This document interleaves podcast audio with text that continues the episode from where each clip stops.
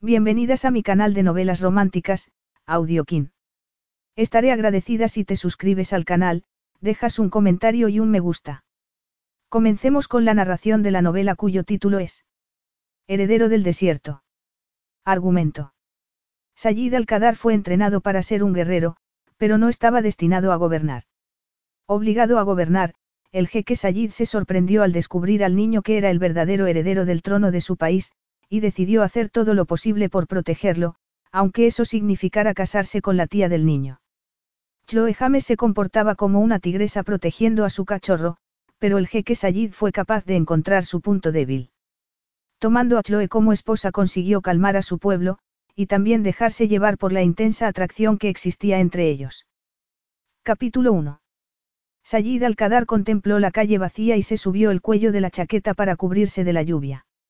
En su opinión, la llovizna de Portland era insoportable. Incluso en la mejor parte de la ciudad todo parecía opresivo. El suelo, la acera, los edificios que se alzaban hasta el cielo. Todo resultaba agobiante. Una prisión de cristal y acero. No era lugar para un hombre como él. No era lugar para el heredero al trono de Atar. Sin embargo, según la información que había reunido en las últimas 24 horas, allí era donde estaba el heredero al trono de Atar. Desde que había encontrado los documentos en la caja fuerte de su hermano, había decidido descubrir si había alguna posibilidad de que el heredero hubiera sobrevivido. En tiempo récord, Alik había confirmado que el niño había sobrevivido y cuál era su paradero. Por supuesto, Sayid no se había sorprendido de la eficiencia de su amigo. Alik nunca fallaba. Sayid cruzó la calle al mismo tiempo que una mujer se acercaba al mismo edificio que él. Sonrió, tratando de mostrar el encanto que hacía mucho tiempo que no empleaba. Un encanto que ya ni siquiera se molestaba en fingir. Funcionó. Ella introdujo la clave y sujetó la puerta abierta para que él entrara, sonriéndole de forma seductora. Él no estaba buscando esa clase de invitación. Se dirigió a un ascensor diferente al que había elegido ella y subió hasta la última planta. Se sentía fuera de lugar allí pero, al mismo tiempo, se sentía aliviado por estar fuera del palacio. Apretó los dientes y se fijó en el pasillo estrecho. La humedad del ambiente se pegaba a su ropa y a su piel. Era otra de las consecuencias de aquel clima tan desagradable. Le recordaba a la celda de una cárcel. Nunca antes había tenido motivos para visitar los Estados Unidos. Su lugar estaba en Atar, en un extenso desierto. Y, aunque su deber lo obligaba a permanecer cerca del palacio, en él se sentía casi tan extraño como en ese frío y húmedo lugar. Desde que el avión había aterrizado, el frío se había apoderado de él. Aunque en realidad debía admitir que llevaba helado más de seis semanas. Desde que se había enterado de la muerte de su hermano y su cuñada. Y, después, la noticia del niño. Él había hecho todo lo posible por evitar tener relación alguna con los niños, y sobre todo con los bebés, pero no había manera de que pudiera evitar relacionarse con aquel. Se detuvo frente a la puerta y llamó antes de entrar. No recordaba cuándo había sido la última vez que había llamado a una puerta. Un segundo, se oyó un ruido fuerte y el llanto de un bebé. Él se percató de que alguien se apoyaba contra la puerta. Probablemente estarían mirándolo por la mirilla. En ese caso, dudaba de que lo dejaran entrar. Algo que tampoco recordaba que le hubiera sucedido en los últimos tiempos. Chloe James. Preguntó él. Sí. Inquirió ella. Soy el jeque Sayid al regente de Atar. Ha dicho regente. Interesante. Atar. Dicen que es un bonito país. Al norte de África, cerca de. Conozco tan bien como usted la geografía de mi país, y sé mucho más de lo que aparece en los libros de texto. Ambos lo sabemos. De veras. El llanto del bebé se volvió más agudo e insistente. Estoy ocupada, dijo Chloe. Ha despertado al bebé y ahora tengo que dormirlo otra vez, así que... Por eso estoy aquí, Chloe. Por el bebé. Ahora no está de buen humor. Veré si puedo hacerle un hueco en su rutina diaria. Señorita James, dijo él. Si me deja pasar, podremos hablar de los detalles de la situación en la que nos encontramos. ¿Qué situación? La del bebé. ¿Qué es lo que quiere de él? Exactamente lo que mi hermano quería. Se ha firmado un acuerdo legal y, puesto que una de las firmas es la suya, debería conocerlo. Lo tengo en mi poder. O bien lo llevo a los tribunales, o hablamos de ello ahora. Él no deseaba implicar a los tribunales de los Estados Unidos ni de atar. Quería solucionarlo en silencio y que nada saliera a la luz hasta que sus consejeros pudieran averiguar la historia acerca de cómo había sobrevivido el niño y por qué había permanecido oculto durante las semanas posteriores a la muerte del jeque. Pero antes de hacer todo eso tenía que averiguar cuál era la situación. Si los documentos que habían redactado reflejaban la verdad, o si la relación de su hermano con Chloe James había sido más especial de lo que estaba documentado. Eso podría complicar las cosas. Podría evitar que él se llevara al niño. Y eso no era aceptable. Se abrió la puerta una rendija, todo lo que permitía la cadena de seguridad. Identificación. Preguntó la mujer mirándolo a través de la rendija. Él se fijó en sus ojos azules y suspiró antes de sacar el pasaporte que llevaba en la cartera, dentro del abrigo. ¿Satisfecha? Le preguntó después de mostrárselo. En absoluto, cerró la puerta para quitar la cadena. Pase. Él entró en la habitación y, al instante, se sintió agobiado. Las paredes estaban llenas de librerías, provocando que la estancia resultara más pequeña. Sobre una mesa de café había un ordenador portátil y una pila de libros. En una esquina, había una pizarra y otra pila de libros en el suelo. A pesar de que todo estaba colocado de una manera lógica, la falta de espacio hacía que la habitación pareciera un caos ligeramente organizado. Nada parecido a la precisión militar con la que él organizaba su vida. Se fijó en Chloe. Era una mujer menuda con el cabello rojizo, la tez pálida y con pecas. Tenía un busto generoso y la cintura un poco ancha. Encajaba con el aspecto de una mujer que acababa de dar a luz y que llevaba varias semanas durmiendo pocas horas. Ella se movió y él se fijó en que bajo la luz de la lámpara su cabello se volvía semidorado. Si el bebé era suyo, tendría un fuerte parecido a ella.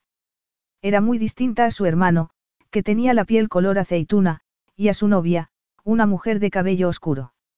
Supongo que es consciente de que aquí apenas tiene seguridad, dijo él. El llanto había cesado y el apartamento estaba en calma. Si hubiese querido entrar a la fuerza, podría haberlo hecho. Y cualquiera que quisiera hacer daño al bebé también. No le hace ningún favor manteniéndolo aquí. No tenía otro sitio donde llevarlo, dijo ella. ¿Y dónde está el niño? Aden. Preguntó ella. No es necesario que lo vea ahora, ¿verdad? Me gustaría, dijo él. ¿Por qué? Se colocó delante del sofá, como si pretendiera bloquearle el paso. Irrisorio. Ella era menuda y él un soldado muy entrenado que podía apartar a un hombre dos veces su tamaño sin cansarse. Es mi sobrino. Mi sangre, dijo él.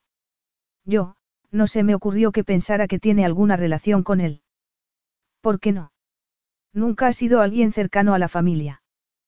Quiero decir, Rasid dijo. Ah. Rasid, su manera de nombrar a su hermano era esclarecedora. Y podía complicar las cosas. Si ella era la madre biológica de aquel niño, resultaría mucho más difícil emplear los documentos legales en su contra. Difícil, pero no imposible. Y, si no lo conseguía, podría provocar un incidente internacional y llevarse al niño de regreso con él. A la fuerza, si era necesario. Sí, Rasid. ¿Por qué lo dice de ese modo? Intento verificar la naturaleza de su relación con mi hermano. Ella se cruzó de brazos. Yo di a luz a su hijo. Una especie de furia se apoderó de él. Si su hermano había hecho algo que comprometiera el futuro del país. Pero su hermano estaba muerto. No habría consecuencias para Rasid, independientemente de las circunstancias. Él había perdido la vida. Y Sayid debía asegurarse de que Atar no se derrumbara.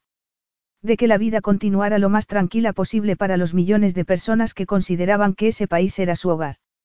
Y también redactó este documento, sacó un montón de papeles doblados del abrigo, para que, si alguien se percataba de que no había sido Tamara la que dio a luz a Aden, pensaran que había sido parte del plan desde un principio.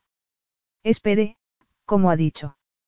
Conspiró para inventar la historia del vientre de alquiler para ocultar la relación que tuvo con. Ella levantó las palmas de las manos.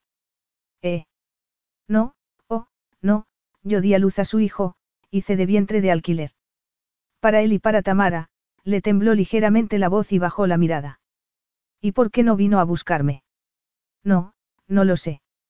Estaba asustada. Ellos estaban de camino cuando sucedió. De camino al hospital desde el aeropuerto. Yo ya estaba de parto, me puse un poco antes de lo esperado. Iban a trasladarme a un hospital privado y su médico estaba con ellos durante él, todas las personas que yo conocía estaban con ellos. Él miró alrededor de la habitación y frunció los labios. Así que lo trajiste aquí, a tu apartamento, sin casi seguridad, para protegerlo. Nadie sabía que yo estaba aquí. Mis hombres tardaron menos de 24 horas en descubrir dónde estaba. Ha tenido suerte de que sea yo quien la ha encontrado y no un enemigo de mi hermano, de Atar.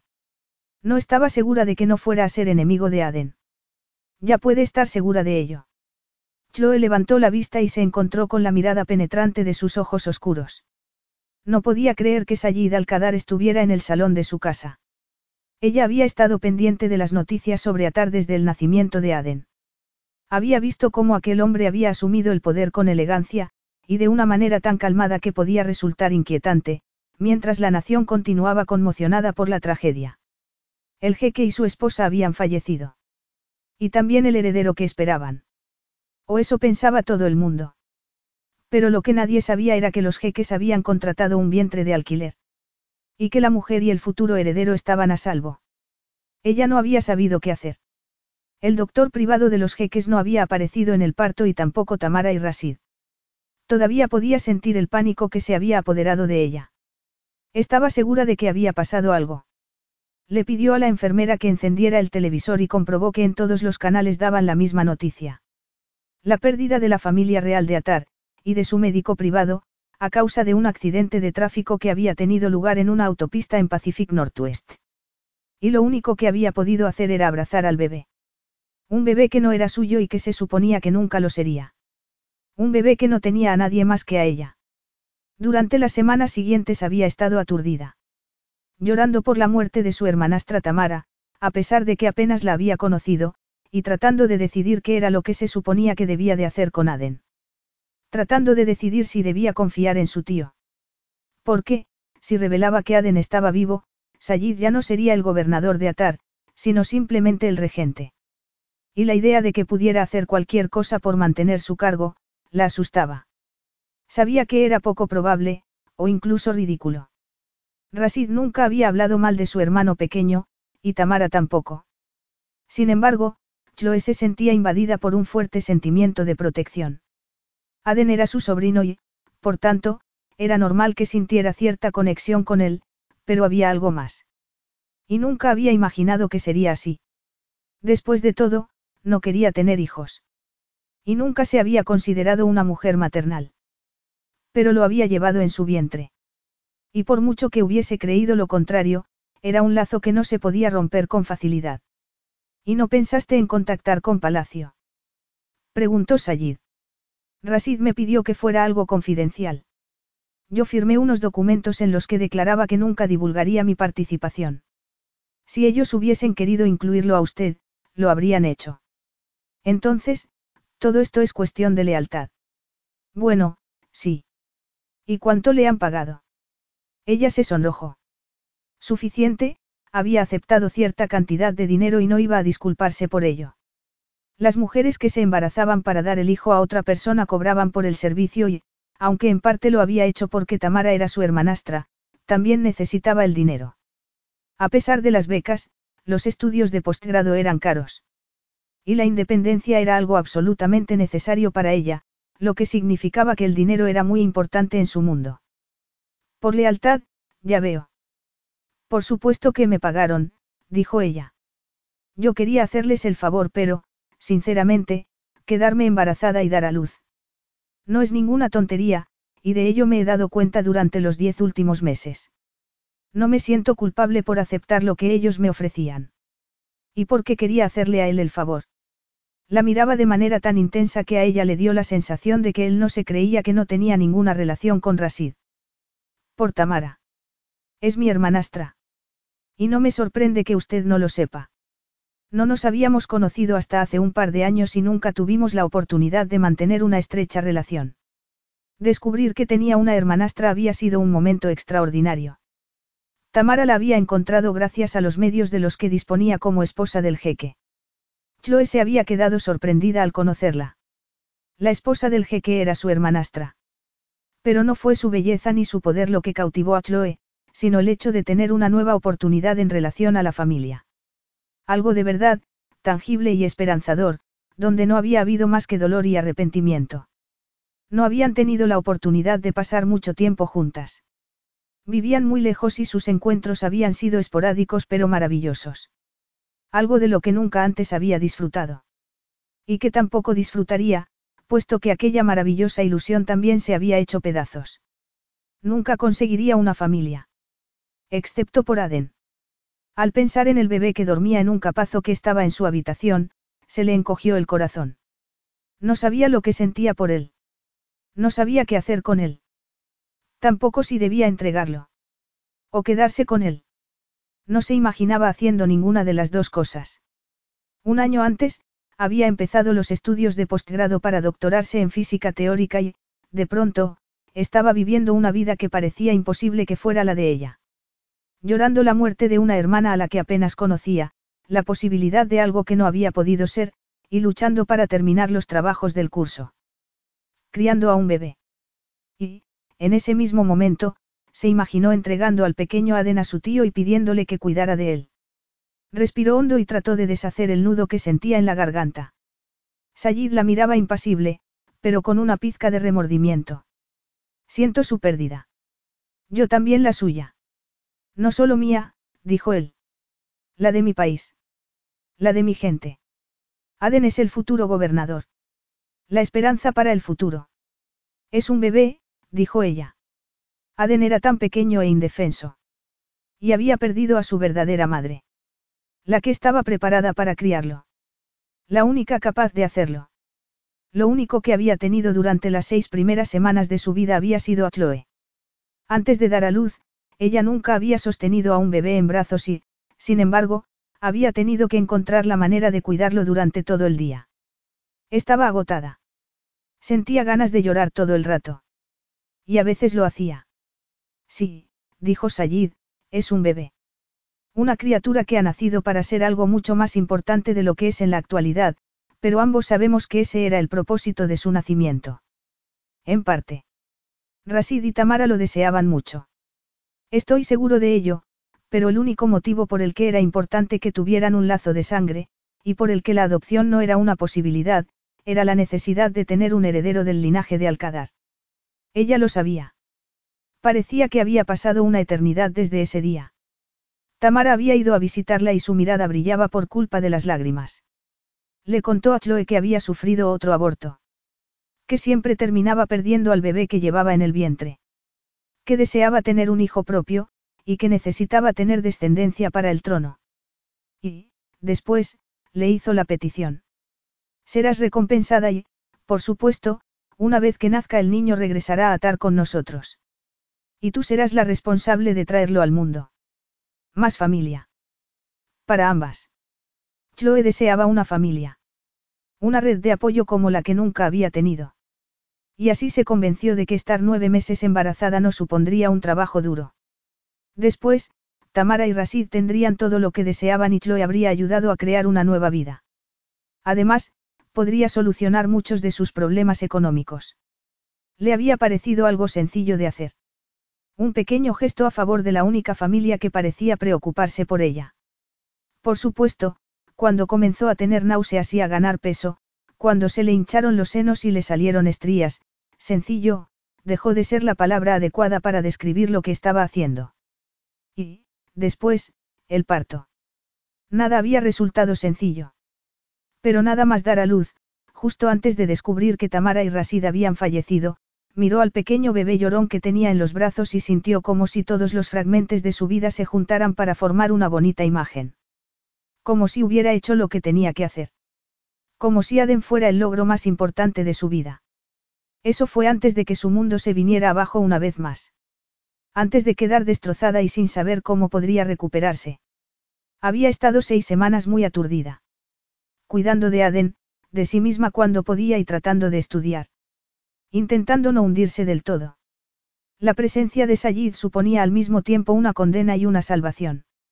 Lo sé. Pero ahora él, ¿qué quiere hacer con él? Pretendo hacer lo que estaba planeado. Llevarlo a su casa. A su gente. A su palacio. Es su derecho, y es mi deber proteger sus derechos. ¿Y quién lo criará? Tamara ya había contratado a las mejores niñeras, las mejores cuidadoras del mundo. En cuanto anuncie que el bebé está vivo, todo continuará tal y como estaba planeado. ¿Cuándo lo descubrió? Ayer. Estaba revisando los documentos privados de mi hermano y encontré el contrato del vientre de alquiler. Por primera vez en las últimas seis semanas sentí alguna esperanza. Nos ha encontrado muy deprisa. Tengo recursos. Y, además, no estaba muy bien escondida. Tenía miedo, dijo ella con un susurro. ¿De qué? preguntó él. De todo. Temía que no le gustara tener un competidor. Que no quisiera perder su puesto. Sayid la miró fijamente. A mí no me criaron para gobernar, Chloe James, me criaron para luchar. En mi país, esa es la función del segundo hijo varón. Soy un guerrero. El jeque debe tener energía y compasión.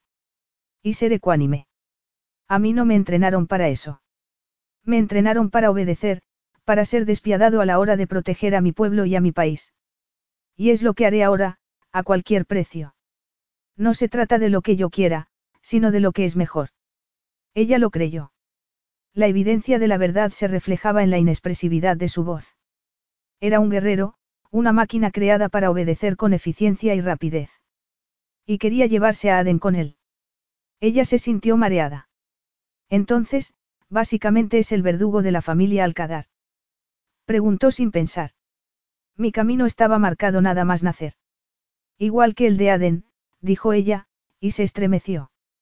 Siempre había sabido que el niño que dormía en su dormitorio tenía un destino que nada tenía que ver con ella, pero, durante las últimas semanas, había experimentado algo nuevo y maravilloso que la habían hecho ignorar la realidad. Tiene que regresar a casa. Usted podrá recuperar su vida, tal y como tenía planeado. Podría finalizar los estudios, terminar el doctorado. Obtener una plaza como profesora en la universidad o conseguir un empleo en un instituto de investigación. Sería una bonita y sencilla existencia en la que pasaría el tiempo tratando de analizar aquellos misterios del universo para los que se esperaba encontrar una solución, algo que parecía imposible en lo que se refería a sus relaciones interpersonales. Ese era uno de los motivos por los que apenas se esforzaba en mantenerlas, al menos, aquellas que fueran más allá de la amistad. Ese era el futuro que Sayid le ofrecía. La oportunidad de continuar como si nada hubiera cambiado. Se miró el vientre redondeado y pensó en el niño que dormía en la habitación contigua y que había albergado en su vientre. El niño al que había dado a luz. Todo había cambiado. Todo. No había vuelta atrás. No puedo permitir que se lo lleve. Iba a permitir que se lo llevaran Tamara y Rasid. Eran sus padres y se suponía que debían estar con él. Su lugar en Atar es más que todo eso, dijo él. Se sentirá confuso, yo, soy la única madre que conoce. Hasta ese momento, nunca había verbalizado esa idea, pero había cuidado del bebé. Le había dado de mamar. Y, aunque genéticamente no era su hijo, él era algo muy especial. No desea regresar a su vida de antes. No creo que pueda, dijo ella. Ya nunca será lo mismo. Entonces, ¿qué es lo que propone? Preguntó él, cruzándose de brazos. En ese momento, Aden se despertó y su llanto invadió el apartamento. Ella sintió que se le encogía el corazón. Lléveme a atar. Capítulo 2. Por supuesto que no, dijo Sayid, atravesando el salón para dirigirse al dormitorio donde estaba llorando Aden. ¿Dónde cree que va? preguntó ella. Él se detuvo y se volvió para mirarla. Voy a recoger a mi sobrino, tengo derecho, le mostró el contrato que ella había firmado. Un documento en el que se declaraba que Aden pertenecía a la familia real de Atar, y no a ella. Nunca sería de ella. Él continuó caminando y ella lo siguió. Lo agarró por los hombros y tiró de él. Era un hombre musculoso y apenas se movió. El tipo de hombre que ella temía. Durante un segundo, imaginó la posibilidad de que él le diera una bofetada. Sabía lo que era que un hombre fuerte se enfrentara a una mujer menuda. Verla acurrucada en el suelo, destrozada y sangrando, víctima del poder masculino. Sayid no hizo nada. Se detuvo y se volvió para mirarla con furia. ¿Qué hace? Le preguntó. No va a entrar ahí para tomarlo en brazos y llevárselo al desierto, dijo ella, agitada. Puede que sea un jeque en su país, pero en mi casa no es más que un intruso y, si tengo que llamar a la policía, lo haré, dijo con rabia. Estaba temblando, pero ya no tenía miedo. Aden era el más débil y debía defenderlo. Interesante, dijo él con frialdad. En su ficha ponía que era científica. Esperaba que actuara con más cautela. Se supone que usted es un líder. Esperaba que tuviera más habilidad a la hora de negociar. ¿De veras cree que voy a permitir que entre ahí y se lleve a mi bebé? Sayid la miró de nuevo de forma inexpresiva. No es su bebé. Lo sé, pero he estado cuidando de él. Le he dado de mamar, dijo ella con desesperación, no puede entrar ahí y llevárselo sin más. Se suponía que iba a entregarlo, y sabe que es cierto. A Tamara, dijo ella. Se suponía que iba a entregárselo a su madre, mi hermana, pero ella no estaba allí. Ha muerto. Y nadie sabía nada del bebé. No sabía qué hacer, ni a quién contárselo. Las únicas personas que lo han tenido en brazos, aparte de mí, han sido las del equipo médico, y usted quiere llevárselo. No quiero separarlo de usted, dijo él, apretando los dientes. Debo hacerlo mejor para atar. Aden no es su hijo y no pertenece a este lugar. Entonces, déjeme ir allí.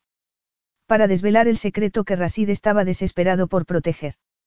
No, no, podría ser la niñera. Durante los próximos 16 años. Hasta que sea mayor de edad. Chloe no podía pasar 16 años en Atar. Tenía una vida en su país. Amigos. Y un trabajo como profesora en prácticas que debía empezar en otoño. No, no es que, tragó saliva y bajó la vista. Pero quizá, si él pudiera quedarse conmigo durante algunos meses. Seis, no sabía por qué había dicho esa cifra. Solo buscaba tiempo para asimilar todo lo que le había sucedido y permanecer con Aden a pesar de que sabía que debía dejarlo marchar. Se dirigió hacia el dormitorio y Sayid la agarró del brazo. Dígame una cosa. Y sea sincera. Únicamente ha sido un vientre de alquiler, ¿verdad? Había algo entre mi hermano y usted. Nada, dijo ella. Necesito saberlo. ¿Por qué no puede haber sorpresas? Ni escándalos. Rasid amaba a Tamara. Él nunca. Lo sé. Es cierto. Pero he visto que los hombres somos capaces de hacer tonterías que causan mucho dolor. Incluso él. Todo el mundo es capaz de hacer el mal. Ella lo sabía. Lo había visto incluso en los hombres con aspecto inofensivo. Su mirada penetrante, sus dedos clavados en la piel de su brazo, se lo recordaba. Incluso usted. Todo el mundo es capaz de hacer el mal, repitió él. Bueno, pues su hermano no lo hizo. No conmigo. Hice esto por Tamara. Porque era parte de mi familia. Ahora Aden también es mi familia. Él la soltó. Bien. No puedo permitirme ninguna complicación. Yo tampoco, Alteza. Sin embargo, en estos momentos no tengo más que complicaciones. Puedo hacer que desaparezcan, dijo él con frialdad. Y su vida volvería a la normalidad. También podría hacer que desapareciera el dolor. Dijo ella, con desesperación. Podría hacer que pareciera que esto no ha sucedido. Hacerme olvidar que he llevado a una criatura en el vientre y que he dado a luz que he cuidado del bebé durante las seis primeras semanas de su vida. Que él lo olvidara todo. Él tendrá de todo en atar.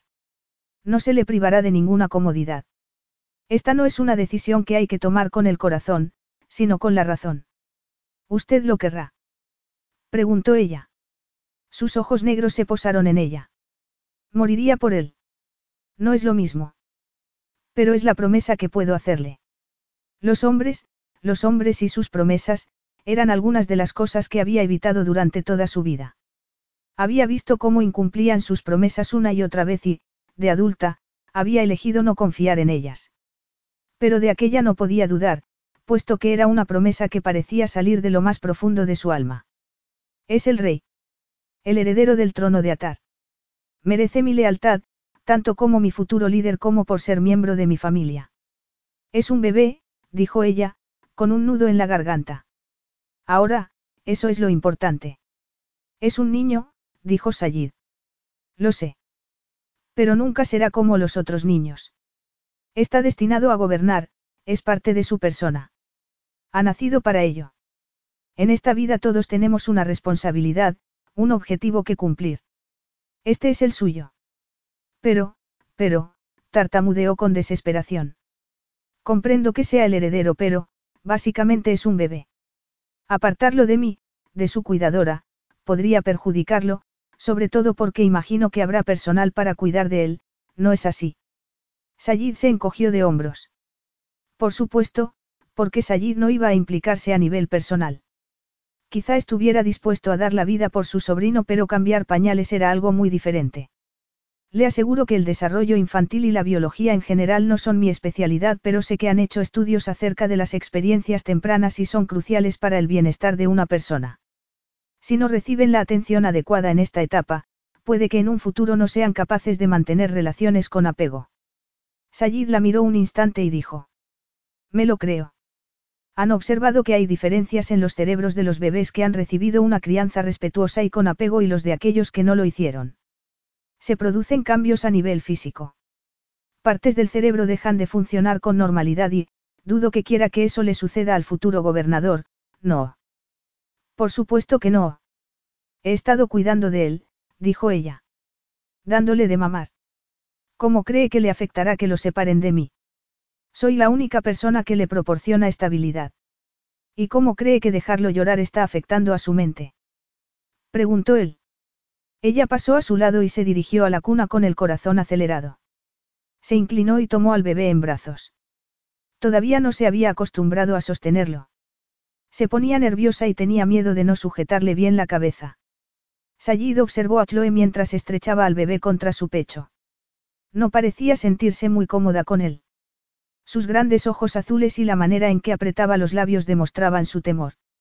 Al verla, Sayid sintió una fuerte presión en el pecho que hizo que le costara respirar. Era evidente que ella no se sentía cómoda, que no quería hacer aquello o que, al menos, no le encantaba hacerlo. Sin embargo, se sentía obligada a luchar para seguir presente en la vida de Aden.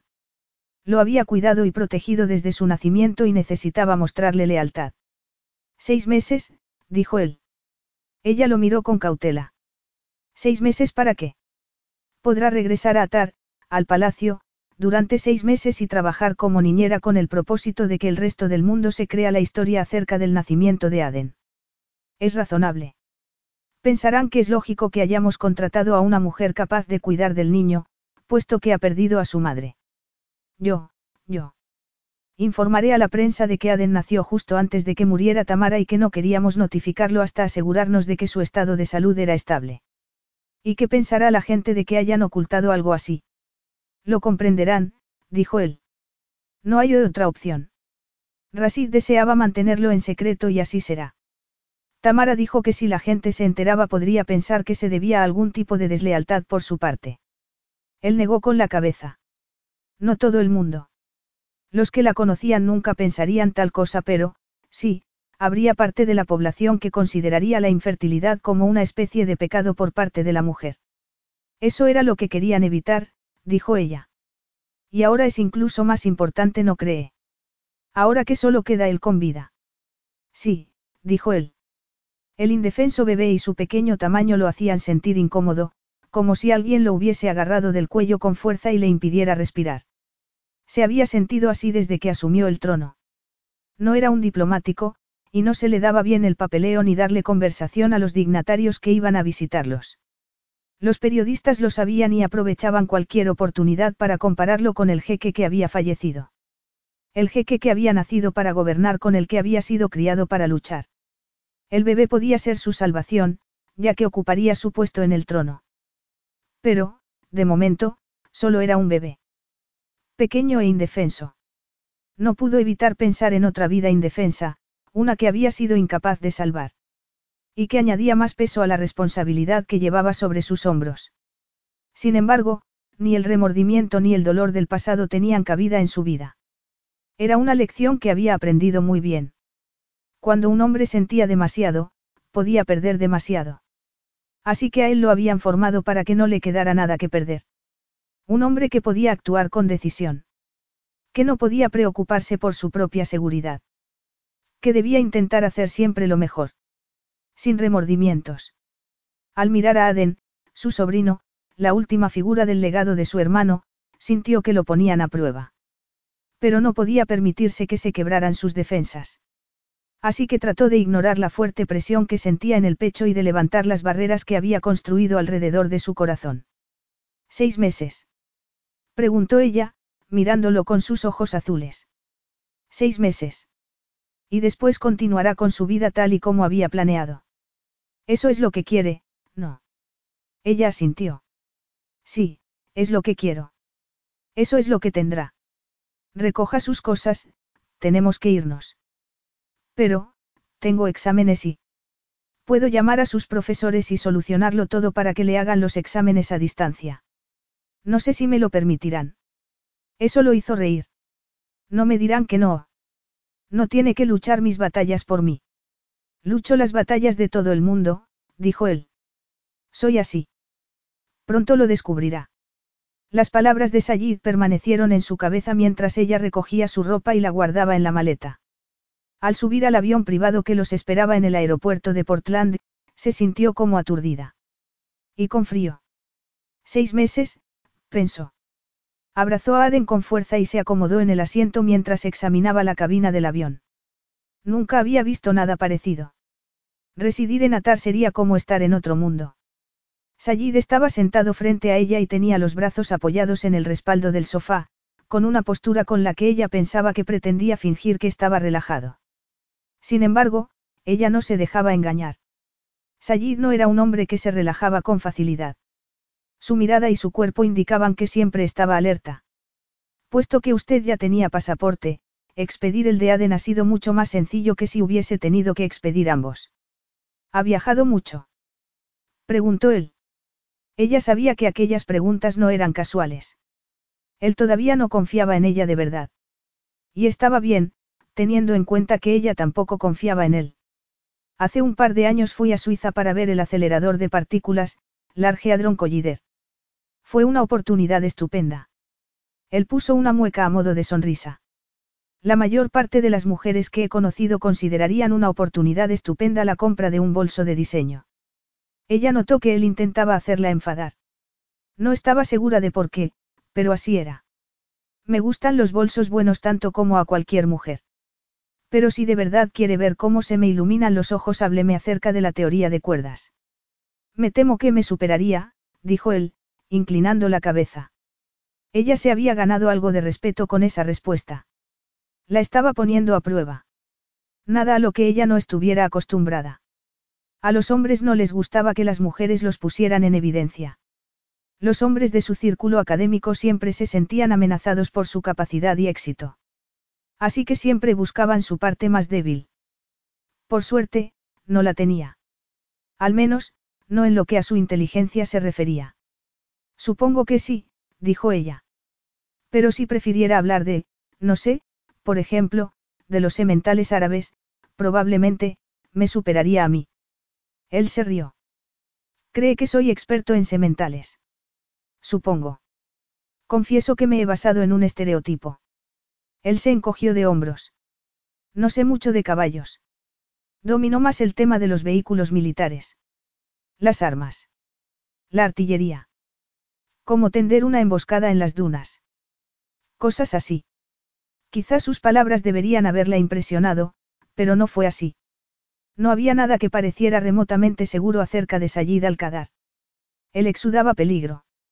Ella no solía mantener muchas relaciones interpersonales, pero, en ellas, el peligro era algo que había aprendido a percibir enseguida. Cuestión de supervivencia. Bueno, no podré darle mucha conversación sobre eso. Entonces, el silencio será su solución. Preguntó él, arqueando una ceja. No le diría que no. Han sido 24 horas muy largas, les había llevado un tiempo conseguir la documentación de Aden. Los periodistas se estarán reuniendo en Atar en estos momentos, tratando de encontrar un buen puesto frente al palacio. ¿Saben lo que va a anunciar? No, lo anunciaré cuando reciba los resultados de la prueba de ADN. Por precaución. Hay que hacer la prueba para evitar rumores acerca de que el bebé no pertenezca realmente a la familia Alcadar. Este asunto de la realeza es complicado, dijo ella. No lo es. Todo el mundo tiene un papel y, mientras lo desempeñen, todo funcionará bien. Había cierta desolación en sus palabras, cierta resignación que a Chloe le provocaba curiosidad. El avión comenzó a avanzar por la pista y ella agarró a Aden con fuerza. Él la pone nerviosa, dijo Sayid. No tengo experiencia con bebés. Y tampoco se moría de ganas de tener un hijo. Tengo 23 años. No me siento preparada para ello. Pero, ni siquiera planeaba casarme y tener un hijo en un futuro. Sin embargo, lo protege como si fuera una tigresa con su cachorro. Hay instintos de supervivencia que son innatos, dijo ella, mirando a Aden. Hay una necesidad de asegurar la supervivencia de la especie y su propagación. Eso es todo. No, contestó ella con un nudo en la garganta. Es bueno. Está bien que tenga una tía que lo quiera. Sí. Para ella era completamente natural quererlo. Sentir que era una parte de ella. Al fin y al cabo, era su sobrino, la única familia que le quedaba. La única familia que conocía. Sus padres ya no formaban parte de su vida.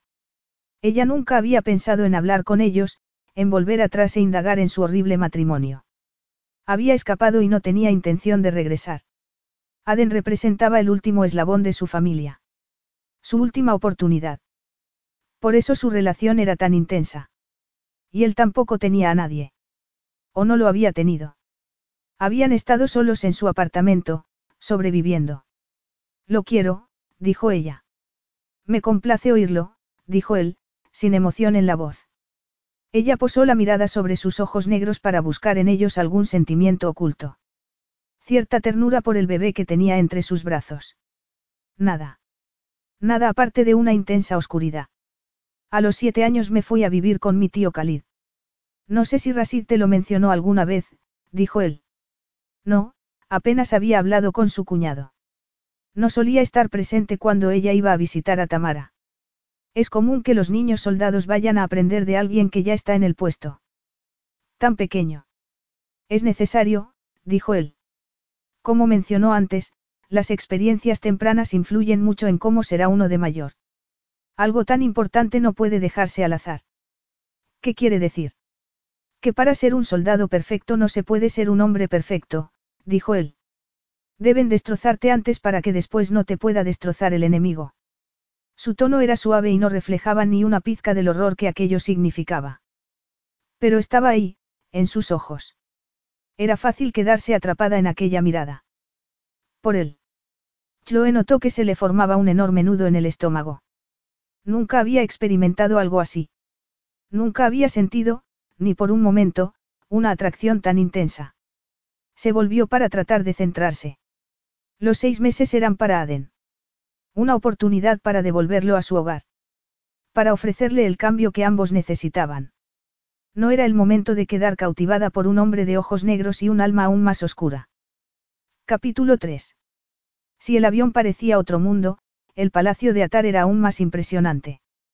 Sus paredes y suelos brillaban debido a las incrustaciones de jade, jaspe y obsidiana. Sus cantos dorados relucían bajo la luz del sol. Los frondosos jardines del palacio eran la única vegetación de la zona y suponían una extravagante demostración de riqueza. Agua abundante en un lugar desértico. De las fuentes, decoradas con estatuas con forma de mujer, manaba agua constantemente.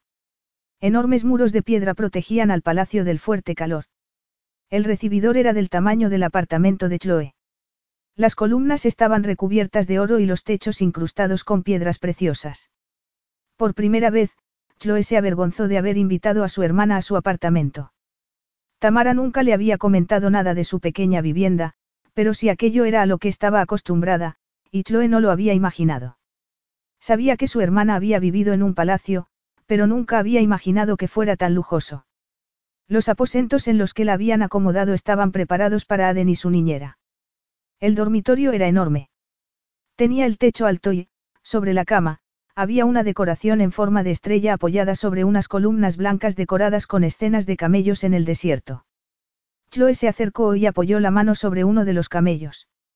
Era de ámbar y estaba sobre un fondo de polvo de oro que representaba la arena de Atar. Con una sola columna podría pagar mis estudios durante un año, pensó. Continuó hasta la habitación de Aden, que estaba conectada con la de ella. La cuna estaba cubierta por una tela azul que colgaba del techo, y que hacía que pareciera el trono de un pequeño príncipe. Hemos mejorado, ¿verdad? Lo colocó en la cuna con cuidado y le acarició el vientre. Al mirarlo, se le formó un nudo en la garganta. Aquella habitación la había preparado Tamara. Para un hijo al que nunca había podido abrazar. Y al que ni siquiera había podido llevar en el vientre. Chloe lo había hecho, y lo había odiado. Durante todo el embarazo se había sentido muy mal, mientras que su hermana anhelaba llevar a su hijo en el vientre y no había podido hacerlo. Las lágrimas afloraron a sus ojos. Deseaba clamar contra el mundo. Contra su injusticia. Nada tenía sentido. Y ella no podía controlarlo. Lo había intentado. Y todo había salido mal. Un fuerte sentimiento de angustia se apoderó de ella, dejándola sin respiración. Está todo lo que necesita. Chloe se volvió y vio que Sayid estaba en la puerta de la habitación de Aden, con las manos entrelazadas detrás de su espalda derecha y una expresión seria en el rostro. En ese momento, ella comprendió que él lo tenía todo muy claro. No sentía rabia ni nostalgia. Simplemente estaba haciendo lo que había que hacer y eso le parecía suficiente. Este lugar es muy bonito. Aunque imagino que eso ya lo sabe. El palacio se construyó al estilo tradicional de Atar. No es algo inusual aquí. Ah, sí. Entiendo que un castillo hecho de piedras semipreciosas pueda llegar a cansar al cabo de un tiempo, dijo ella. Lo encuentro mejor que la prisión del enemigo, en ese aspecto, el palacio es bonito. Al menos, es mejor ver el palacio que la celda de una prisión. Eso es todo lo que hace que sea un sitio mejor. Preguntó ella, con una risa nerviosa. En cierto modo es muy similar a una prisión, comentó él. He solucionado el tema de sus estudios. Las clases las recibirá a través de una página web en la que tendrá que registrarse. De ese modo, además de tener el material de lectura, podrá visionar las clases. Y el laboratorio. Sobre todo trabajo de forma teórica, lo que significa que hago más matemáticas que experimentos de física, pero también tengo trabajo de laboratorio por hacer. Me temo que tendrá que posponerlo, pero no pasa nada. Es una estudiante reconocida. Casi todo el mundo a este nivel lo es. Si alguien sigue estudiando física, es porque le apasiona. ¿Y a usted le apasiona? Sí. ¿Y por qué lo encuentra tan fascinante? Ella miró a Aden. Me gusta conocer el porqué. El porqué de todas las cosas, miró de nuevo a Sayid. Aunque he descubierto que hay cosas en la vida que no son explicables. Todavía no he descubierto cómo conseguir que todo tenga un sentido. No todo puede explicarse, dijo él. Pero mi gran apuesta es ver si se puede encontrar una explicación. Él negó con la cabeza. Puedo decirle que en este mundo hay demasiadas cosas que no tienen sentido y que nunca lo tendrán. La avaricia hace que los hombres hagan cosas terribles. El deseo de poder. El deseo de control. La supervivencia del más fuerte. Sin duda. Yo he visto lo que la gente está dispuesta a hacer para conseguir poder. No tiene sentido. Créame. Ella lo creía. Su voz mostraba verdadera comprensión. En ese momento, montones de imágenes violentas aparecieron en su cabeza. A veces, realmente no había motivos. En función de mi capacidad, dijo ella tratando de ignorar los recuerdos, intento encontrar el sentido de las cosas. Los absolutos, las cosas que no pueden discutirse o negarse. Teóricamente debería hacer que mi vida pareciera más ordenada. Más bajo control. ¿Y qué tal le funciona? Muy mal. Sí, esa también ha sido mi experiencia. En concreto, en lo que se relaciona con lo sucedido recientemente. En eso coincidimos, dijo ella curiosamente. Quizá no sea tan curioso. Veo las cosas de la misma manera que usted. ¿Blancas o negras? ¿Sí o no? Ella miró a Aden y sintió que una mezcla de amor y sufrimiento la invadía por dentro. Yo solía ver las cosas de esa manera. Más que ahora. Sayid miró a otro lado, rompiendo el momento de conexión entre ambos. Mientras esté aquí habrá otras dos niñeras contratadas. Una trabajará de noche y la otra se ocupará de Aden cuando usted esté estudiando. Y yo soy la nodriza. Parte del equipo del príncipe. Él la miró un momento. Un príncipe necesita un equipo. Pero bastará con que se considere una niñera más. No hace falta que sea dramática. Ni anticuada. Ella miró a Aden otra vez y pensó en todo lo que le esperaba. Era injusto porque, aunque sus padres estuvieran vivos, su futuro sería el mismo. Como había dicho Sayid, Aden había nacido para gobernar. Pero no era justo que las esperanzas de una nación estuvieran puestas en un bebé. ¿Y por qué no puede hacerlo usted? Susurró ella. Iba a gobernar. No podría ahorrárselo a él. Haría lo que fuera necesario, pero no soy el hombre indicado para gobernar este país. Pero va a hacerlo hasta que Aden sea lo bastante mayor como para. Haré lo que haya que hacer. Nada más. Preguntó ella, sin molestarse en tratar de disimular su tono de amargura. Él la miró y contestó. Atar necesita esperanza. Un futuro lleno de posibilidades. Conmigo, eso no lo conseguirá. La muerte me persigue, Chloe James. Yo no ofreceré tal cosa a mi gente, sino a sus enemigos. Se volvió y salió de la habitación. Chloe lo miró y notó que la tensión se disipaba de su cuerpo con cada paso que él daba. Hasta entonces, no se había dado cuenta de lo tensa que se había puesto. Suspiró y cerró los puños para evitar que le temblaran los dedos. Las palabras de Sayid resonaban en su cabeza. Miró a Aden y decidió que ya tenía suficiente con ocuparse de él como para preocuparse por los asuntos de Sayid. Regresó a su habitación y se sentó frente al ordenador que le habían colocado en el escritorio. Al menos, podría estudiar para los exámenes. Presionó el botón de encendido y, mientras arrancaba, contempló los jardines desde el ventanal. Ese día, todo había cambiado. Otra vez. Jeque Sayid, Malik, el asesor de Sayid, entró en el comedor mirando al suelo. No era la persona que Sayid esperaba. Pensaba que sería Chloe, enfadada por el hecho de que él hubiese exigido que lo acompañara durante la cena. Tenemos que hablar sobre la rueda de prensa que va a dar mañana. ¿Y qué es lo que hay que hablar? Preguntó Sayid, asombrado. No quería hablar sobre la rueda de prensa. Solo deseaba cenar y hacer un buen entrenamiento. Algo que lo dejara completamente agotado. Después de haber pasado el día encerrado en su despacho, atrapado detrás de un escritorio, era lo que merecía. Era como estar en prisión. Aunque en una celda cómoda y demasiado opulenta. Anhelaba la sencillez de las tiendas del desierto o, al menos, las paredes blancas del palacio de la costa donde pasaba temporadas de pequeño. Su asesor continuó sin mirarlo a los ojos. Ya sabe que la gente está inquieta. No les caigo bien, dijo Sayid. Ese es el quid de la cuestión. No es muy, simpático. Sayid se rió, sin humor. No lo soy.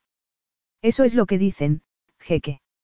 Usted no, evidentemente, dijo él, mirando al hombre que había servido a Rasid con lealtad. Él lo miró a los ojos. Por supuesto que no. No tiene importancia. No soy el gobernador permanente de este país. Pronto, mi sobrino ocupará el trono y yo retomaré mi puesto, uno mucho más apetecible y menos expuesto. Dentro de 16 años. Esa es una realidad que no puede ignorar. Era la verdad. No era como someterse a una tortura física. Como gobernador, debía mostrar parte de su personalidad. E intentar ser amable. Al menos, cuando estaba atado de manos, mientras lo golpeaban no quemaban, podía aguantar el dolor. Y sobrevivir. Pero eso no era lo que se le pedía a un gobernador. Y él no sabía hacer nada más. Está cuestionando mi capacidad. Preguntó. Ni mucho menos, jeque. Asegúrese de que no es así. Si no, lo despediré. Malika sintió y se volvió para salir de la habitación. Durante un instante, un pánico intenso se apoderó de Sayid. Al día siguiente tendría que presentarse ante un pueblo que no confiaba en él y encontrar las palabras adecuadas para ellos. Palabras de consuelo. Simplemente no era para lo que estaba entrenado. Desde que había estado bajo el cuidado de Khalid, lo habían formado para ver la vida de cierta manera. Y, a los 16 años, lo habían destrozado para rehacerlo de nuevo. Y convertirlo en un hombre que podía soportarlo todo físicamente. Pero no era un gobernador diplomático ni compasivo. El civismo y los buenos modales se los habían inculcado a Rasid. Sayid no tenía ni una pizca. Era como un arma con vida. Era todo lo que sabía hacer. Y lo que siempre había hecho. Necesitaba mantener el control.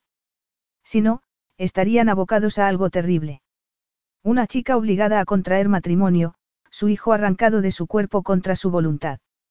Soldados arrestados y asesinados. Torturados.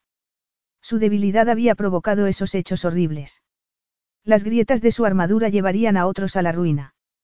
Gobernar requería que tratara con el pueblo. No solo con enemigos y soldados. También requería que fuera una persona abierta y comprensiva y eso haría mella en su fortaleza, algo que no se podía permitir. No me gusta que organice mi tarde sin consultar conmigo. Chloe entró en el comedor vestida con un traje negro. No era un vestido especialmente sexy, ni moderno, pero la manera en que resaltaba las curvas de su cuerpo y moldeaba sus senos, lo hacía espectacular. Su aspecto era el de una mujer que acababa de dar a luz, con la silueta exagerada, y sin embargo, a Sayid le resultaba atractiva. Le pido disculpas, pero no me arrepiento. Siéntese. Ella entró despacio, entornando sus ojos azules. Si quería cenar conmigo, solo era necesario que me lo hubiera dicho antes. No quiero cenar con usted, tengo que hablar con usted, dijo él. Pensé que quizá era mejor que lo hiciéramos durante la cena. Ella pestañeó. Ah. Bueno, se sentó al otro lado de la mesa, lo más alejada de él posible. Acérquese. Ella se movió un puesto. Siéntese enfrente de mí. Ella se puso en pie y obedeció. ¿De qué tenemos que hablar? Tenemos que asegurarnos de que hay documentos que respalden nuestra historia. Me gustaría ponerla en nómina. No quiero su dinero. ¿Por qué ya recibió dinero? Yo. No finja que no lo necesita. Admitió que el dinero fue uno de los motivos por los que aceptó llevar a Aden en su vientre. Sí, pero quería venir aquí para cuidar de él. Necesitaba hacerlo. No voy a aceptar dinero para. Mientras esté aquí no podrá tener otro empleo. Eso significa que debería cobrar por sus servicios. Chloe lo miró con los ojos bien abiertos. Sayid no comprendía a aquella mujer. Nunca había dicho que se sintiera como la madre de Aden, y era evidente que no lo era. Sin embargo, parecía incapaz de separarse de él y también de recibir una compensación por cuidarle. Voy a abrir una cuenta a su nombre e ingresaré dinero en ella, independientemente de lo que a usted le parezca. Siempre es así. Siempre. Es uno de mis rasgos de personalidad más útiles. Uno de los más insoportables también. De hecho, solo he conocido ese rasgo de personalidad suyo. ¿Tiene alguno más? No, que yo sepa.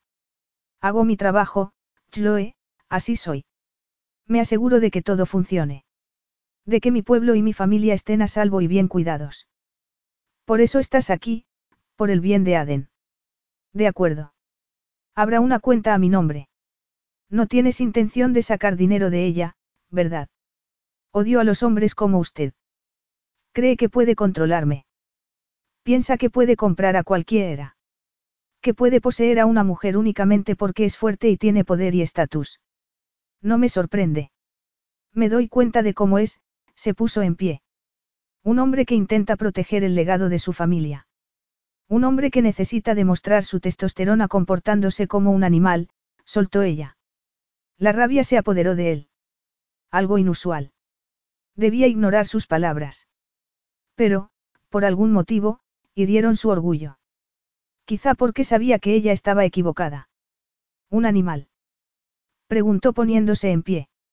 Eso es lo que crees que soy. Me ha arrastrado hasta su madriguera. Te he traído aquí porque me lo pediste.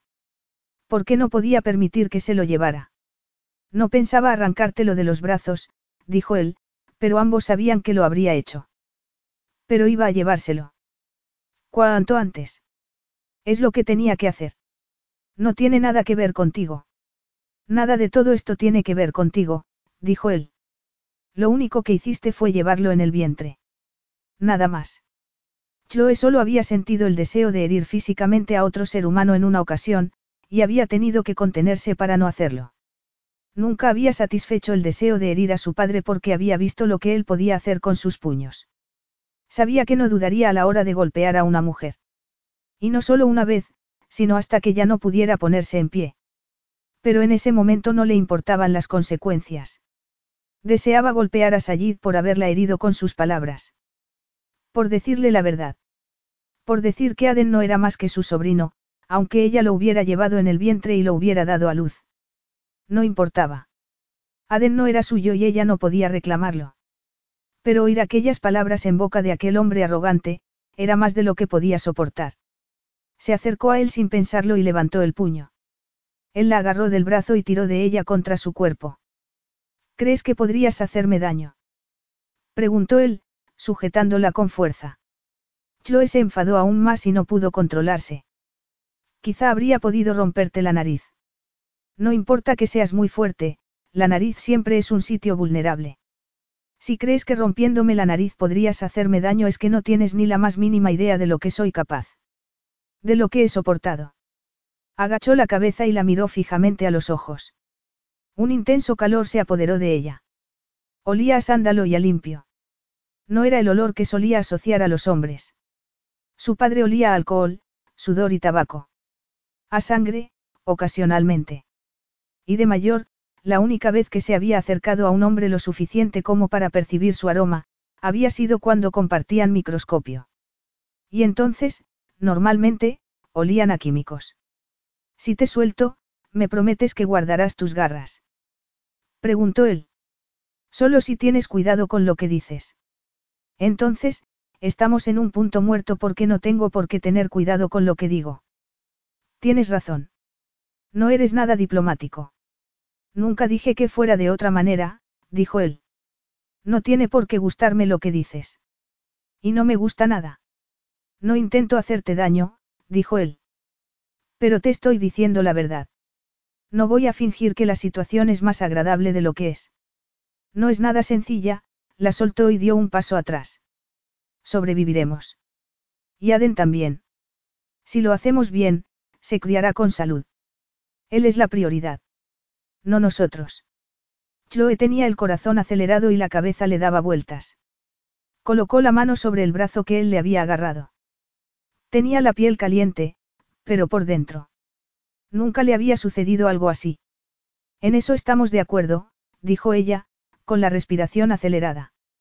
Entonces, quizá podríamos dejar de ser tan dramáticos. Cuando dejes de comportarte como un fanfarrón. Él arqueó las cejas. ¿Qué quieres decir con eso? Que estás comportándote como un idiota. O peor. Nadie se dirige a mí de ese modo, dijo con tono firme. Y ninguna persona que sepa cómo tratar a la gente educada se dirige a la gente de la manera en que tú te has dirigido a mí, dijo ella. Pasó mucho tiempo alejado de gente educada. Ella se cruzó de brazos. Es evidente. Nuestra discusión ha terminado. ¿Y la cena? Estoy pensando que la tomaré en mi habitación. O en la prisión del enemigo. Cualquier opción es preferible. Tú, tú. Abriré una cuenta a tu nombre. Recibirás un sueldo generoso. Mañana daré una rueda de prensa, de pronto se puso tenso. No sacaremos a Aden, pero estará en el salón pequeño con los periodistas que tengan pases especiales. Tú lo tendrás en brazos durante la entrevista pero no hablarás. No hablaré repitió ella con incredulidad. No te van a preguntar nada sobre la teoría de cuerdas, así que no hará falta que hables. Ahora, puedes marcharte. Puedo marcharme. No paras de repetir lo que digo. Pierdes el tiempo. No puedo creer que hayas dicho que puedo marcharme. No querías venir a cenar conmigo y ahora te quejas por no tener que hacerlo. Increíble. Estoy de acuerdo. Chloe colocó las manos sobre las caderas. No creo que estemos de acuerdo en la misma cosa. Seguramente no. Al menos podré cenar en mi habitación. No, te daremos pan y agua. O nada. Igual que al resto de mis empleados. No sabías que aquí en el desierto somos bárbaros. Habla en serio. Lo digo en serio. Ten cuidado o quizá te despiertes encadenada a la pata de mi cama. Chloe lo miró a los ojos y se quedó cautivada. De pronto, sintió como si una incontrolable atracción se hubiese apoderado de ella y no le permitiera mirar hacia otro lado. Y, de repente, la imagen que él había evocado apareció en su cabeza. Ella atada a la cama, delante del cuerpo musculoso del hombre que la miraba. Indefensa, a merced de un hombre que no poseía ni una pizca de ternura. Al instante, una intensa aprensión hizo que volviera a la realidad. Eres despreciable, soltó Chloe. Quizá lo sea, dijo él.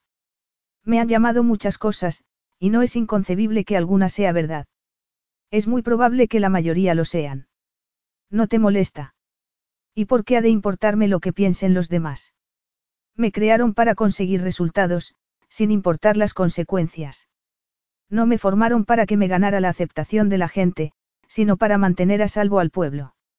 Mediante los medios necesarios. El coraje para hacerlo no proviene de un bonito lugar. Cielo santo mi imagen. No vale nada. Pero tú, ahora eres el líder. Tu trabajo no es el mismo que el de antes. La mirada de sus ojos negros se volvió de hielo. Estoy solo para salvar la situación. Me quedaré hasta que Aden pueda ocupar su puesto. Ni un momento más. ¿Y qué pasará con Aden? Tú serás su familia más cercana. Intentarás al menos ser decente, por su bien. El rostro de Sayid se ensombreció. Lo mejor para Aden sería que yo permaneciera bien alejado de él. Y eso es lo que pienso hacer. Capítulo 4. Como no se dio cuenta de que el niño había sobrevivido. Sayid tragó saliva y miró a la multitud que esperaba una explicación acerca de cómo era posible que hubieran encontrado a un heredero que creían había fallecido. Un sudor frío inundó su frente y humedeció su espalda. Era ridículo. Había estado a punto de morir y no había sentido nada. Había visto hombres armados, había evitado minas en los campos de batalla, y no había sentido nada. Ni duda ni temor. Sin embargo, al mirar a los periodistas, sintió que algo comenzaba a romperse en su interior. No le gustaba hablar en público. No era un hombre de palabras. Después de la muerte de mi hermano y de su esposa, hubo mucha confusión. El accidente fue, había mucha gente implicada y no nos informaron de forma inmediata de que la jequesa había permanecido con vida el tiempo suficiente como para dar a luz. ¿Y esta es la niñera? Sí, dijo Sayid, mirando a un punto de la pared de detrás para no mirar a Chloe ni al pequeño bulto que tenía entre sus brazos. Chloe hizo lo que le ordenaron. Proteger al heredero de Atar. Una verdadera heroína, dijo una periodista. Sayid asintió, tratando de encontrar algo que decir. Chloe puso en riesgo su propia seguridad para proteger al niño. Sin duda es una heroína. ¿Y cuándo podrá el heredero ocupar el puesto de gobernador?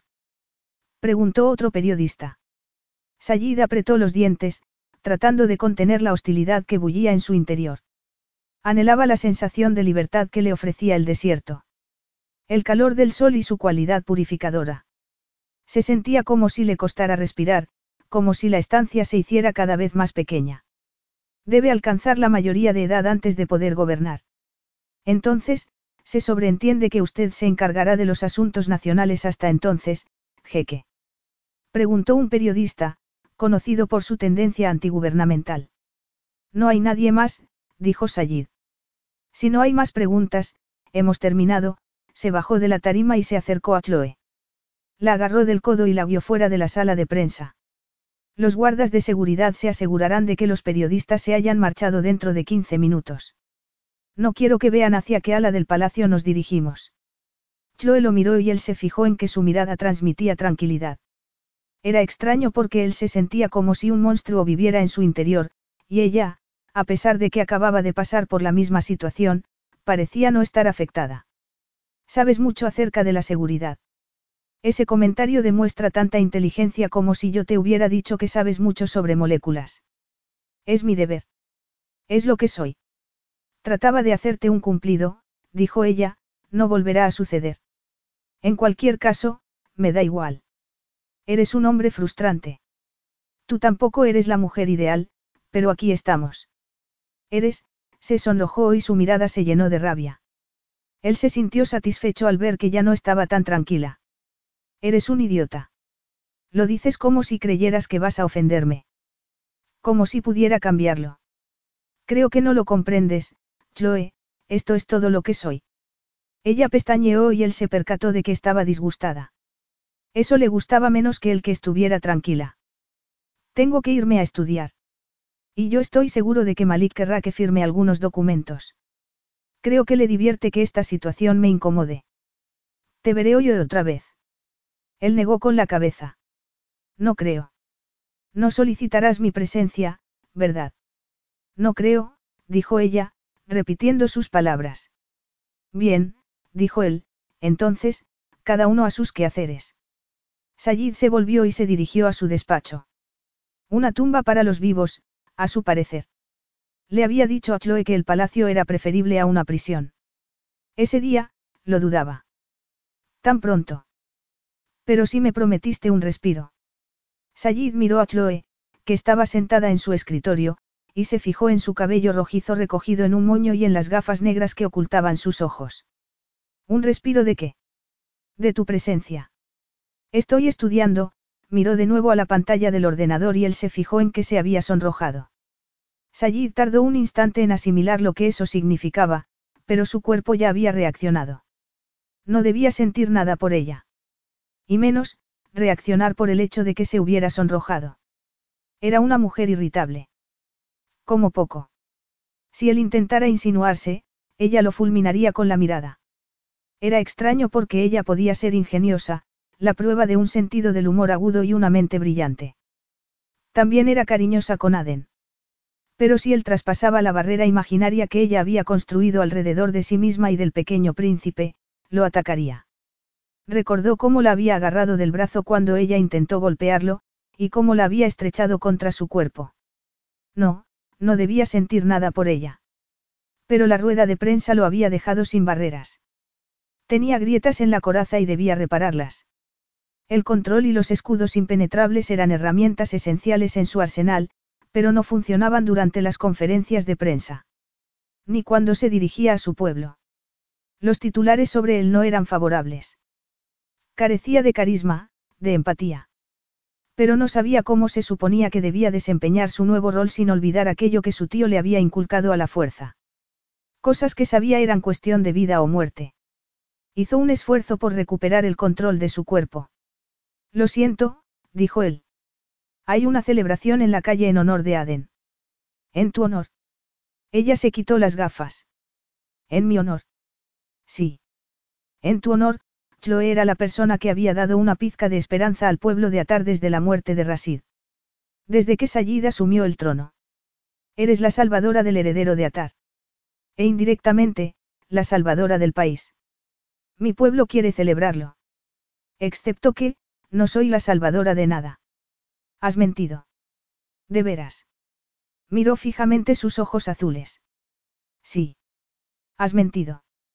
Hablaste como si yo lo hubiera salvado de las garras de la muerte o algo así, y parece que los periodistas te han creído. Lo escondiste hasta que ya no pudiste esconderlo más, y sé que tu intención era protegerlo, así que la esencia de la historia sigue siendo la misma. Si yo hubiera tenido que darte instrucciones acerca de su seguridad, si hubiésemos sospechado del accidente, te habría dicho lo mismo. Que lo escondieras hasta que estuviéramos seguros de que estaría a salvo. Actué así, más por impulso que por cualquier otra cosa. Y por miedo a mí, dijo él. Ella se puso en pie y arqueó la espalda. Sus senos redondeados se marcaban a través de la tela de su blusa. Él no pudo evitar fijarse en ellos. Era un hombre al que le gustaban las mujeres, y que disfrutaba del sexo.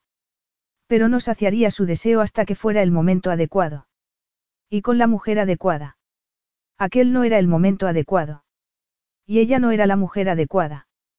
Se fijó en que Chloe tragaba saliva y deseó besarla en el cuello. ¿Y puedes culparme por ello? Preguntó Chloe. El ansia de poder es el motivo de la mayor parte de las atrocidades que se cometen en la vida. Quizá, pero este no es el tipo de poder que yo deseo, gesticuló para señalar el palacio. Ella pestañeó. ¿Y qué tipo de poder deseas? Es fácil. No deseo nada. Eso es imposible. Desear algo, en mi situación, sería peligroso. Resultaría fácil abusar. Ella arqueó una ceja con incredulidad. Él bajó la mirada y se fijó de nuevo en las curvas de su cuerpo. Todo el mundo desea algo, dijo ella. Yo estoy por encima de todo eso. Le resultaba casi imposible mantenerse alejado de ella. Habían pasado muchos meses desde que había estado con una mujer por última vez, el tiempo y las circunstancias no se lo habían permitido y comenzaba a sentir el efecto del celibato. Pero no era el momento de solucionar aquello y, desde luego, no con ella.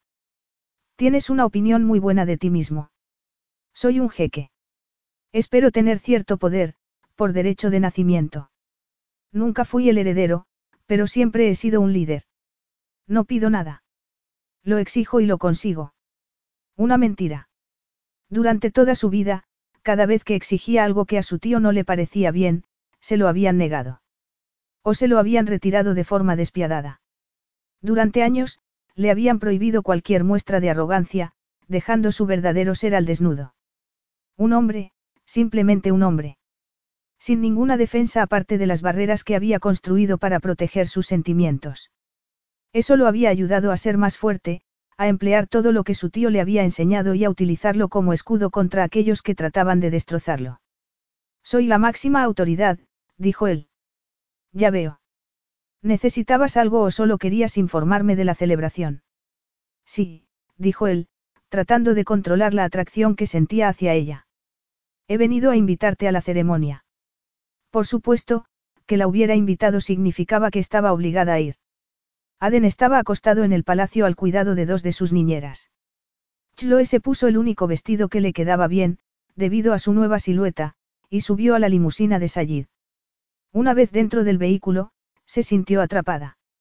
Eso indicaba el efecto inquietante que él tenía sobre ella. Todo ese poder y la manera de disfrutarlo. Era evidente que Sayid se sentía cómodo con él y que lo necesitaba. Y ella se preguntaba qué pasaría si se lo negaran. ¿Qué sería capaz de hacer para recuperarlo? Lo recuperaría a base de emplear los puños con alguien más débil que él. Lo encontraría en las súplicas de una mujer. O en disponer de la vida o la muerte de alguien más débil que él. Su padre lo había hecho. Y aunque sabía que no todos los hombres eran maltratadores, los hombres que ansiaban el poder, los dominantes, hacían que se dispararan sus alarmas. Y Sayid estaba provocando un extraño efecto sobre ella. Un efecto inquietante. En su presencia, se le formaba un nudo en el estómago y le costaba respirar. Estaba segura de que era una advertencia de su cuerpo. ¿Ves la esperanza que tienen? El tono de Sayid era sorprendentemente suave. Chloe miró por la ventana. La gente de la calle llevaba flores en las manos, como homenaje al jeque fallecido y a su esposa. También, como regalo al nuevo príncipe. La expresión de su rostro mostraba el amor que sentían hacia el país. Sí, dijo ella, con un nudo en la garganta. Sayid permaneció sentado con las manos en el regazo. La gente lo saludaba, pero él no devolvió el saludo. Chloe bajó la ventana de la limusina, esperando que Sayid la regañara, pero él no dijo nada. Sacó la mano por la ventana y saludó. La gente comenzó a sonreír y a gritar con júbilo. Ella miró a Sayid, confundida. Eres la mujer que ha salvado a su futuro gobernador, dijo él. Te quieren. Es extraño que te quieran por algo que no has hecho. Pero lo salvaste, dijo Sayid, con tono extraño. Lo llevaste en tu vientre y lo diste a luz. Tú eres el motivo por el que está vivo. Si no hubiese sido yo, habría sido otra. Pero fuiste tú. Así había sido. Y, desde entonces, su vida se estaba desmoronando poco a poco. Tenía un plan perfecto y estaba contenta con él. Sin embargo, había cambiado para siempre. Hubo un tiempo en el que la idea de convertirse en la doctora Chloe James le proporcionaba toda la satisfacción que podía esperar de la vida. Se imaginaba dando clases sobre temas que le encantaban y desarrollando nuevas teorías. Hubo un tiempo en el que todo eso era más que suficiente. Pero todo había cambiado, porque para tener eso tenía que sacar a Aden de su vida. Y esa idea le provocaba un fuerte dolor en el pecho que no conseguía calmar. Por supuesto, no podía quedarse en atar. No podía trabajar en el palacio para siempre. Así que solo le quedaba tratar de satisfacer el sueño que había tenido desde los 13 años. Y eso significaba abandonar algo demasiado importante. Había cambiado por completo.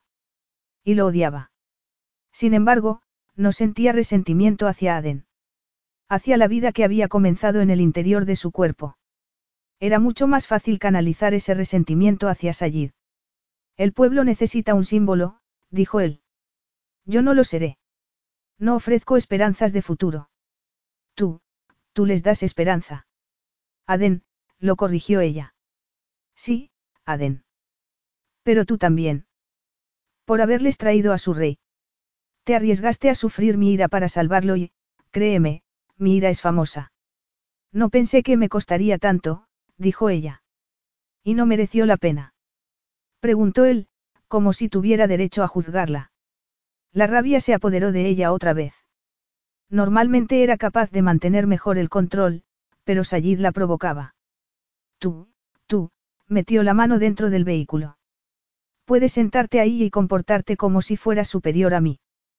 Tienes el poder de movernos a Aden y a mí como si fuéramos los peones de un ajedrez y, sinceramente, lo has hecho desde que entraste en mi apartamento.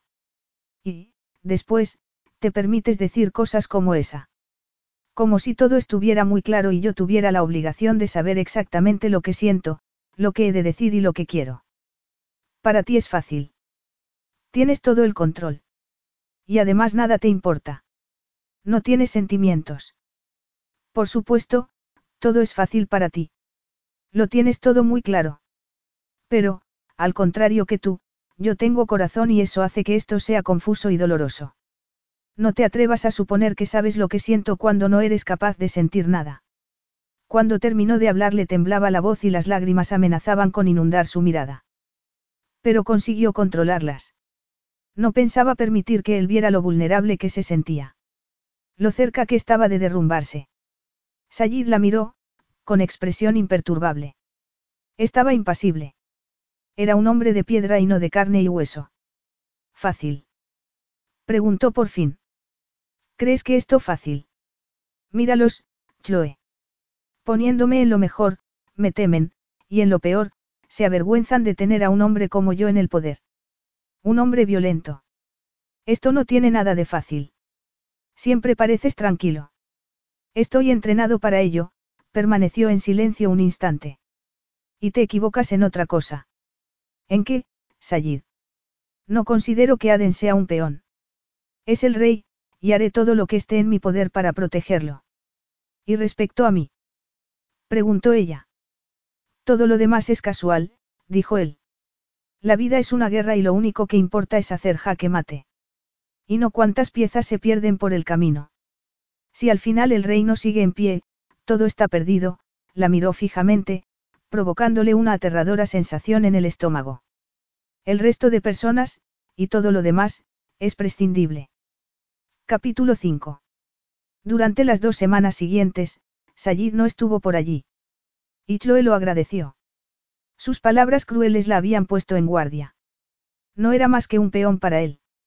Y, si el escándalo salía a la luz, estaba segura de que él la enviaría de regreso a Portland. Y no estaba preparada para separarse de Aden. Todavía no. Le quedaban seis meses para estar con él y pensaba aprovechar cada momento. Grabarlo en su memoria para recordarlo siempre.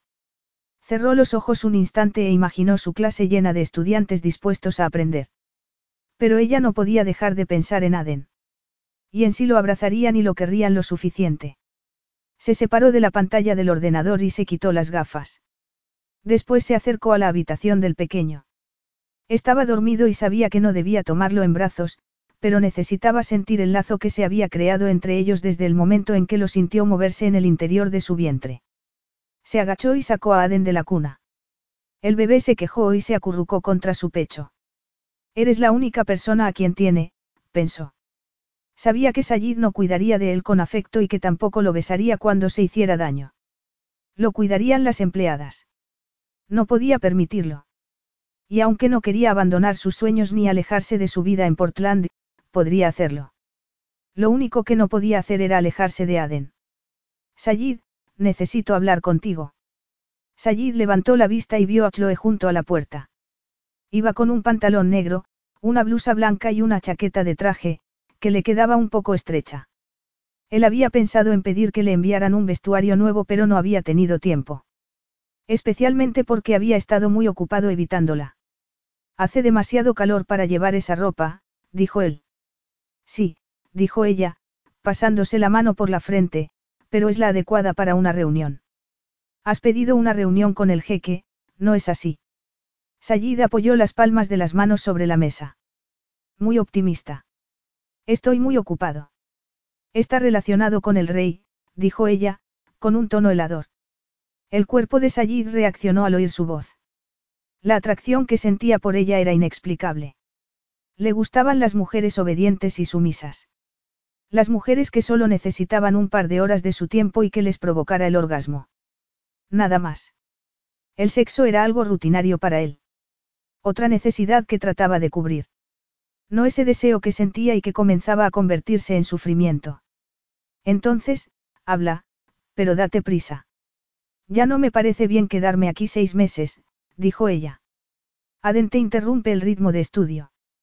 Preguntó Sayid tratando de mantener la calma. No sabía por qué se había enfadado tanto al oír las palabras de Chloe.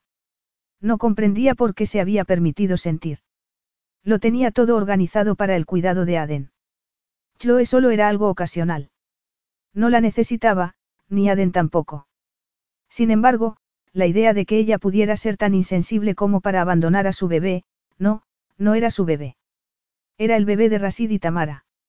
Chloe no tenía motivos para quedarse y él debía recordarlo. Ni mucho menos, dijo Chloe, sorprendiéndolo con su respuesta. No voy a discutir contigo, Chloe. Fuiste tú la que pidió venir, si ahora quieres marcharte tienes la puerta abierta.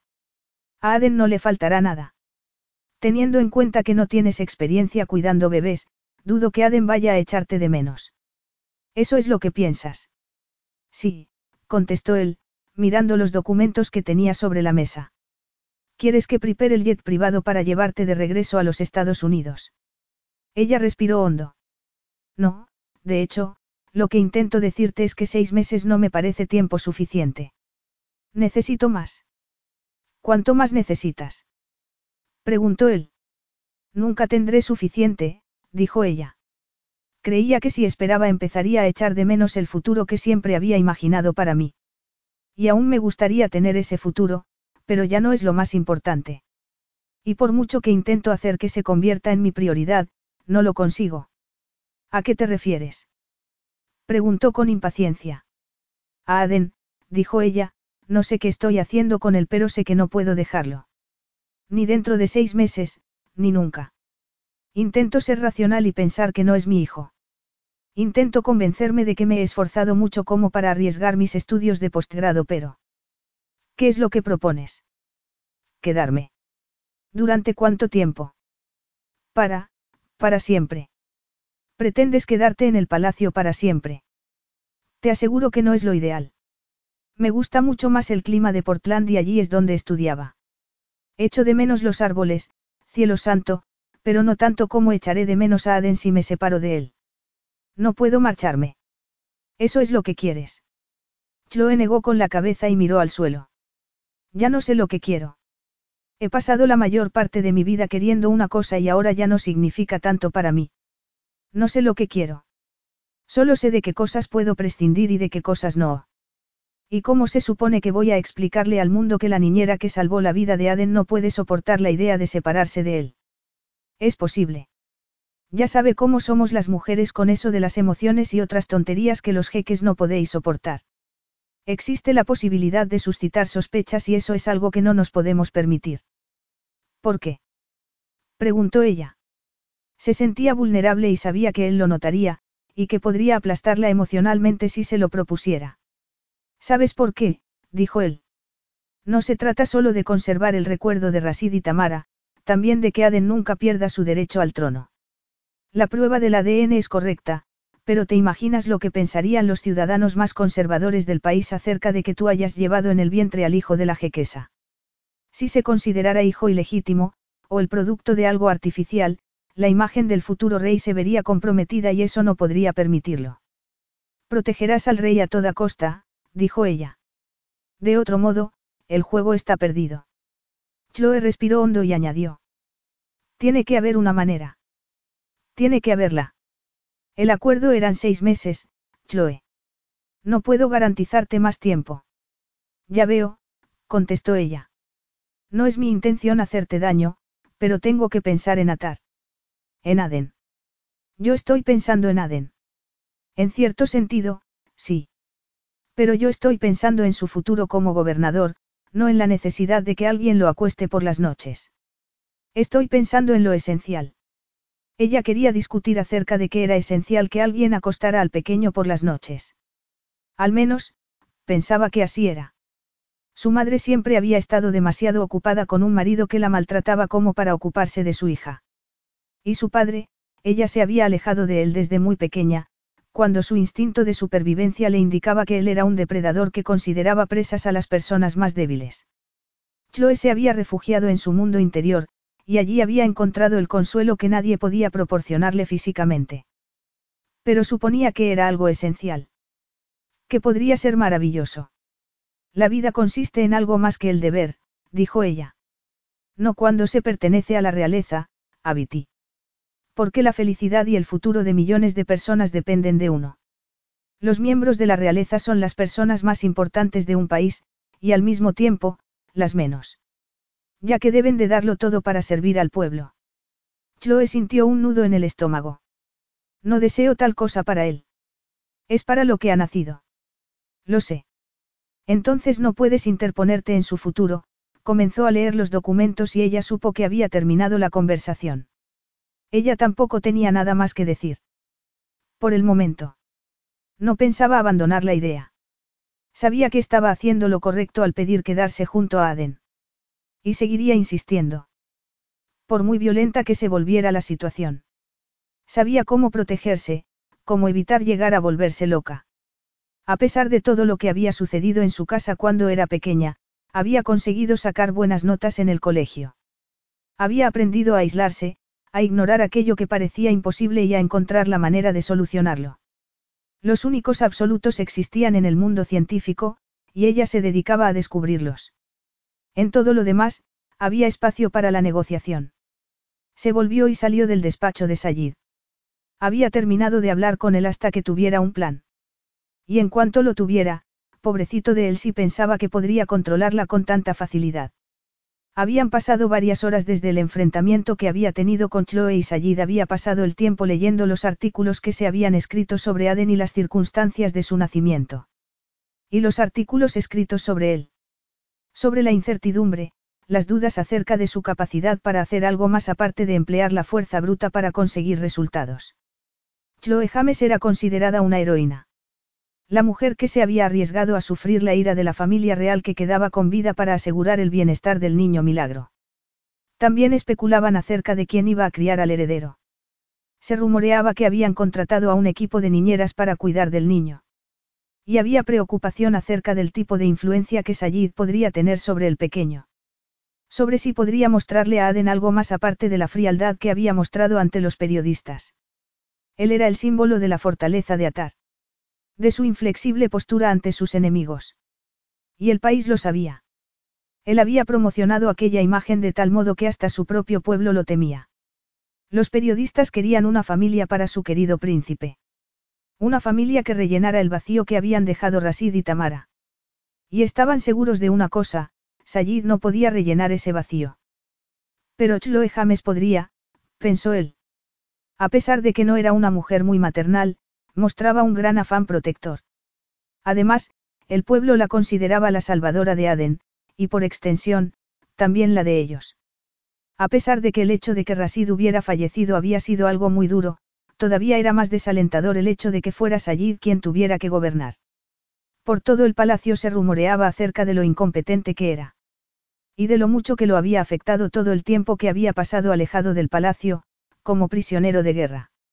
El deber del segundo hijo era servir al país. No solo como soldado, sino como estratega militar. A los segundos hijos se les enviaba a aprender fuera, a cultivar la fortaleza y la resistencia. Los segundos hijos no podían ser tratados con afecto o delicadeza. La empatía era un rasgo necesario para ser un líder, pero no para un guerrero. Sayid se había criado casi toda su infancia con su tío, el segundo hijo de su familia. Un hombre que había visto cosas que ningún hombre merecía haber vivido. Un hombre que había conseguido mantenerse cuerdo y que había hecho todo lo posible para asegurarse de que Sayid fuera lo bastante fuerte como para hacer lo mismo. Eres un símbolo para el país, Sayid. Un ideal. Un ideal nunca deber permitirse el fracaso, ya que, si no, todos los que han confiado en él fracasarían también. Así que se había convertido en algo más que en un hombre. Y al hacerlo había perdido toda su humanidad. Algo que ya no le importaba. Para eso era necesario tener sentimientos. Y él ya no los tenía. Había sido Khalid el que le había arrebatado la última pizca de ternura que quedaba en su interior, el que le había dado motivos para que la sacara de su pecho por sus propios medios. En aquel entonces, le había parecido una crueldad. Un dolor inmenso. Pero el hombre le había mostrado su propia debilidad y por qué no debía permitir que permaneciera en él. Mira cómo tu debilidad te traiciona, recordó sus palabras. Así que él había erradicado todo sentimiento, la empatía, el amor, el dolor que había en su pecho, dejándolo vacío. Pero protegido. Y protegiendo al resto. Pero Aden había nacido para ser un líder. Sus requisitos eran diferentes. Sus necesidades también. Sayid no podía proporcionar amor, ni apoyo emocional, al futuro heredero de ese país.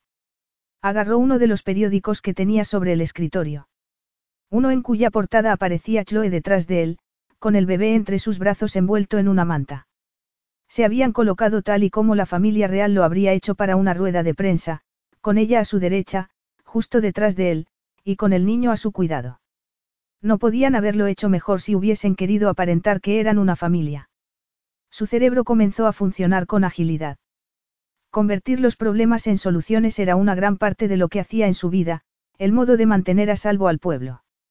Y sí, había fallado en alguna ocasión, pero había prometido que no volvería a fallar nunca.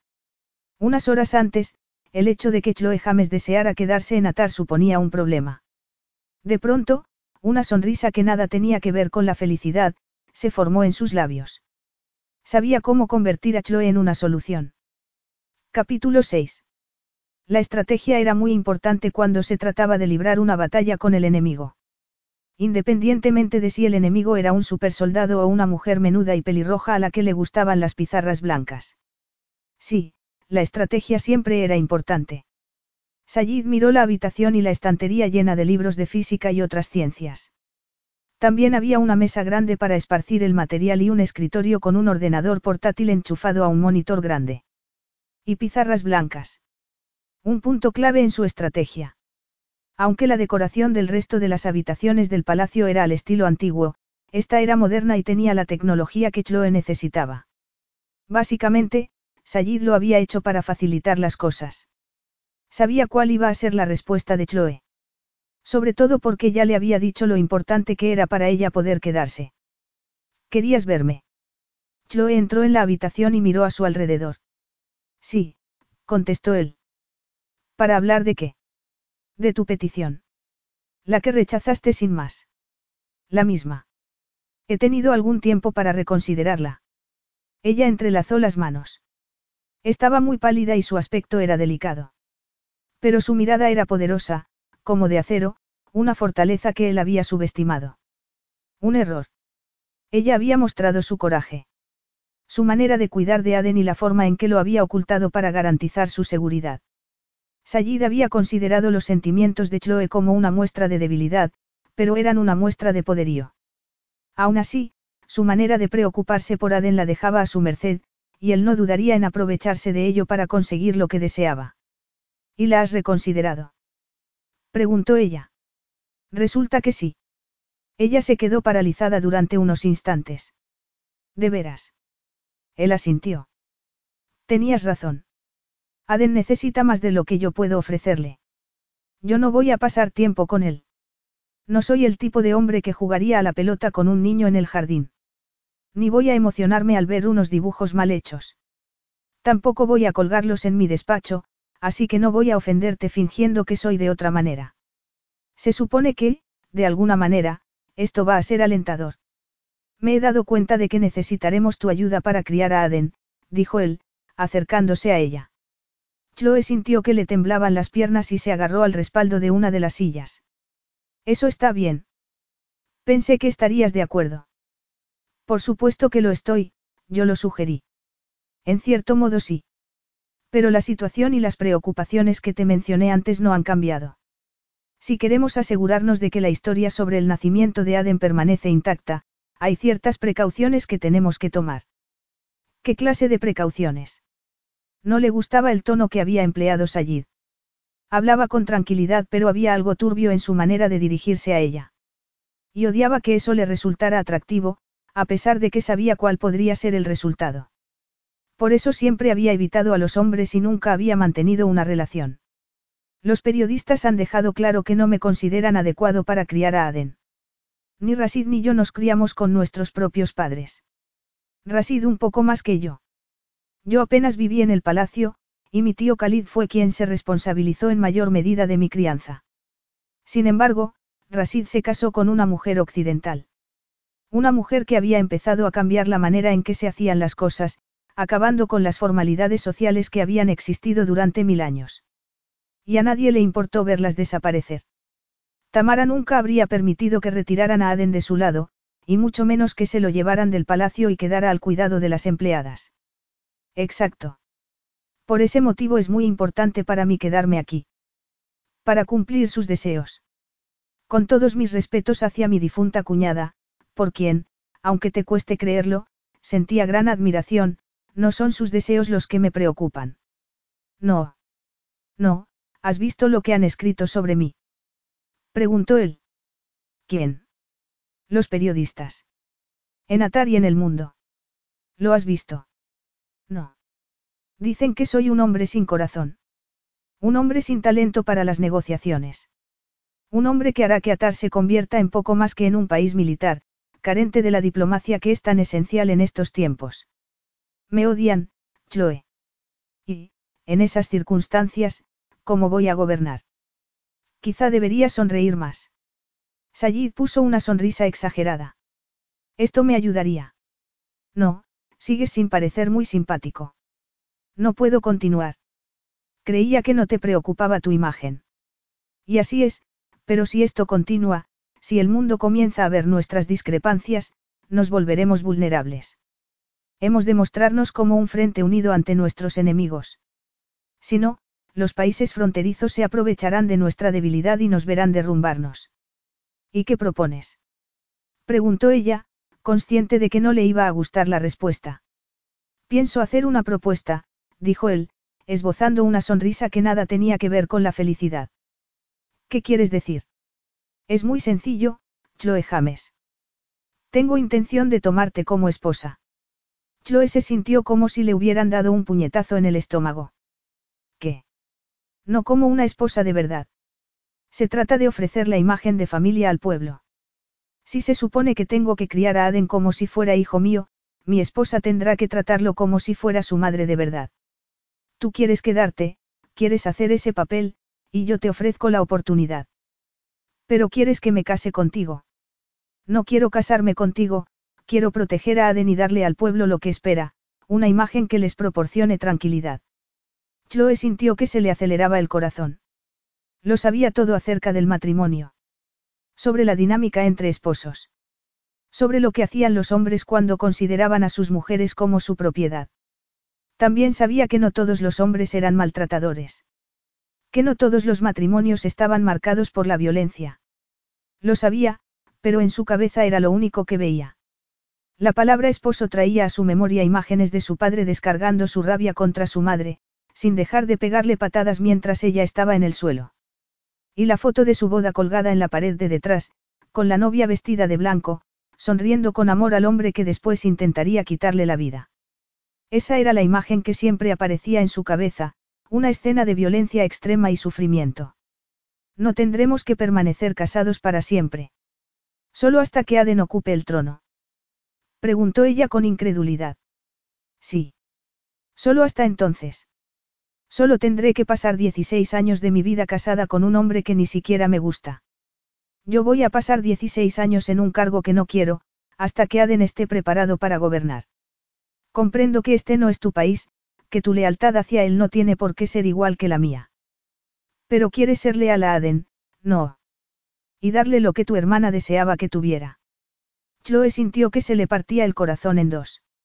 Imaginó su futuro quemado por las llamas, convirtiéndose en cenizas y dispersándose con el viento. Y tenía que permitir que así fuera, porque la otra opción que le quedaba era separarse de Aden.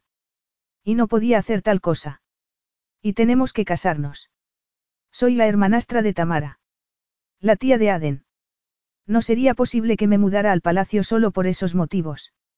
Durante una temporada, sí. Pero hasta que sea adulto. Bueno, yo no considero que a los 16 sean adultos. En Atar es diferente, dijo él con frialdad. Si ella se marchaba, Sayid sería la familia más cercana que tendría Aden. Y él no podría darle cariño. Solo sería un matrimonio legal, ¿verdad? Él asintió. No tengo deseos de tener esposa. Y es tradición que el matrimonio real duerma en habitaciones separadas. Rasid y Tamara no lo hicieron. Lo de ellos no era lo habitual. Era una pareja que se quería, y el hecho de que Tamara fuera norteamericana influía en la manera en que hacían las cosas. Rasid nunca me pareció un hombre muy tradicional. No lo era. Y por eso se sentía atraído por Tamara. Pero nosotros. Nosotros seremos una pareja tradicional. Además, no se sorprenderán de que te haya elegido a ti como esposa. Has demostrado valentía, y el deseo de proteger a Aden a toda costa. Aquí, el amor no siempre es un factor importante, y menos en los matrimonios de la realeza. Nadie esperará que nos casemos por amor. Chloe tragó saliva. Puedo pensármelo. Por supuesto, él la miró como si solo necesitara unos instantes para pensárselo. No podré pensarlo contigo mirándome. Está claro. Lo único que te resulta complicado es la asociación emocional que haces con la idea de matrimonio. Yo no hago esa asociación emocional. Ni con el matrimonio ni con nada más. De eso estoy segura. Pero no es solo que, lo miró y, al ver que él la miraba fijamente, se quedó sin habla. Podrás terminar tus estudios.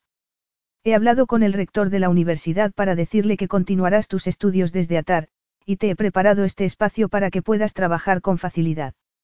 La rabia se apoderó de ella, aplastando al temor que padecía y a la extraña atracción que sentía hacia él. ¿Qué tú? No es necesario que me des las gracias.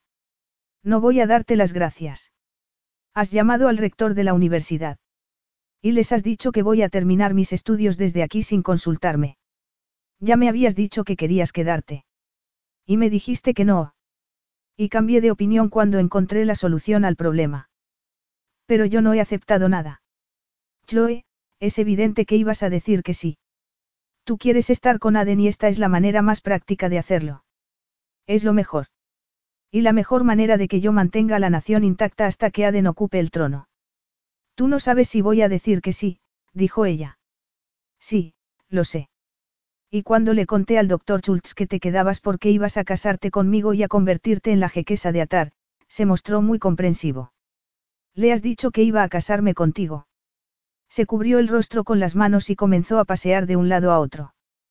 Creo que me va a dar un ataque. No. No. Bueno, supongo que tú lo sabrás mejor puesto que parece que sabes perfectamente qué voy a hacer en cada momento. ¿Tienes alguna otra revelación para mí? poderoso jeque, por favor, cuéntame a mí, una pobrecita mujer débil, mis deseos. Chloe, estás exagerando. No, estoy siendo tan dramática como la situación lo requiere.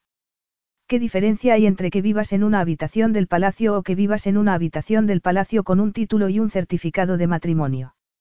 En realidad, para ti, habrá muy poca diferencia. Es cierto que el matrimonio no significa nada para ti. No es más que una formalidad social. Si no hay implicación emocional, ni obligación de fidelidad, ¿por qué ha de significar algo?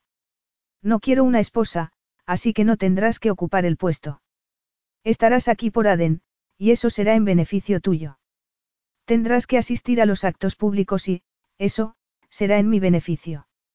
Pero no te pediré nada de lo que un hombre pide a una esposa. No necesito que me hagas un hueco en tu cama, ni deseo que me des un hijo.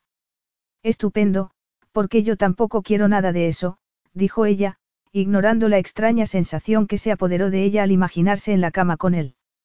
No puedo creerte. Eres arrogante y controlador. Decidido. Soy un hombre decidido. Me contaste lo que querías y he encontrado una solución que nos beneficiará a los dos. Te sugiero que me des las gracias en lugar de maltratarme verbalmente. Creo que tu ego puede soportarlo. No tengo ego, Chloe. Veo las cosas tal y como son, y cómo han de ser para que funcionen. No es un asunto de ego, conozco mi lugar en la vida y me aseguro de cumplir con mis obligaciones. Lo haré por Aden cuando seas mi esposa. Y por ti también. Chloe se sintió como si se estuviera partiendo por dentro. Como si estuviera perdida en la oscuridad, deseando tener una linterna para encontrar su camino. Tenía la sensación de que no había un camino correcto. Solo había un camino que no fuera muy doloroso, el camino con el que se encontrara mejor.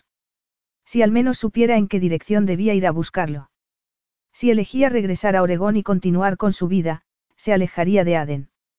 Si se quedaba junto a Aden, iría directa a la guarida del león. Pero estaría allí, con su hijo. Tragó saliva para intentar suavizar el nudo que tenía en la garganta y que le impedía respirar con normalidad. De pronto, vio la luz. Y supo que el único deseo que realmente quería satisfacer era permanecer junto a Aden. Era su prioridad, y si se marchaba de su lado, el dolor y la nostalgia nunca se separarían del amor que sentía por él. No podría soportarlo. No podía elegir la opción de separarse de la única familia que tenía. Aden era su hijo. Por mucho que genéticamente fuera de otra manera, ella sentía que era hijo suyo de verdad. Está bien, Sayid, me casaré contigo, dijo ella, tratando de no atragantarse con las palabras. Sayid asintió y la miró con frialdad. No había ninguna expresión de victoria en su rostro. Arreglaré lo que sea necesario. Cuanto antes nos casemos, mejor. Se volvió y salió de la habitación, dejándola allí de pie, rodeada de libros y pizarras blancas. Al menos, era un ambiente que le resultaba familiar. Siempre había temido el matrimonio porque se imaginaba dependiendo emocionalmente del hombre que fuera su marido, tal y como su madre había hecho. Pero esa no sería su vida. Porque para que un hombre pudiera tener ese poder sobre ella, tendría que amarlo. Y ella no amaba a Sayid. Nunca lo haría. Además, él nunca sentiría pasión por ella. Era un hombre sin sentimientos y esa era su salvación. Sayid era frío como un témpano de hielo. Y ella lo agradecía. Mientras no hubiera pasión, no habría peligro. Capítulo 7. Sayid corrió. La arena quemaba incluso a través de sus zapatos. El sol era castigador. Se detuvo y miró a su alrededor. No había nada visible en ninguna dirección, la pequeña colina ocultaba el palacio y alrededor, nada. Nada más que un espacio abierto. Arena roja. Sin paredes. Sin rejas. Aún así, se sentía como si estuviera encadenado por las muñecas, como si alguien le apretara el cuello tratando de ahogarlo. Cada noche tenía pesadillas. Soñaba con que estaba atado. Esperando oír el sonido del látigo, sentir el filo del cuchillo sobre la piel. Esperando un dolor que no podría mostrar ocultando la agonía para que nadie se enterara de lo cerca que estaba de derrumbarse. Se dobló por la cintura y se abrazó las rodillas para intentar ignorar la sensación de estar atrapado. Normalmente, estar en el desierto de atarlo ayudada. La amplitud del espacio aliviaba la claustrofobia que invadía su interior. Pero esa vez no funcionó. Se sentía atrapado, como si no pudiera respirar. Se sentó sin preocuparse de que la arena quemara sus piernas en aquellas partes que dejaban al descubierto sus pantalones cortos. Era como si estuviera a punto de estallar, respiraba con dificultad, y sentía una rabia tan fuerte e incontrolable que necesitaba liberarla. Allí. Con el desierto como único testigo. Solo allí podía permitirse sentir el aplastante peso que cargaba sobre su espalda desde el nacimiento. Había estado encadenado mucho antes de que lo tomaran como prisionero. Primero por su familia, debido a las expectativas que tenían acerca de que él fuera el responsable de proteger al país. Después, en la celda de la prisión en la que le robaron un año de su vida. Allí había vivido entre basura, lo habían desnudado, y le habían arrebatado todo indicio de poder. Y, posteriormente, le habían arrancado la piel. Pero cuanto más lo presionaban, más fuertes hacía sus barreras de defensa. Era el símbolo del poder de su nación y no importaba cuánto lo presionaran, porque sabía que nunca se derrumbaría. Sabía que no podía permitir que los sentimientos, o la debilidad, resquebrajaran sus barreras. La tortura, el cautiverio, estaba creado para soportar ese tipo de cosas. Ese había sido el motivo por el que durante su juventud lo habían destrozado para volver a recomponerlo. Le habían pegado palizas, y había perdido todo lo que le importaba. En manos de su tío. El único familiar implicado en su vida diaria. Pero había sido necesario.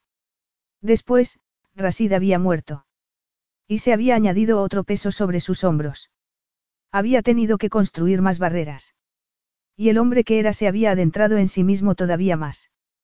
Pero ya no le servía para refugiarse, no como durante el tiempo que había pasado con su tío, o en la prisión del enemigo. Ese día sentía que se ahogaba. En ese momento, la necesidad de liberarse, de gritar en el silencio del desierto, de liberar la tensión que amenazaba con aplastarlo, era sobrecogedora. Pero no podía hacerlo. Iba a tener una esposa. Y un hijo. Algo que pensaba que ya nunca tendría. Algo que ya no deseaba. Otra mujer. Otro momento. Otro bebé. Uno que ni siquiera había podido respirar por primera vez. Isura. El amor que Sayid había sentido por ella era inaceptable, su manera de perder el control con ella, una debilidad.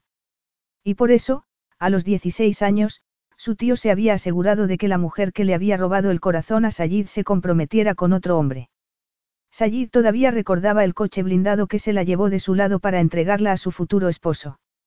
Y estaba embarazada. El bebé. Ya no está embarazada, Sayid. Su padre se ha encargado de todo. Isura va a casarse con otro hombre, le habían dicho. ¿Con quién? ¿Dónde? Había preguntado él. No es asunto tuyo. Ella no es para ti. Nunca lo será. No era lo que necesitas. En aquellos momentos habría sido capaz de arrancarse el corazón. Habría preferido ese dolor que el de la pérdida. ¿Lo ves, Sayid? ¿Ves el poder que ella tenía sobre ti? El poder que les habría otorgado a tus enemigos. La habrían utilizado en tu contra. No puedes amar de esa manera. Cuando te sientes así, le das tu poder a los otros, le había dicho Khalid. Y tenía razón. Le había demostrado el poder que podía darle a sus enemigos. Y ese día, Sayid había dado un paso final, deshaciéndose de todos sus sentimientos y convirtiéndose en el ideal para el que había nacido. Un símbolo de la nación. Intocable. Inamovible. Había abandonado la idea de tener una esposa. De tener un hijo. Pero Chloe no sería su esposa de verdad. Y Aden nunca sería su hijo. Nada había cambiado. Nada cambiaría. Se incorporó e irguió de nuevo las barreras contra el dolor y la sensación de estar en cautiverio. Cuando regresó al palacio, volvía a no tener sentimientos. Afortunadamente, nos ahorraremos la parafernalia que a menudo acompaña a una boda real, dijo Sayid, mirando a Chloe a los ojos desde el otro lado de la mesa. Él le había pedido con antelación que esa noche lo acompañara durante la cena. A Chloe no le había gustado nada la idea pero había aceptado porque no podía parecer que tenía miedo de él. O mejor aún, no podía tenerle miedo, así que no iba a pasarse los días escondida en el palacio tratando de evitarlo. Era más fuerte que eso. ¿Y cómo es eso? Pretendo celebrar la boda muy pronto, y hacer una gran celebración con la muerte del jeque tan reciente sería ofensivo. Pero vamos, no me entristece no celebrar una gran boda. A mí tampoco, aunque preferiría no tener que celebrar la boda como tal. ¿No has comido nada? Creo que no volveré a tener hambre durante una semana al menos. Tienes que comer. Estarás demasiado delgada. No me sentará mal perder el peso del embarazo. No te hace falta perder peso. Ella lo miró y vio que él se estaba fijando en sus pechos. De pronto, una ola de calor la invadió por dentro. Debía sentirse ofendida y, sin embargo, se sentía intrigada. No recordaba que ningún hombre se hubiese fijado en sus pechos. Los hombres con los que ella se relacionaba estaban centrados en su trabajo y durante el tiempo que pasaban en la universidad únicamente se dedicaban a sus proyectos. Ella nunca había deseado mantener una relación, por lo que nunca se había preocupado de si los hombres le miraban los pechos o no. Era interesante, y debería estar enfadada. Chloe carraspeó pero Sayid no dejó de mirarle los pechos. Bueno, eso es lo de menos. La cosa es que en unos pocos días mi vida ha cambiado por completo. Él la miró a la cara. Tu vida empezó a cambiar hace un año. Y, después, cuando nació Aden. Esto solo es la continuación. Lo sé, contestó ella. Era cierto. Su vida había empezado a cambiar cuando se quedó embarazada de Aden. El embarazo había hecho que cambiaran su aspecto, sus sentimientos y las cosas que le gustaban. Su cuerpo se había convertido en el de una extraña. Y de manera ingenua había tratado de convencerse de que después de dar a luz todo volvería a ser como antes. Había sido tan tonta. Nunca sabré cómo habría sido si ellos estuvieran aquí, dijo Chloe. Me habría resultado más fácil entregarlo. Él se encogió de hombros. Es posible. Tú confiabas en que ellos harían un buen trabajo educándolo. Es verdad. Y confías en que yo lo haga. Ni mucho menos, dijo ella, con sinceridad. Entonces, estoy seguro de que, si Rasid y Tamara estuvieran vivos, tú estarías bien. Es probable. No sirve de nada castigarte por cosas que no sucederán nunca. Supongo que tienes razón. Naturalmente, dijo él. Eres tan arrogante. Él se encogió de hombros. Igual que tú en el contexto adecuado. Confías plenamente en tu habilidad como científica, y en tu capacidad de resolución de problemas, supongo. Por supuesto. Entonces no veo por qué yo no debería tener plena confianza en el ámbito que domino. Porque parece que no hay nada que escape de tu dominio, dijo ella. Ya te he dicho que si habláramos sobre la teoría de cuerdas, sabrías más que yo. Entonces, permaneceré en el rincón científico donde podré mandar, quizá no fuera tan malo casarse con él. Podría pasar tiempo con Aden y también en el maravilloso estudio que él había preparado para ella. Bienvenida a tu rincón. Qué generoso, dijo ella, mirando el plato de comida. Entonces recordó la manera en que Sayid le había mirado los pechos. ¿Por qué lo había hecho? Comió un poco de arroz y se percató de que él la estaba mirando otra vez. Una ola de calor recorrió su cuerpo. No domino todos los ámbitos, Abiti, dijo él. Te darás cuenta con solo mirar los titulares. Eso es solo la opinión de los periodistas. No necesariamente es real. Poco después de la muerte de Rasid, en un evento, un diplomático de un país vecino quiso hablar conmigo sobre un partido de rugby que iba a celebrarse entre los dos países. Y. Le dije, sucintamente, que en aquellos momentos no me importaba el deporte. No se quedó contento con la respuesta y dijo que no animaría a su gente a pasar las vacaciones en Atar. Mi reacción fue decirle que se fuera al infierno. Vaya. Eso ocasionó que se hicieran comentarios muy sensacionalistas. Durante el siguiente evento que celebramos en el palacio, mi consejero me dijo que me portara bien. Como si fuera un niño, soltó una carcajada carente de humor. No, no domino todos los ámbitos. Bueno, dijo ella, yo tampoco. Y, curiosamente, gran parte del tiempo trabajo para demostrarme que estoy equivocada. Es lo que hace un buen científico. Busca la verdad de manera objetiva, independientemente de cuáles sean sus creencias personales. Supongo que un buen líder ha de ser amable con todo el mundo al margen del humor que tenga. No estoy seguro de si sé ser amable.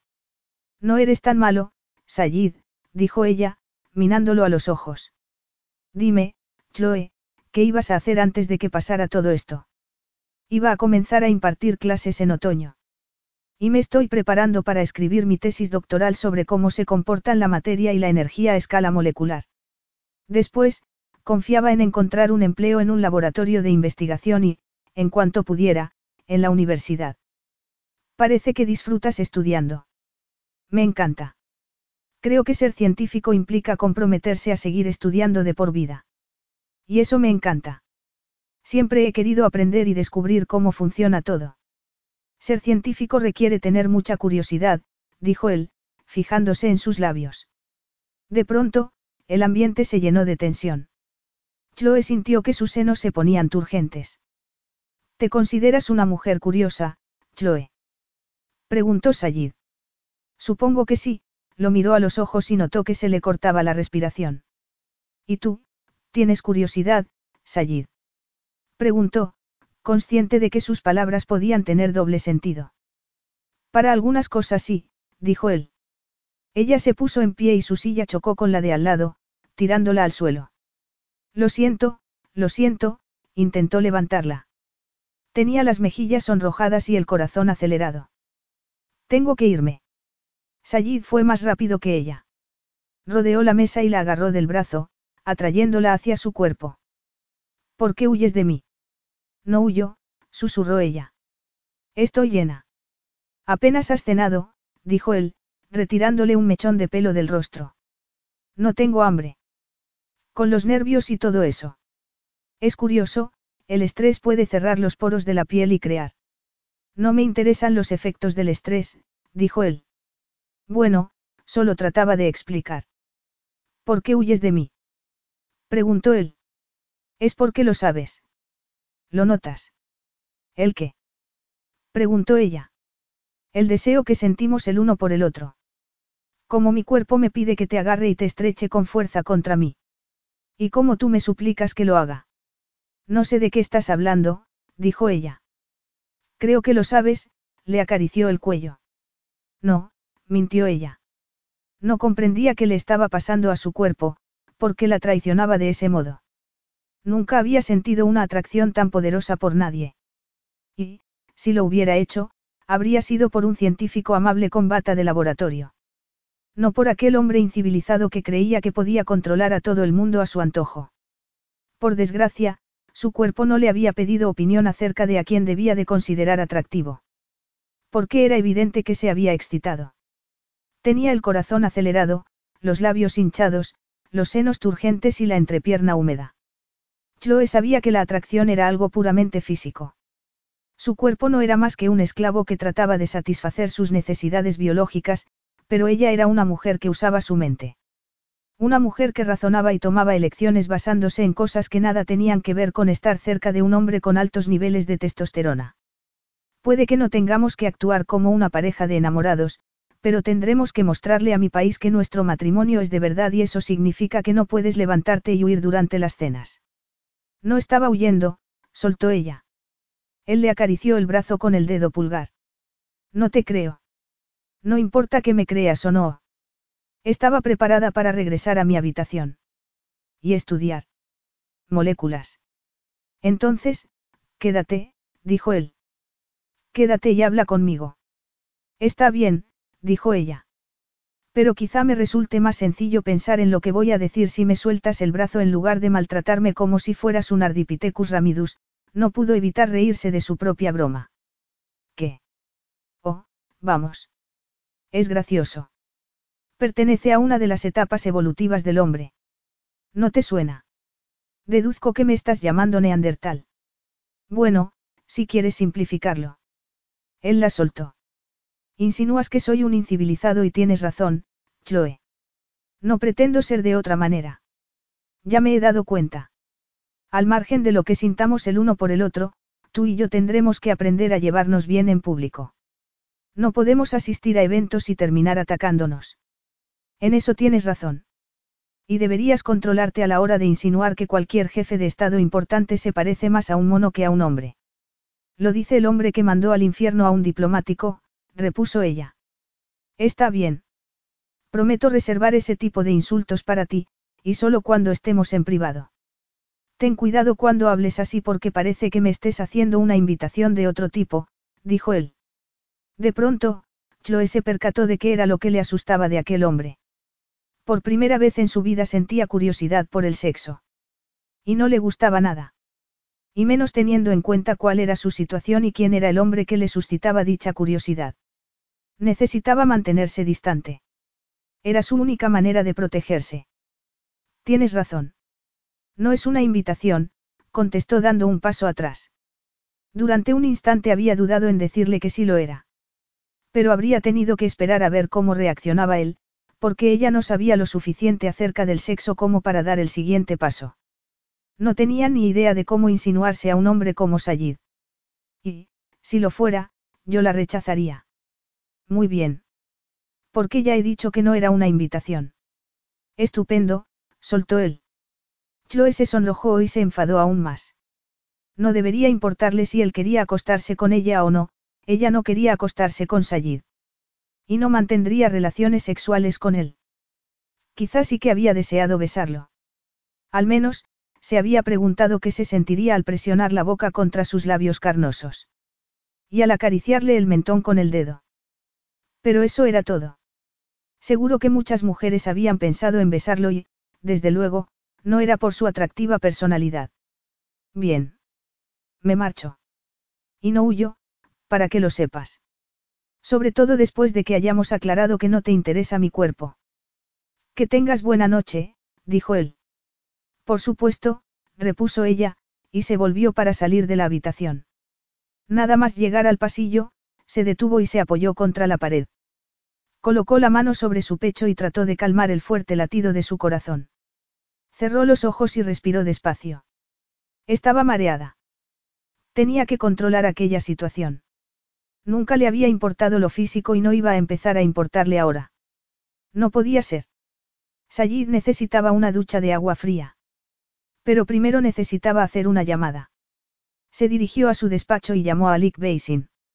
Da. Se oía música de fondo y una mujer hablando en un idioma que Sayid no identificaba. Después, el sonido de una puerta al cerrarse y silencio. Gracias por encontrarlo. De nada. Ha sido fácil. Para ti, Alik era el mejor amigo de Sayid. Casi un hermano, y en muchos aspectos más de lo que lo había sido Rasid. Para cualquiera. Prácticamente aparecía en la guía de teléfonos. ¿Quiere quedarse? Con el niño. Sí. Pensé que no querría quedarse por ti. ¿Y qué le has dicho? Si quiero salvaguardar el secreto de Rasid, tenerla aquí podría ser problemático. Es cierto. Pero has evitado contestar la pregunta que me produce curiosidad. ¿Qué le has dicho? Le he pedido que se case conmigo. Su amigo se rió de verdad. Sayid no estaba seguro de cómo lo hacía Alik. Cómo después de lo que había vivido, y de lo que había visto, era capaz de poner una sonrisa. Alik vivía deprisa y de manera intensa. Y el placer era una de las prioridades de su vida. En ocasiones, Sayid envidiaba la facilidad con la que vivía el otro hombre. El hecho de que pudiera ser invencible y hombre al mismo tiempo. No es buena idea, camarada. No hay nada peor que una esposa. ¿Has tenido esposa alguna vez? No, y no por casualidad. Entonces, ¿cómo lo sabes? Lo sé porque esta noche hay una rubia en mi habitación y el fin de semana pasado era una morena. Mañana, quién sabe. Eso no se puede hacer cuando uno está casado.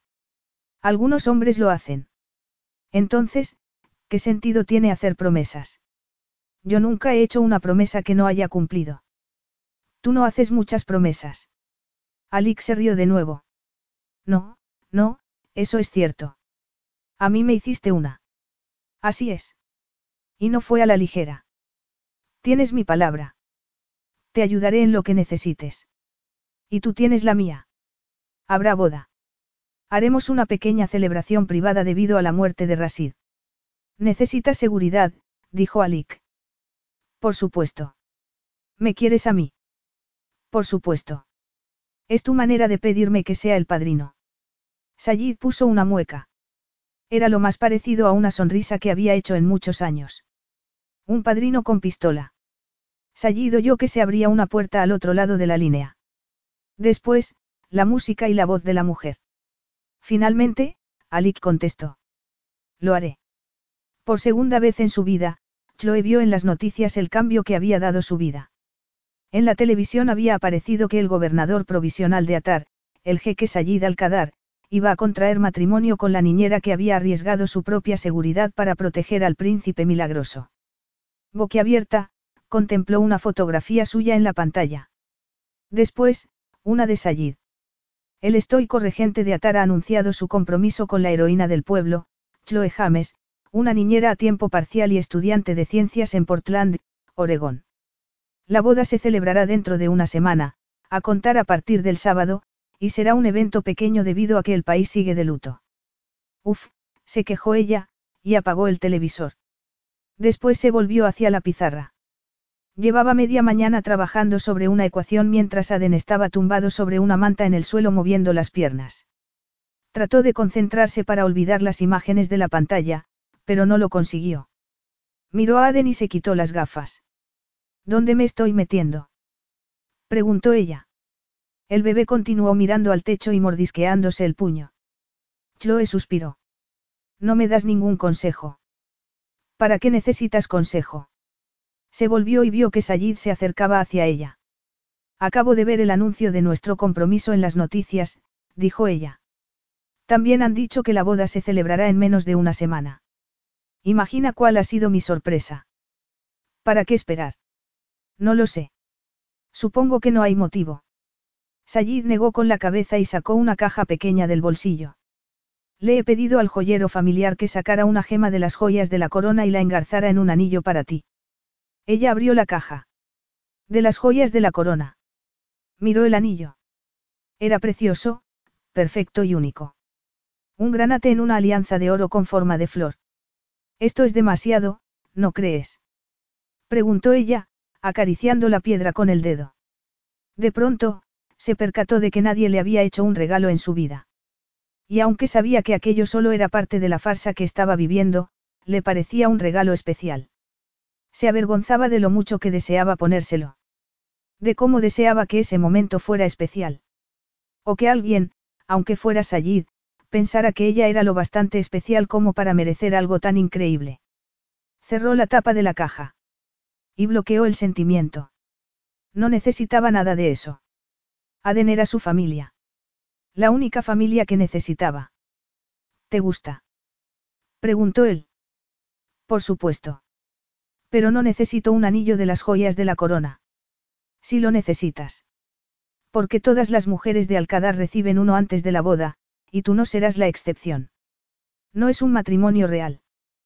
Pues devuélvelo cuando nos divorciemos. Ella se aclaró la garganta. ¿Y cuándo crees que será eso exactamente? Cuando estarás preparada para separarte de Aden. Ella negó con la cabeza.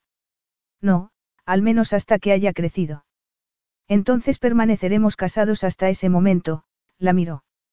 Es un gran compromiso para alguien de tu edad. Para alguien que tiene una vida al margen de la familia real. Tener un hijo siempre es un gran compromiso. Cuando una mujer descubre que está embarazada, toda su vida cambia en ese mismo instante. Su futuro cambia. Eso es lo que me ha pasado. Sí, las circunstancias son más complicadas. Y sí, el cambio ha sucedido un poco más tarde. Pero estoy dispuesta a cambiar mis expectativas por él. Más que eso, quiero hacerlo. Serás una buena madre, dijo él. Serás la madre que Tamara habría querido para él. Una fuerte emoción se apoderó de ella y, una vez más, sintió un enorme vacío y deseó poder llenarlo con la compañía de otra persona.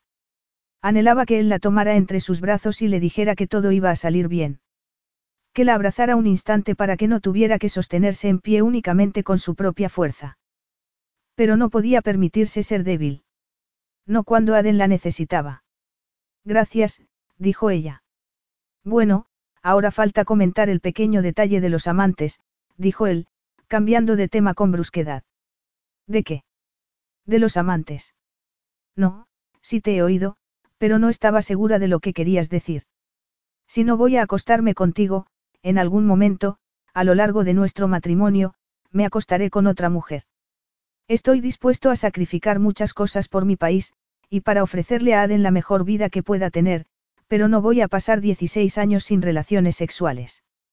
Ella pestañeó. De pronto, notó que una mezcla de rabia y celos se instalaba en su vientre y provocaba que se le acelerara el corazón. No era que no soportara la idea de compartirlo con otra mujer, sino que deseaba que se acostara con ella, que la deseara y que la hiciera disfrutar con su experiencia sexual. Hagas lo que hagas, sé discreto. No quiero enterarme de lo que sucede en tu dormitorio. Ocúltamelo, yo no abriré la puerta. Podrás estar con alguien pero para mí será como si estuviera solo. Y, a menos que yo abra la puerta, podrás ser tanto promiscuo como casto. Será como la paradoja de Strdinger. Porque es imposible de demostrar a menos que la puerta esté abierta. Sí, exacto. Esa es la broma. Tienes que cultivar más el sentido del humor normal y corriente. Así se habría invalidado la teoría de Quantum. Lo mismo se aplica para ti. Cuando traigas amantes tendrás que ser discreta. Los medios de comunicación no han de sospechar nada.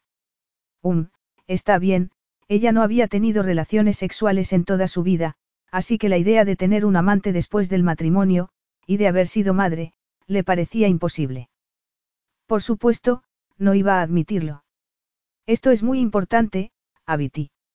Si me pillan en un escándalo, a pocos le importará. Soy un hombre en un mundo de hombres y en lo que el sexo se refiere, se nos perdona casi todo. A las mujeres no. Si ocurriera algo, me pedirían que nos divorciáramos. Este matrimonio es pura imagen, y no debe verse comprometido. No hay que hacer nada que pueda dañar la imagen que la gente tiene de ti. No te preocupes. Seré completamente discreta cuando tenga mis aventuras. Nada de sexo en la mesa del comedor, dijo ella, y se sonrojó. En la mesa del comedor. Preguntó él. Me parece que sería muy incómodo. Ella tragó saliva. Eso demuestra lo mucho que sabes. Podría demostrarte lo mucho que sé. Las palabras escaparon de la boca de Sayid. No debía presionarla. No debía forzar la situación para ver hasta dónde podía llevarlos la atracción que sentían el uno por el otro. De pronto, imágenes de sexo apasionado invadieron su cabeza.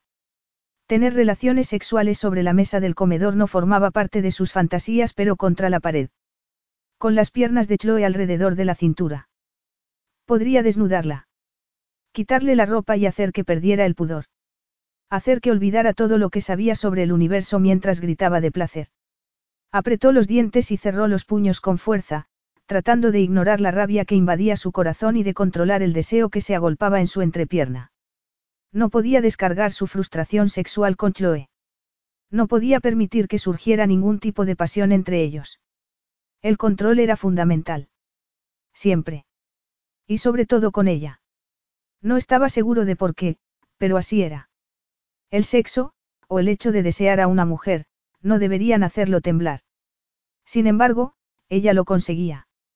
Ese era el motivo por el que nunca podría tocarla. Yo, está bien. No necesito que lo hagas, Chloe se agachó para tomar a Aden en brazos y lo abrazó contra su pecho, utilizándolo como escudo. Como desees. Es lo que deseo. Tengo que ocuparme de unos asuntos antes de la boda. Te veré en el Palacio de la Costa. Es allí donde se celebrará la boda. Sí. Haremos una ceremonia pequeña en la playa. Lo tenías todo planeado, no. A estas alturas tengo muy pocas cosas planeadas, Chloe James. Capítulo 8. El palacio de la costa era completamente diferente al palacio del centro de Atar. Allí, la brisa marina refrescaba el aire y daba sensación de humedad, algo muy distinto al calor árido del interior. Sayid había pasado mucho tiempo en aquel palacio durante su juventud. Un lugar de retiro después de las temporadas que había pasado en el desierto, viviendo en tiendas beduinas y aprendiendo a sobrevivir en uno de los medios más duros. Incluso todo ese tiempo después, entrar en el recibidor de piedra blanca hacía que se sintiera aliviado.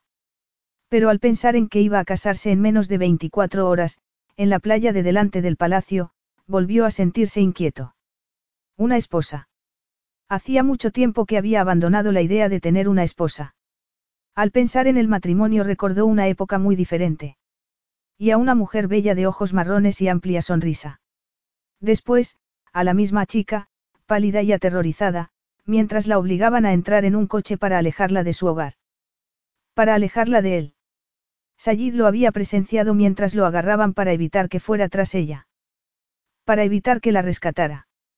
Que salvara a la única persona que le había importado en su vida. Apoyó la mano en una de las columnas blancas de piedra y agradeció que el frío penetrara en su piel. Miró hacia el océano y recorrió la columna con la mano. La piedra estaba helada, igual que se había quedado su alma desde que perdió a Sura. Ella está arriba, en la terraza.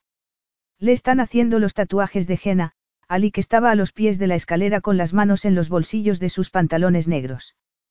¿Cuánto tiempo llevas aquí? preguntó Sayid. Ali y él habían pasado muchas cosas juntos. Él era el único amigo de Sayid. La única persona que comprendía qué tipo de vida era el que llevaba. Lo que implicaba. Pero en aquel momento, al mirar a su amigo, no sintió alegría, sino algo diferente. Algo oscuro, visceral y desconocido para él. El suficiente como para haberla poseído sobre la mesa de la terraza una vez, contra la pared del dormitorio 2, y en la cama. Alik, dijo él, avanzando hacia adelante. En teoría, concluyó Alik. Tengo a mi disposición a todas aquellas mujeres a las que deseo, ¿para qué iba a querer tocar a la tuya? No es mi mujer, dijo él. Mañana a esta hora se convertirá en tu esposa. Solo en el papel. Y no en tu cama.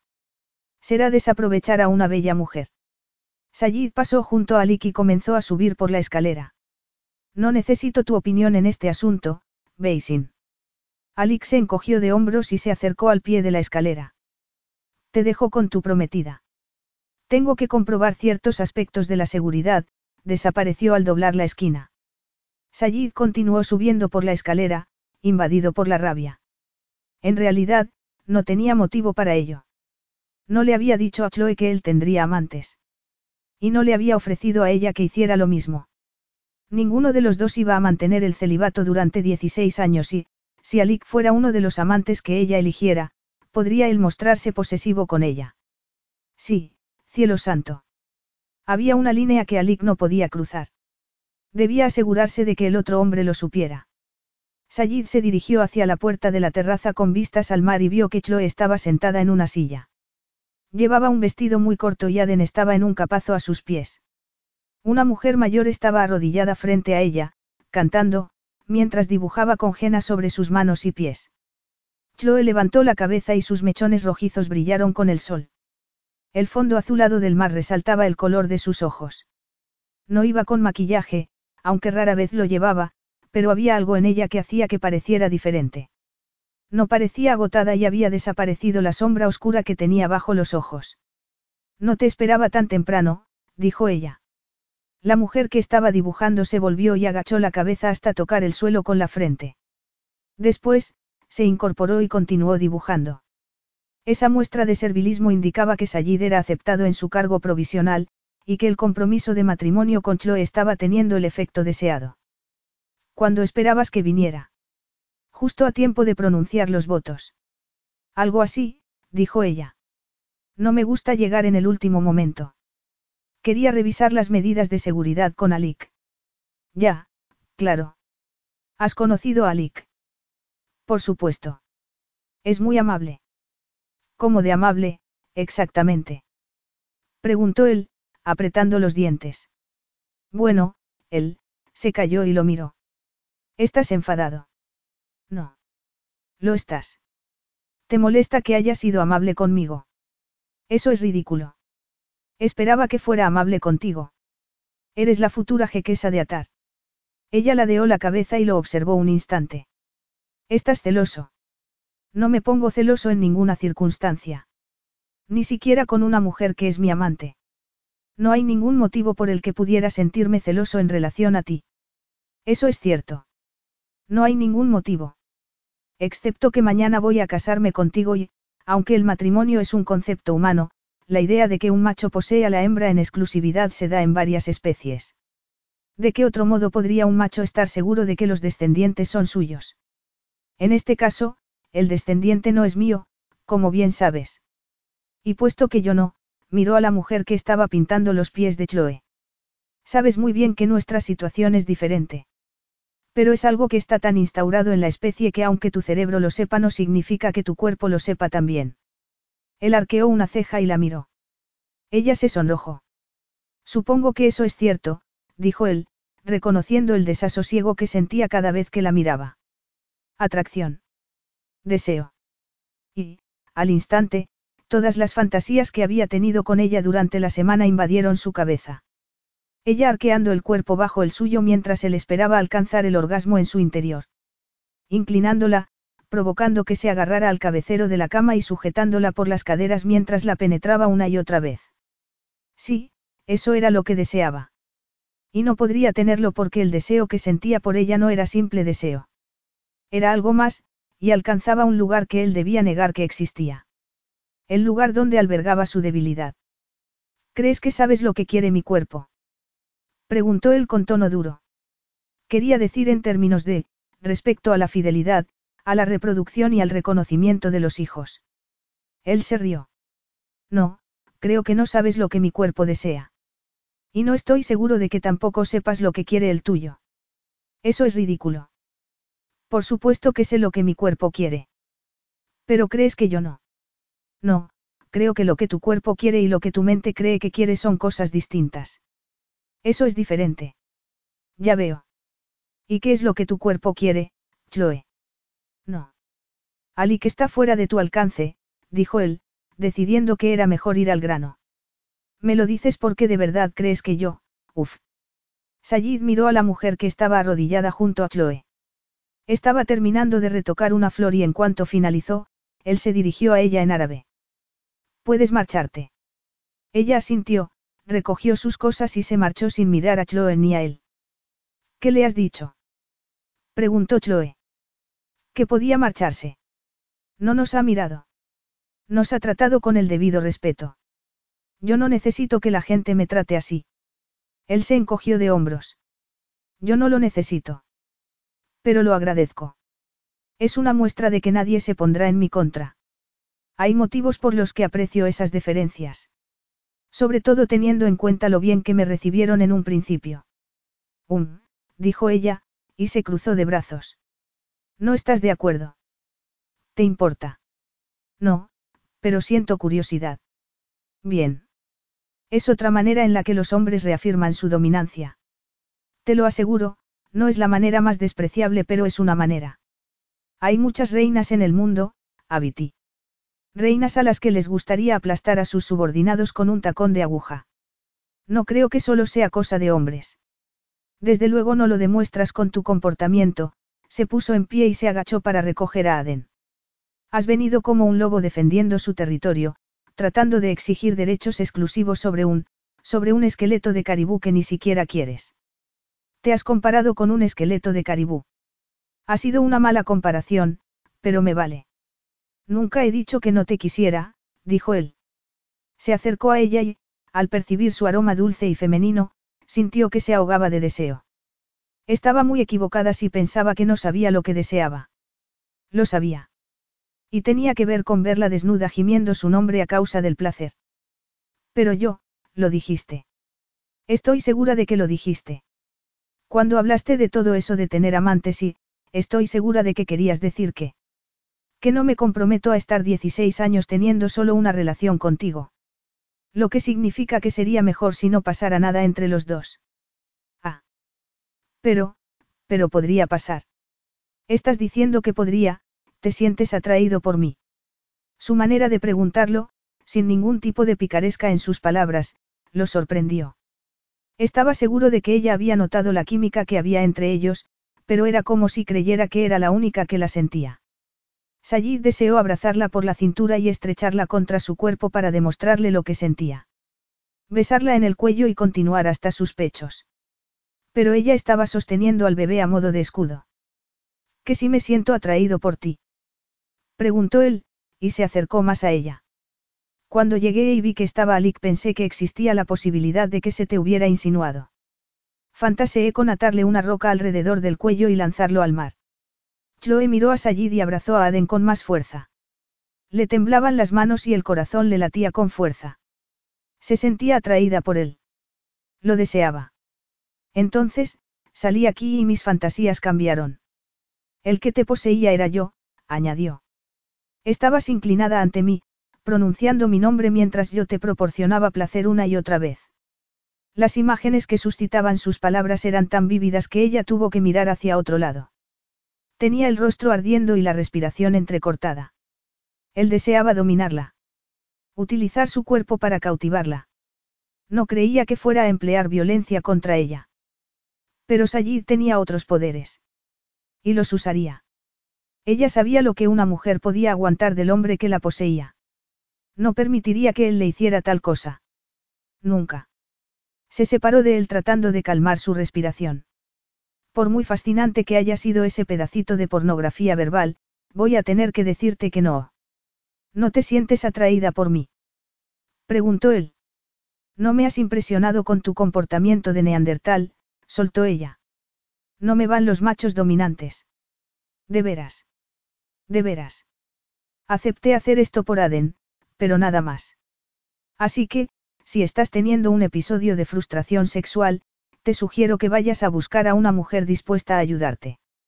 ¿Eso es lo que quieres? Preguntó él. Sí, mintió ella. Es lo que quiero. Pensé que querías discreción. Por mí como si la posees en la terraza, dijo ella, animada por la rabia, no me molestará. Se volvió y regresó al palacio tratando de contener las lágrimas. Se sentó en la cama con dosel que había en su dormitorio y se desabrochó la blusa y el sujetador para amamantar a Aden. Estaba acostumbrándose a la maternidad pero, Sayid. Nunca había estado tan confusa, ni tan temerosa de su propio cuerpo. En su vida. Y el hombre que le provocaba toda esa confusión era con el que iba a casarse al día siguiente. Chloe agradecía que hubiera pocos invitados a la boda y que no tuviera que realizar ninguna de las tradiciones preceremoniales que solían hacerse en Atar. Aún así, estaba nerviosa. Sobre todo después del último encuentro que había tenido con Sayid. Se sentía amargada. Piensa en Aden y no en todo lo que dejas detrás. Se cubrió los ojos con las manos y trató de respirar. Oyó que cambiaba la música y supo que tenía que caminar hacia el altar. Respiró hondo y salió de detrás de la carpa que habían montado en la arena para el banquete de boda. Se levantó el vestido para no tropezarse. Era un vestido sencillo de color crema que rozaba la arena con cada paso que daba. Cubriendo su cabello llevaba un pañuelo de seda para protegerla del sol. No llevaba flores y nadie la acompañaba. Su única familia era Aden. El recuerdo de por qué estaba haciendo aquello. A lo largo del pasillo habían colocado unos palos altos envueltos con telas de seda blanca que se movían con el viento. Era una decoración sencilla pero que resaltaba la belleza del lugar. Chloe levantó la vista y vio a Sayid al final del pasillo. Chloe bajó la mirada. Era tradición que la novia mirara al suelo para evitar sonreír y no parecer demasiado entusiasmada. Cuando vio los zapatos de Sayid semienterrados en la arena, levantó la vista. Él iba vestido de manera sencilla. La camisa blanca, al igual que los pantalones y los zapatos, y estos, adornados con hilo de oro. Sayid permaneció de pie, mirándola pero sin tocarla. La ceremonia comenzó en árabe y Sayid se inclinó hacia ella para traducirle con voz suave. Una manera muy diferente a la que le había hablado el día anterior. Pero no por ello menos impactante. Aquellas eran palabras de compromiso, que nada tenían que ver con el deseo o la dominación. Sobre el significado del matrimonio, y de la fuerte implicación que conllevaba. Algo que nunca había presenciado pero que deseaba tener. Cuando llegó el momento de pronunciar sus votos, los repitió lo mejor que pudo, sin tener ni idea de qué era lo que estaba prometiendo delante del oficiante y de los testigos. En cuanto terminó de pronunciar la última palabra, se sintió aliviada. Entonces, le tocó el turno a Sayid. Él decidió pronunciar los votos en inglés. No te dejaré ni te daré la espalda, dijo él. ¿Dónde crees tu hogar? Crearé el mío. ¿Por qué sin ti no habrá hogar? Tu pueblo será mi pueblo, y el mío el tuyo. Donde mueras, moriré yo.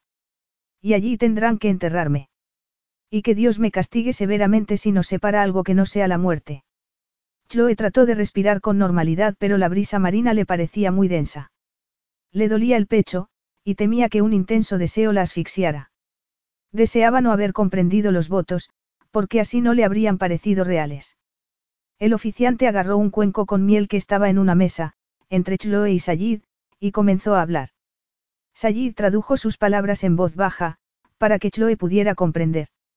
Es una tradición de atar, para que los primeros momentos del matrimonio sean muy placenteros, para que nuestra vida sea placentera, le agarró la mano y metió su dedo meñique en el cuenco de miel.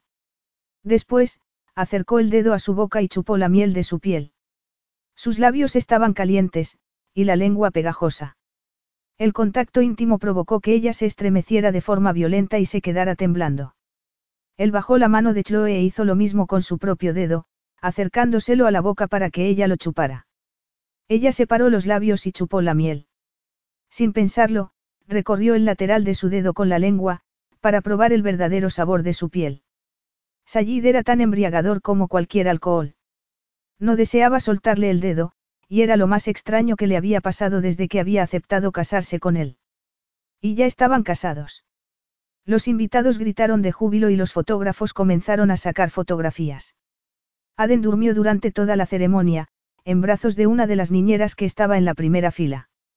Sayid le agarró la mano de manera formal y ella sintió que se incendiaba por dentro. Por mucho que quisiera fingir que no le había gustado lo que él le había dicho el día anterior, o que no se le había acelerado el corazón al probar el sabor de su piel, no podría hacerlo. Era una mujer que se dedicaba a buscar soluciones para los problemas, pero en ese caso no podía hacerlo. Aquello no era algo que pudiera exponer en una pizarra. No había nada lógico que pudiera explicar qué sentiría si él la besara, o si descargara su pasión masculina sobre ella. No, no había manera de explicar todo aquello con una pizarra y un rotulador.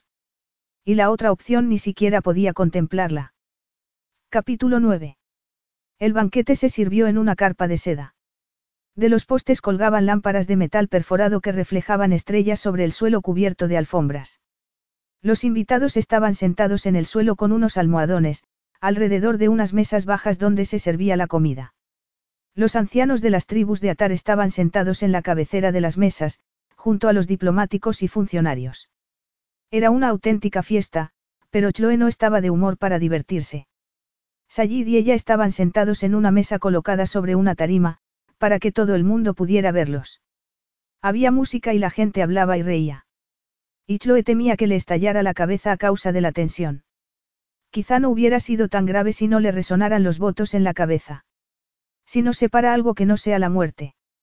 Dieciséis años después, cuando Aden cumpliera la mayoría de edad, se separarían. Dieciséis años al lado de aquel hombre.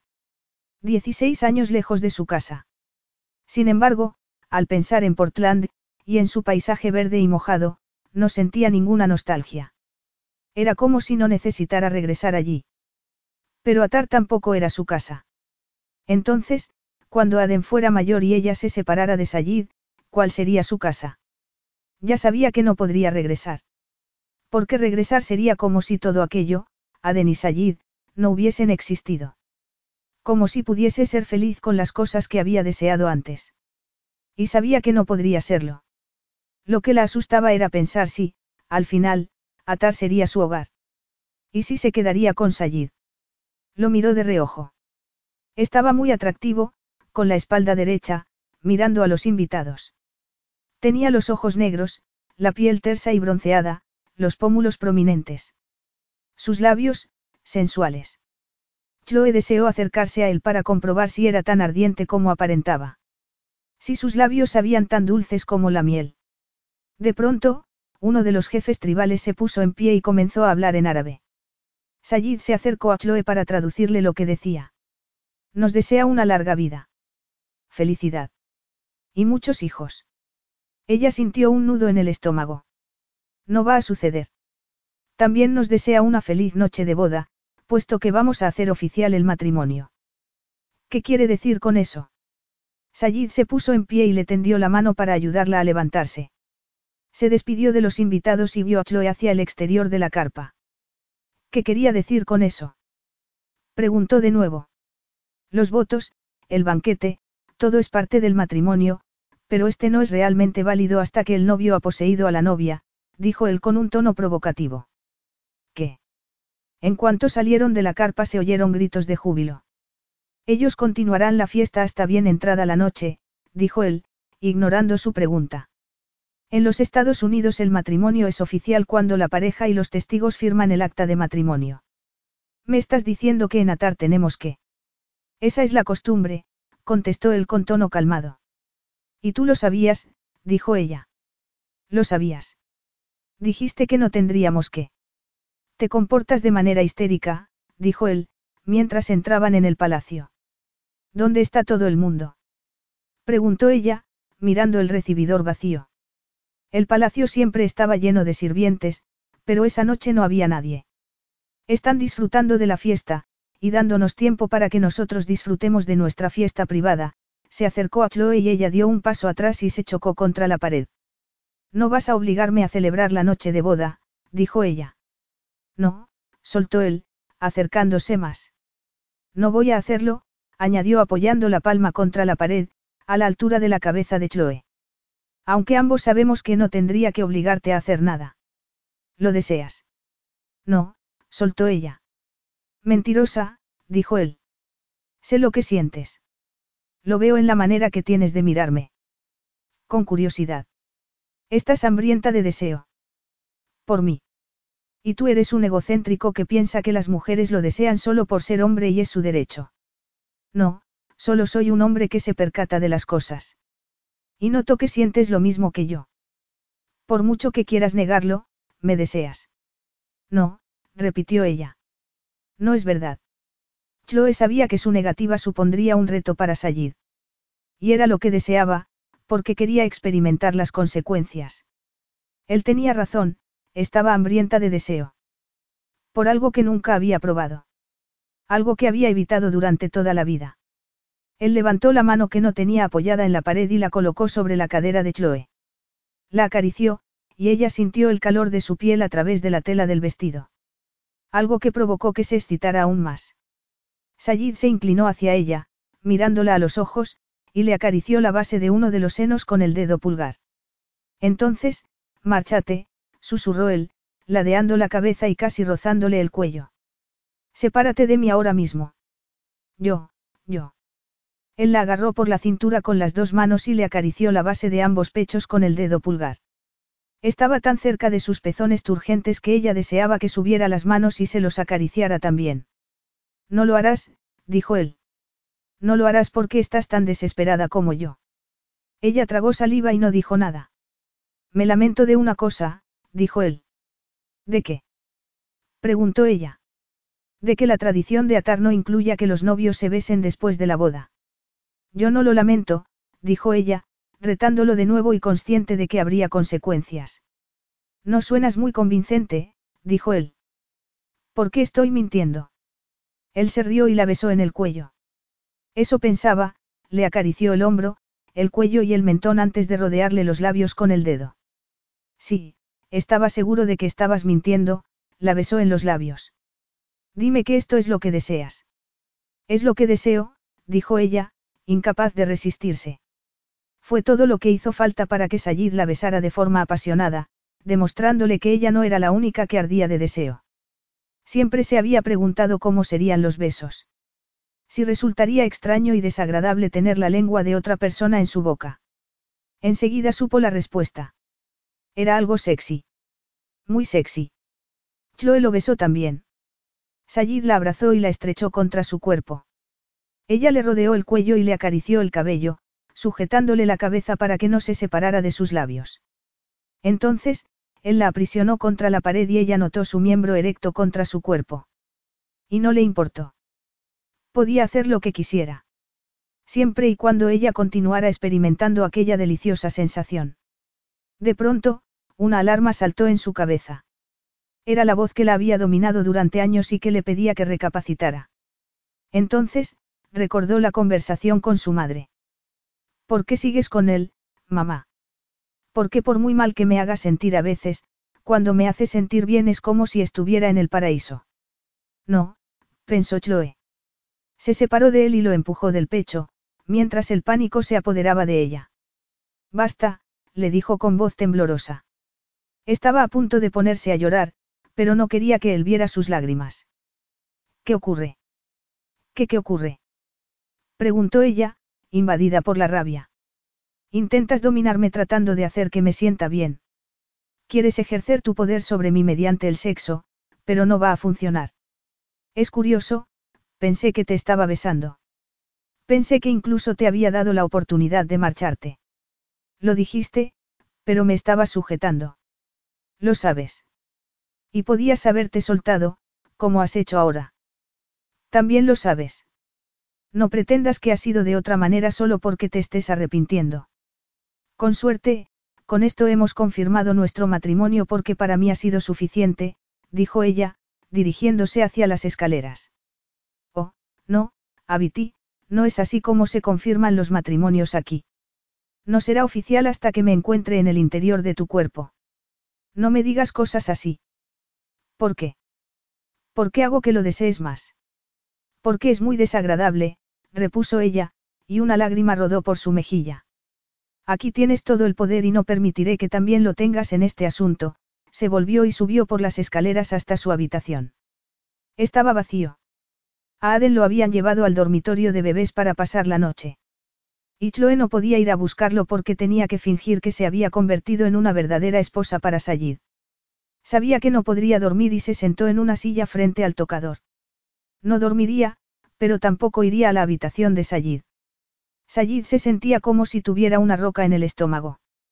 Desconocía cuál era el motivo por el que Chloe había reaccionado de ese modo, pero sabía que provenía de un lugar muy profundo. Un lugar que ella mantenía oculto al mundo. Un lugar que se había creado a causa del dolor.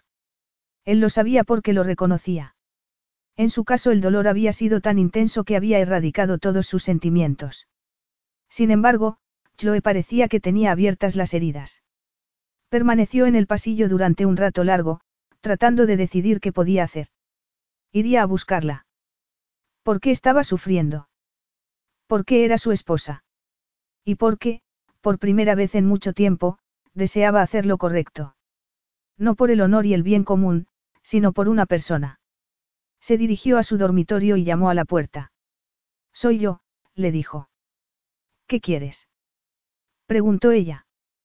Tenemos que hablar. Pasa.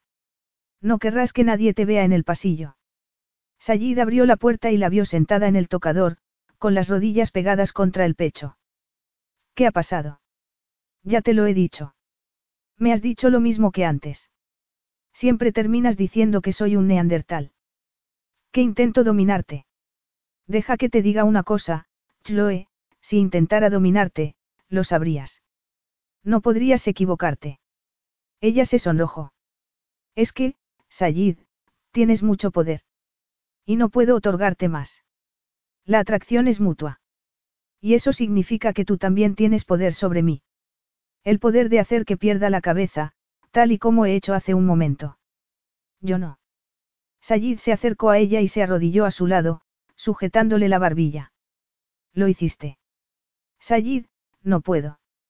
Él inclinó la cabeza y capturó sus labios para demostrarle lo que sentía. Cuando se separaron, respiraba de manera agitada y tenía el corazón acelerado. No recordaba que, en otras ocasiones, un beso hubiese tenido tanto poder sobre él. Siempre le había resultado sencillo mantener relaciones sexuales y un beso nunca había sido más que un acto preliminar. Pero a Chloe deseaba besarla despacio. Hasta que se relajara. Hasta que le suplicara que no parara. La fantasía había cambiado. Había pensado en dominarla. En obtener placer. Sin embargo, al verla allí, con ese aspecto de fragilidad, experimentó un sentimiento de ternura que no reconocía, que creía que no era capaz de sentir. Sura había sido la única mujer, la única persona, que lo había hecho sentir así. Confiaba en que el recuerdo de la mujer y el hijo que había perdido bloquearan su sentimiento, que lo ayudara a recordar por qué un hombre como él no podía permitirse sentir. No funcionó. Y eso lo enojó. Mírame, le ordenó. ¿Por qué me tienes miedo? No te tengo miedo, dijo ella. Si lo tienes. No es hacia ti, susurró. Es hacia los hombres. A todos los hombres. Preguntó sorprendido. A cierto tipo de hombres. A los que tienen poder. A los que les gusta tenerlo. ¿A qué hombre no le gusta el poder? No creo que nadie prefiera no tenerlo. Es diferente tener el control de tu vida. Eso es lo que nos gusta a todos. A mí me gustaba, y a veces lo echo de menos. Sientes que ahora no tienes control. No tengo ningún control. Y ambos lo sabemos, él asintió y ella continuó, Sayid, hay hombres a los que les encanta dominar. Les encanta tener poder y observar cómo con él pueden controlar a otras personas. Y hay gente que se lo permite. Por pasión. Eso es lo que me da miedo. Él sabía muchas cosas acerca de la gente así. Había personas así que gobernaban países, países con los que se había enfrentado en una guerra. Y en las prisiones, las prisiones estaban dirigidas por hombres así. Hombres a los que les gustaba observar el sufrimiento ajeno. A los que les gustaba provocarlo. Él había pasado un año en manos de un hombre así. Y que ella pudiera temer encontrar algo parecido en él, lo ponía enfermo. ¿Quién te ha hecho daño, Chloe? Ella pestañeó. Yo, él nunca me tocó. Yo siempre me pregunté por qué. Pero decidí que pensaban que la vida sería mejor para ambos si me ignoraban. ¿Para quiénes? Mis padres. Mi padre. Él, respiró hondo. Uno de mis primeros recuerdos es de cuando era muy pequeña. No podía sacar algo de la nevera así que fui a buscar a mi madre. Entré en su dormitorio, justo a tiempo de ver cómo mi padre la agarraba por los hombros y la lanzaba contra el armario. Ella se golpeó en la cabeza y se cayó. Es todo lo que recuerdo. Tengo cientos de imágenes como esa en mi cabeza. Mi madre llena de cardenales, mi padre pegándola. Hasta dejarla inconsciente. Poseyéndola contra la pared del pasillo como si yo no pudiera pasar por allí en cualquier momento, de camino a mi habitación. Hizo una pausa y suspiró. Lo odiaba. Odiaba que tuviera tanto poder sobre ella. Odiaba que ella se lo permitiera. Odiaba la pasión que compartían. Por eso eres científica. La ciencia requiere pasión, pero con cierto orden. Se trata de probar un hecho. De descubrir lo que es. De comprender el mundo y el universo. De saber cómo funciona. Confiabas en que eso te ayudara a entender. Sí, pero no fue así. Todavía no. Quizá nunca lo haga. No hay respuesta para ello, no hay ninguna lógica. Es cuestión de emociones y... Están más allá de la lógica, dijo él. En eso estamos de acuerdo. Lo he dejado todo por Aden. Y tiene sentido. Él no puede cuidar de sí mismo y me necesita. Pero no sé por qué mi madre eligió quedarse al lado del monstruo que vulneraba todos sus derechos. A veces lo que hace la gente no tiene sentido, dijo él. Tú y yo lo sabemos. Conocemos la oscuridad que alberga el interior del corazón humano. Sí, susurró ella. Eso es exactamente. Y ahora la veo por todas partes. Él asintió. Es algo bastante sensato. Pero. Inquirió ella. Pero yo no lo veo del mismo modo. ¿Cómo lo ves? No hago especulaciones. Descubro lo que es y lo que no es, y actúo. No pierdo tiempo, ni me preocupo por esa oscuridad de la que hablamos. Cuando la veo, la elimino. ¿Sabes cómo deseaba poder hacer lo mismo? Preguntó ella. A veces deseaba ser lo suficientemente fuerte como para detenerlo. Pensaba en ello. Fantaseaba con ello. Y entonces, un día le pregunté a mi madre por qué no se iba. Me dijo que el placer que él le proporcionaba merecía el sufrimiento que le provocaba. Y me percaté de que ella no quería que se marchara. Todavía están juntos. Ella asintió. Pero yo no voy a casa. Nunca. Era como estar en prisión. No regresaré jamás. No, nunca se debe elegir regresar a algo así. Sayid sabía que observar cómo torturaban a otros era un infierno. Lo había experimentado durante el año que había estado en prisión. Por eso nunca gritaba. Aunque eso lo había aprendido mucho antes. Lo habían hecho sufrir desde corta edad, para enseñarle que no debía derrumbarse ante el sufrimiento. No todos los hombres son así, Chloe, dijo él. Lo sé, dijo ella. Yo no soy así. Chloe lo miró a los ojos. Es difícil confiar. Hay cosas que sé en mi cabeza, pero... Tu cuerpo cree algo diferente.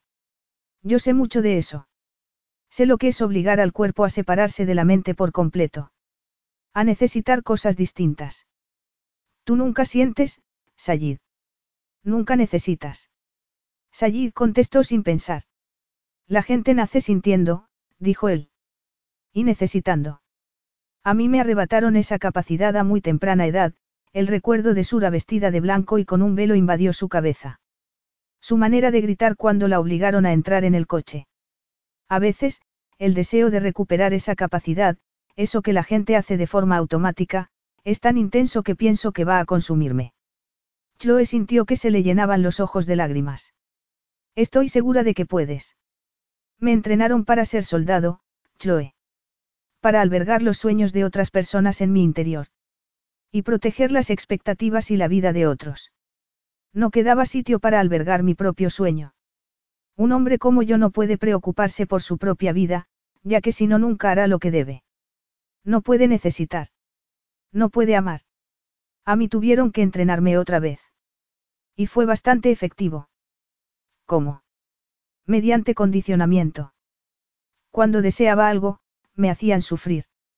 Cuando reaccionaba ante el dolor, me administraban más. Hasta que llegó un momento en el que aprendí a no mostrar nada. No, Sayid, Tus padres no pudieron permitir tal cosa. Mis padres no me criaron. Me crió mi tío.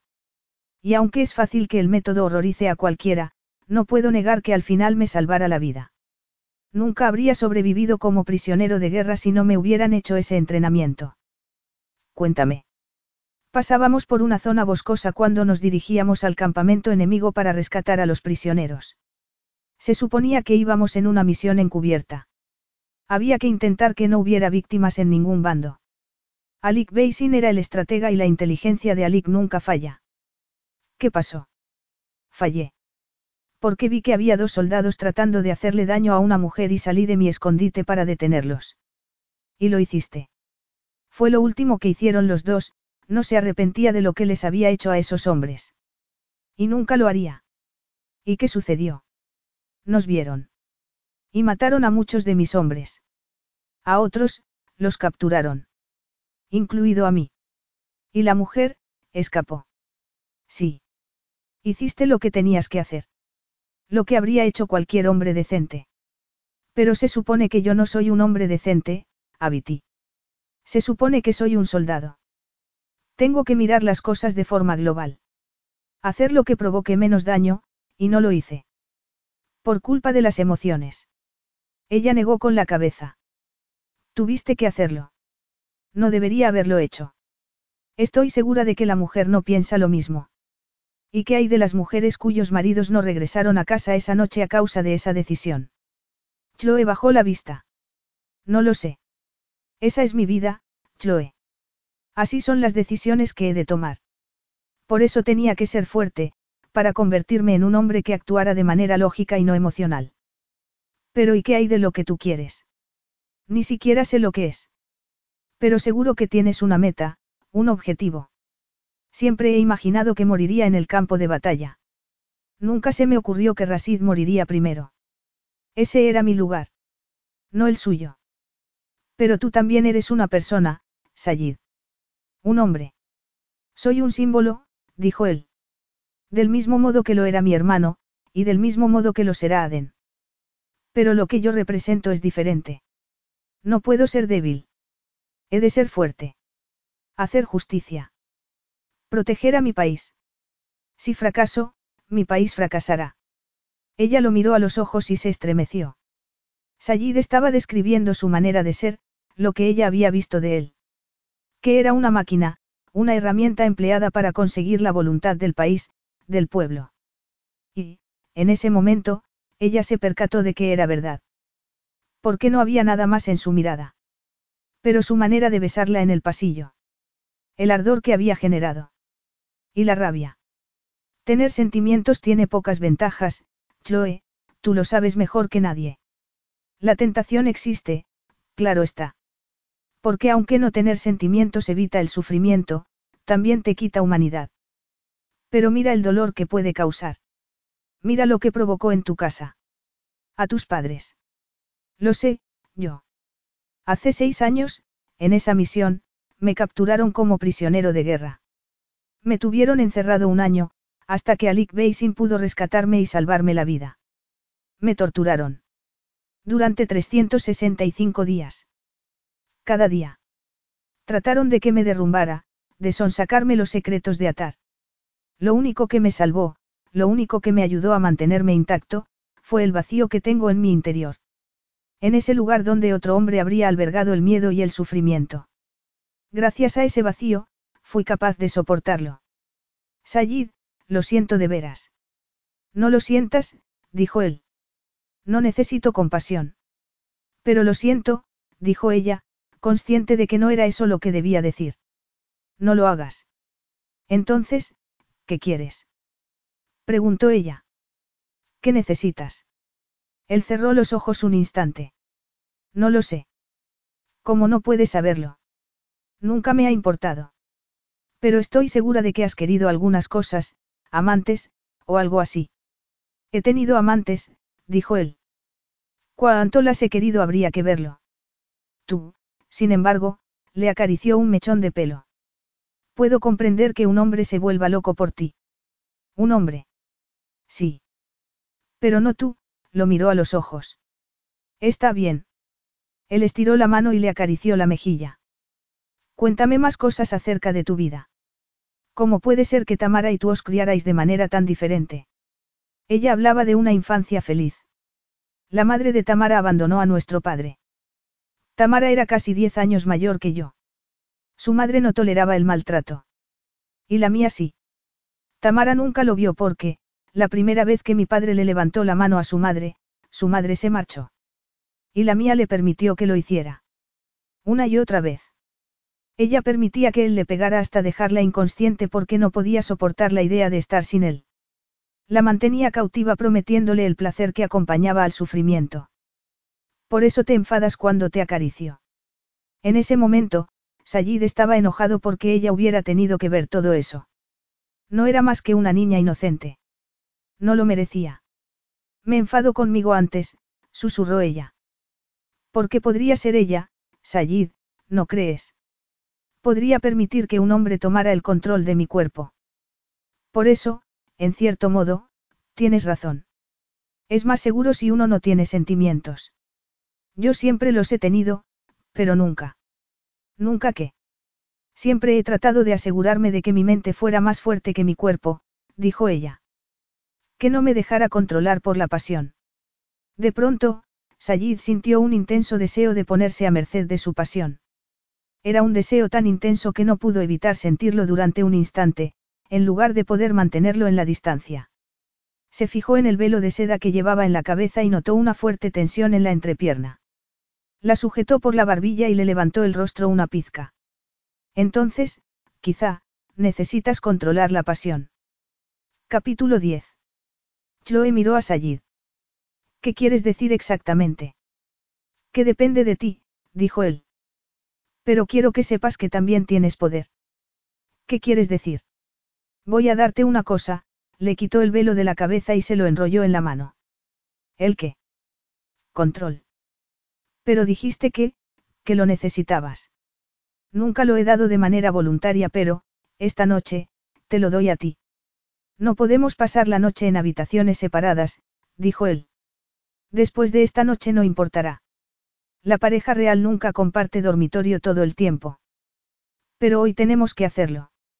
Ella asintió. No quería hablar. Quería oír lo que él tenía que decir, ver lo que iba a hacer. Estaba cautivada, era incapaz de resistirse. Él se acercó al armario y abrió las puertas. La ropa de Chloe estaba allí, junto a otras ropas tradicionales de atar. Él sacó un pañuelo rojo de la percha y se lo enrolló en la otra mano. Esta noche no pasará nada que no desees. El poder es tuyo, colocó ambos pañuelos en los pies de la cama, los estiró y se volvió hacia ella antes de quitarse la camisa. Te doy mi palabra. Esto es lo que quiero, Chloe. Al ver su torso musculoso estuvo a punto de quedarse sin respiración. Nunca había visto a un hombre así. Y ella no sabía qué hacer con él. Yo no, porque te has quitado la camisa. Porque, si después quieres quitármela, será más difícil, se sentó en el borde de la cama, agarró los pañuelos y se los dio. Ella dio un paso adelante y agarró los pañuelos. Quiero que me ates las manos. Chloe se quedó boquiabierta. No puedo, no, ¿qué me estás pidiendo? Pensó en el prisionero, a merced de sus torturadores, y se sorprendió de que le pidiera que lo atara. De que le diera ese poder. Esa confianza. Le estaba pidiendo que hiciera una elección, obligándola a hacerlo. Para que se responsabilizara de una parte de su vida en lugar de permitir que le sucedieran las cosas sin más. Y ella deseaba hacer la elección. Él se colocó en el centro de la cama y juntó las manos. Atame las manos y, lo que suceda después, dependerá de ti. El miedo se apoderó de ella, junto con un intenso deseo. La idea de atarle las manos y pasar la noche junto a él, explorándolo, acariciándolo. Piénsalo como un experimento científico, dijo él. Soy física teórica. No hago experimentos, pienso en cómo funcionan las cosas y hago una ecuación. Así que deduciría que, de la combinación entre tú, yo y esos pañuelos, posiblemente saliera algo placentero. Y después lo escribiría. No parece algo muy divertido. Quizá no, pero es seguro. En la vida nada es seguro. Creo que lo que hemos hecho hoy, y donde estamos, lo demuestra. Ella miró los pañuelos otra vez. Sayid tenía razón. Nada era seguro. Los planes cambiaban. La gente moría. No había garantías. Un año antes ella era estudiante, evitaba las relaciones y no pensaba tener hijos. Y, sin embargo, allí estaba con Sayid. Casada. Y ejerciendo de madre. Ninguno de los planes que había establecido le habían salido como pensaba. Se enrolló el pañuelo en la mano y observó a Sayid durante unos instantes. Los pezones se le pusieron erectos y comenzó a sentir una fuerte pulsación en la entrepierna. Lo que sabía acerca del sexo era de forma científica. También lo había visto, cuando sus padres estaban en sus buenos momentos, cuando la pasión gobernaba todo lo demás. Pero aquello era como un experimento. Era una manera de poseerlo pero manteniéndolo en condiciones controladas. Túmbate, dijo ella. Y coloca las manos detrás de la cabeza. Él obedeció, moviéndose despacio y sin dejar de mirarla. ¿Estás seguro de que quieres hacer esto? Estoy a tu merced, dijo él. Ella lo miró. Te prometo que no haré nada que no quieras. Él asintió despacio. Ella respiró hondo y se arrodilló a los pies de la cama, inclinándose hacia él. ¿Me besas? Él obedeció y subió la cabeza para acariciarle los labios con la lengua.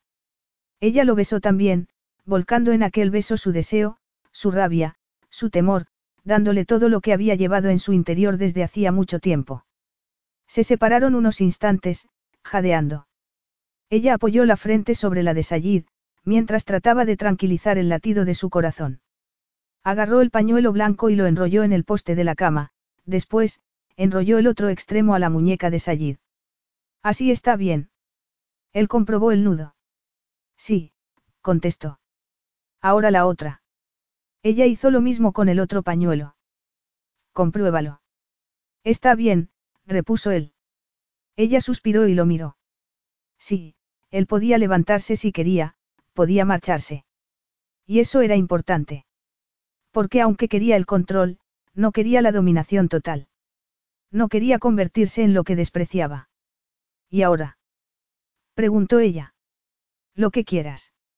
No sé por dónde empezar, colocó la mano sobre su torso y sintió el calor de su piel. Nunca había acariciado a un hombre de ese modo. Cuando le acarició los pectorales, y pasó la mano por encima de uno de sus pezones, empezaron a temblarle los dedos. Tragó saliva. Aquello era un experimento y ella era una científica. Sentía curiosidad. Y esa noche se dejaría llevar por ella. Estás muy fuerte, dijo ella, y le acarició el abdomen. Estás en muy buena condición física. ¿De veras?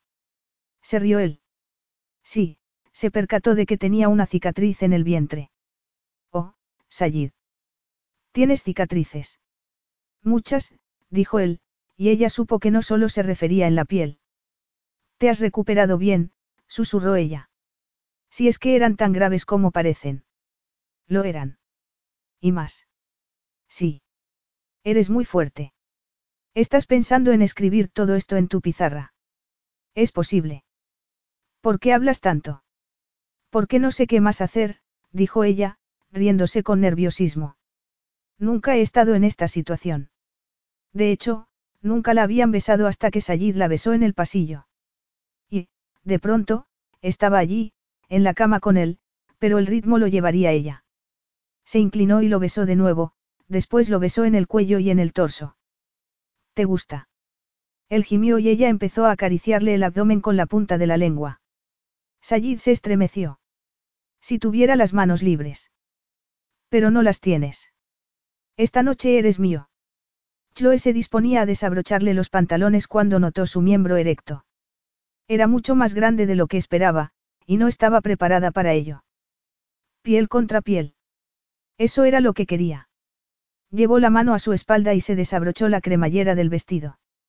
Se lo bajó hasta la cintura y se desabrochó el sujetador, quedándose desnuda de cintura para arriba. ¿En qué estás pensando? dijo él. ¿Y tú? En nada. No puedo pensar contigo así. Por fin veo tus pechos. Son preciosos. Los hombres sois fáciles de complacer. En cierto modo. Me alegro. Respiró hondo y se tumbó sobre él. Sayid respiró hondo y, al sentir el roce de su vello sobre los pezones, ella se estremeció. Ahora los tengo muy sensibles, dijo Chloe. Nunca me había pasado, pero es muy agradable. Arqueó la espalda y comenzó a moverse de delante a atrás. Al instante notó que se le humedecía la entrepierna. Metió la mano bajo la cinturilla de los pantalones de Sayid y se los bajó. Se detuvo un instante para contemplar su cuerpo desnudo y le acarició el miembro erecto con un dedo. Estaba caliente. Y suave. Él gimió y se estremeció de nuevo. Chloe sabía que quería liberarse, pero él no lo pidió. Ella tampoco se lo ofreció. Le rodeó el miembro con los dedos y se lo acarició otra vez, pero con más fuerza. ¿Así? Le preguntó. Sí. Sí. No tengo mucha experiencia en esto. Lo estás haciendo muy bien. Mejor que bien. Me alegro. ¿Te gusta cuando una mujer te cubre con su boca? ¿Qué? ¿Te gusta el sexo oral? ¿Hay algún hombre al que no le guste? No lo sé. Ya te lo he dicho, no tengo mucha experiencia. Y nunca he hecho esto antes. Chloe. Ella le acarició el miembro con la lengua y percibió su sabor salado. Descubrió que le gustaba, casi tanto como utilizarlo para estimularse. Continuó acariciándolo y se introdujo su miembro en la boca. Notó que empezaba a temblar. Chloe, tienes que parar. No tengo por qué, estás a mi merced. ¿Tienes idea de lo cerca que estoy de? Ella sabía lo que él quería decir. Y no quería que aquello terminara. Tampoco quería dejar de saborearlo, porque la alternativa era pasar a la siguiente etapa y no estaba segura de estar preparada para ello. Chloe, suplicó él, bésame los labios. Ella lo complació y lo besó despacio. Sube un poco más, le pidió él, y cuando ella se movió comenzó a acariciarle los pezones con la lengua. Ten cuidado, dijo ella, retirándose. Puede que esto tenga consecuencias no deseadas. Se incorporó un instante y se quitó el vestido. Pensó en cómo había quedado su cuerpo después del embarazo. Y en lo que opinaría Sayid. Colocó la mano sobre su vientre, tratando de ocultar su piel flácida y la marca de las estrías. No te escondas, dijo él. Y quítate la ropa interior. Se supone que la que manda soy yo. Nada que yo no desee, recuerdas. Por favor, dijo él. La desesperación que había en su tono de voz hizo que Chloe olvidara sus inseguridades. Si me lo pides así, se quitó la ropa interior y se quedó completamente desnuda. Se arrodilló sobre la cama y contempló a Sayid, tratando de decidir qué hacer con él. Estás muy pensativa. Así es. Hay muchas opciones y me gustaría elegir la adecuada. ¿Y por qué no escoger todas? Preguntó él. Es una idea estupenda. Se inclinó y le acarició la parte interna de un muslo con la lengua. Después le besó en el vientre y el torso y se colocó a horcajadas sobre su cuerpo, rozándole la boca con los labios. Él inclinó la cabeza y la besó. Ella le acarició el mentón con la lengua y le mordisqueó la barbilla. Chloe, por favor, suplicó él con desesperación. A pesar de su inexperiencia, ella supo perfectamente qué era lo que quería. Apretó el cuerpo contra el de Sayid al sentir su miembro erecto sobre el clítoris, se estremeció de placer. Te deseo, dijo ella, disfrutando de su cercanía y olvidando cualquier indicio de temor. Tómame. Ella respiró hondo y movió las caderas para introducir su miembro erecto en su cuerpo. Estaba húmeda y eso facilitó la penetración. Sin embargo, mientras él se acomodaba en su interior, ella notó un ligero dolor. Fue un instante, y cuando desapareció, una sensación de plenitud la invadió por dentro. Sí. Oh, sí, me gusta. Él arqueó las caderas para rozarle el clítoris con la pelvis, provocando que una ola de placer se apoderara de ella. Levanta tus caderas, dijo Sayid. Ella obedeció y comenzó a moverse arriba y abajo, friccionando su miembro una y otra vez y experimentando un inmenso placer. Aceleró el ritmo y, de pronto, sintió como si se resquebrajara por dentro. Era incapaz de pensar, solo podía cabalgar sobre el cuerpo de Sayid y disfrutar del orgasmo. Entonces, él empujó con fuerza una vez más y gimió justo antes de llegar al clímax. Ella se inclinó y lo besó en la boca, saboreándolo. Chloe se había dejado atrapar por la pasión en su estado más puro. Y no había sentido miedo, sino que se había dejado llevar. Capítulo 11. Sayid trató de calmar su respiración. Tenía el corazón tan acelerado que pensaba que iba a salírsele del pecho. Todavía estaba atado y la musculatura le dolía de estar en la misma postura tanto tiempo. Había estado atado en otras ocasiones. Encadenado a una pared y golpeado. Incapaz de moverse, incapaz de liberar el sufrimiento y la angustia que sentía. No estaba seguro de por qué había permitido que lo ataran otra vez, quizá quería demostrarse que estar atado no siempre implicaba sufrimiento, que también podía sentir placer. Desde aquel momento, cuando soñara que lo ataban por las muñecas, no esperaría oír el sonido del látigo, sino sentir la lengua cálida de Chloe sobre su piel. Deseaba abrazarla. Y no había deseado abrazar a nadie desde hacía años. Chloe. Sí. Preguntó ella, mirándolo con sus ojos azules. ¿Puedes desatarme las manos? Dijiste que podía dejarte así toda la noche. ¿Todavía me tienes miedo? Preguntó él. No, dijo ella. Pero me gustas así. Me parece bien, pero se me está durmiendo el hombro derecho. Vaya. Ella se incorporó sobre su torso y comenzó a desatarle las muñecas. Una vez liberado, él tuvo que contenerse para no tomarla entre los brazos y tumbarse sobre ella para sentir otra vez la presión de su cuerpo. Pero no podía hacerlo. No después de lo que había sucedido entre ellos. ¿Puedo? Preguntó él, rodeándola con el brazo y acariciándole el trasero. Necesito tocarte. Eres tan suave. Ha sido un experimento exitoso. Ella se rió y ocultó el rostro contra su pecho. No es muy concluyente. Hay que probar los resultados y volver a realizar el experimento en un ambiente controlado. Repetirlo. Su cuerpo reaccionó al instante. Para la ciencia, contestó ella muy seria. Estás muy dedicada a tu trabajo, dijo él, y se tumbó sin dejar de abrazarla. Lo estoy, contestó, acariciándole el pecho. Supongo que ya hemos hecho oficial el matrimonio. Eso creo. Uy. Cielo santo. Chloe se sentó en la cama al oír que Aden lloraba. ¿Qué? preguntó él. Enseguida vuelvo, agarró un batín del armario y se lo puso antes de salir de la habitación. Momentos más tarde, regresó con Aden en brazos y se sentó junto al tocador. Lo siento. Lo he oído llorar, se abrió el batín y colocó al niño en su pecho.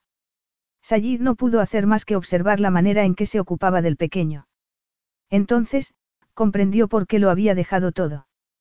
Por qué era la madre de Aden en todos los sentidos. Y eso era lo único que importaba. De pronto, una devastadora sensación lo invadió por dentro. Él nunca sería el padre de Aden. Ni el verdadero esposo de Chloe. Un amargo deseo se instaló en su pecho. Un deseo de algo importante. De algo que no podría tener. Nunca. Recordó a Sura y al bebé que no le dejaron tener. Su bebé. Cuando Sayid descubrió que estaba embarazada imaginó una escena como aquella. Era feliz. Muy feliz. Y poco después, le arrebataron todo, provocando que aquella imagen se transformara en la de algo que nunca podría tener. Nunca. Lo que había sucedido esa noche, no podría volver a suceder. Había bajado sus defensas y no iba a resultarle fácil levantarlas de nuevo. Le dolía el pecho a causa del deseo que sentía, el deseo de algo que nunca podría tener. No, lo que había sucedido aquella noche, no podría volver a suceder. Chloe había pasado la noche en la cama con Sayid, pero no había sido como ella esperaba. Después de hacer el amor, él había estado muy cariñoso con ella, pero después de que ella amamantara a Aden y lo llevara de regreso a su habitación, Sayid había cambiado. Era como si hubiera erguido una barrera entre ambos. Al día siguiente, ella paseaba por el palacio llevando a Aden en una mochila y tratando de no ahogarse en la confusión. ¿Qué había significado todo aquello para él? Volvería a suceder. Le había gustado tanto como a ella. Las imágenes de la noche anterior invadieron su cabeza. Sayid mirándola con deseo y penetrándola con las manos atadas. Chloe se estremeció y deseó sentirlo en su interior una vez más. Y otra. Era por la tarde y, a través de la ventana, se veía la luz anaranjada del sol reflejada en el mar. Jequesa. Chloe levantó la vista y vio a Sayid en el pasillo. Jeque, contestó ella. Confío en que hayas descansado bien. Él actuaba como si no hubiese sucedido nada entre ellos. Por supuesto. Espero que no tengas la marca de los pañuelos. Parece que estoy intacto, dijo él, arqueando una ceja. Me alegro. Chloe, lo que pasó anoche no debe repetirse. ¿Por qué no? Preguntó ella sin pensar. ¿Por qué no te gustó? No te gustó mantener relaciones sexuales conmigo porque tengo estrías. O porque era una mujer virgen que no sabía lo que estaba haciendo. Sabes, es muy intimidante estar frente a un hombre desnudo y que te diga que hagas lo que quieras con él cuando no. ¿Una qué? Preguntó él, asombrado. Una virgen. ¿Has tenido un hijo? No veo por qué te sorprendes. Sabes muy bien cómo lo concebí. Lo siento, debí de haberme fijado en la estrella de Oriente, quizá así lo habría imaginado. O sea, que te supone un problema. Sí. exclamó él. No, no es por eso por lo que no puede volver a suceder. Entonces, ¿por qué no? ¿Por qué no eres mi verdadera esposa? Ah. Yo, bueno, sí, lo soy, dijo ella. Eres mi esposa sobre el papel, dijo él. Pero no quiero confundir nuestra relación de esta manera. Ya veo, y ahora dirás que te até y te obligué. Lo siento, Sayid, pero no puedes hacerlo. No me lo creo. Y nadie lo creerá. Anoche tuviste mucho tiempo para decirme que no. No quería, pero debería haberlo hecho. Sabía que no tenía que haber llegado tan lejos, y permití que pasara. Razón de más para que no vuelva a ocurrir. Y, además, eras virgen, blasfemó. Sí, lo sé. Eres el único que se ha sorprendido por eso. Yo era consciente en todo momento. Pues deberías habérmelo contado. Para que no hubiera pasado. Entonces, me alegro de que no lo supieras, porque necesitaba que sucediera. Y, de hecho, necesitaba que sucediera de ese modo. Me dejaste tener el control, me obligaste a aceptarlo, y creo que no lo había hecho nunca. No, nunca. Por supuesto que sí, dijo él. Estás a punto de doctorarte, no creo que hayas sido una mujer pasiva. De acuerdo, en el ámbito académico he hecho cosas. Muchas cosas. Pero ahí me resulta fácil tener el control. Siempre he vivido pendiente de mi cabeza, Sayid. Y Aden, Aden me obligó a empezar a pensar en mi cuerpo, a conectar con mi lado físico. A darme cuenta de que soy una mujer, no solo un cerebrito. Y tú, tú me hiciste tomar una elección, para que no siguiera dejándome llevar por la vida. Para que no sintiera miedo y nada más.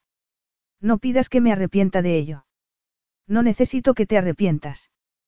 Pero tú sí te arrepientes. Debo hacerlo, dijo él. ¿Por qué?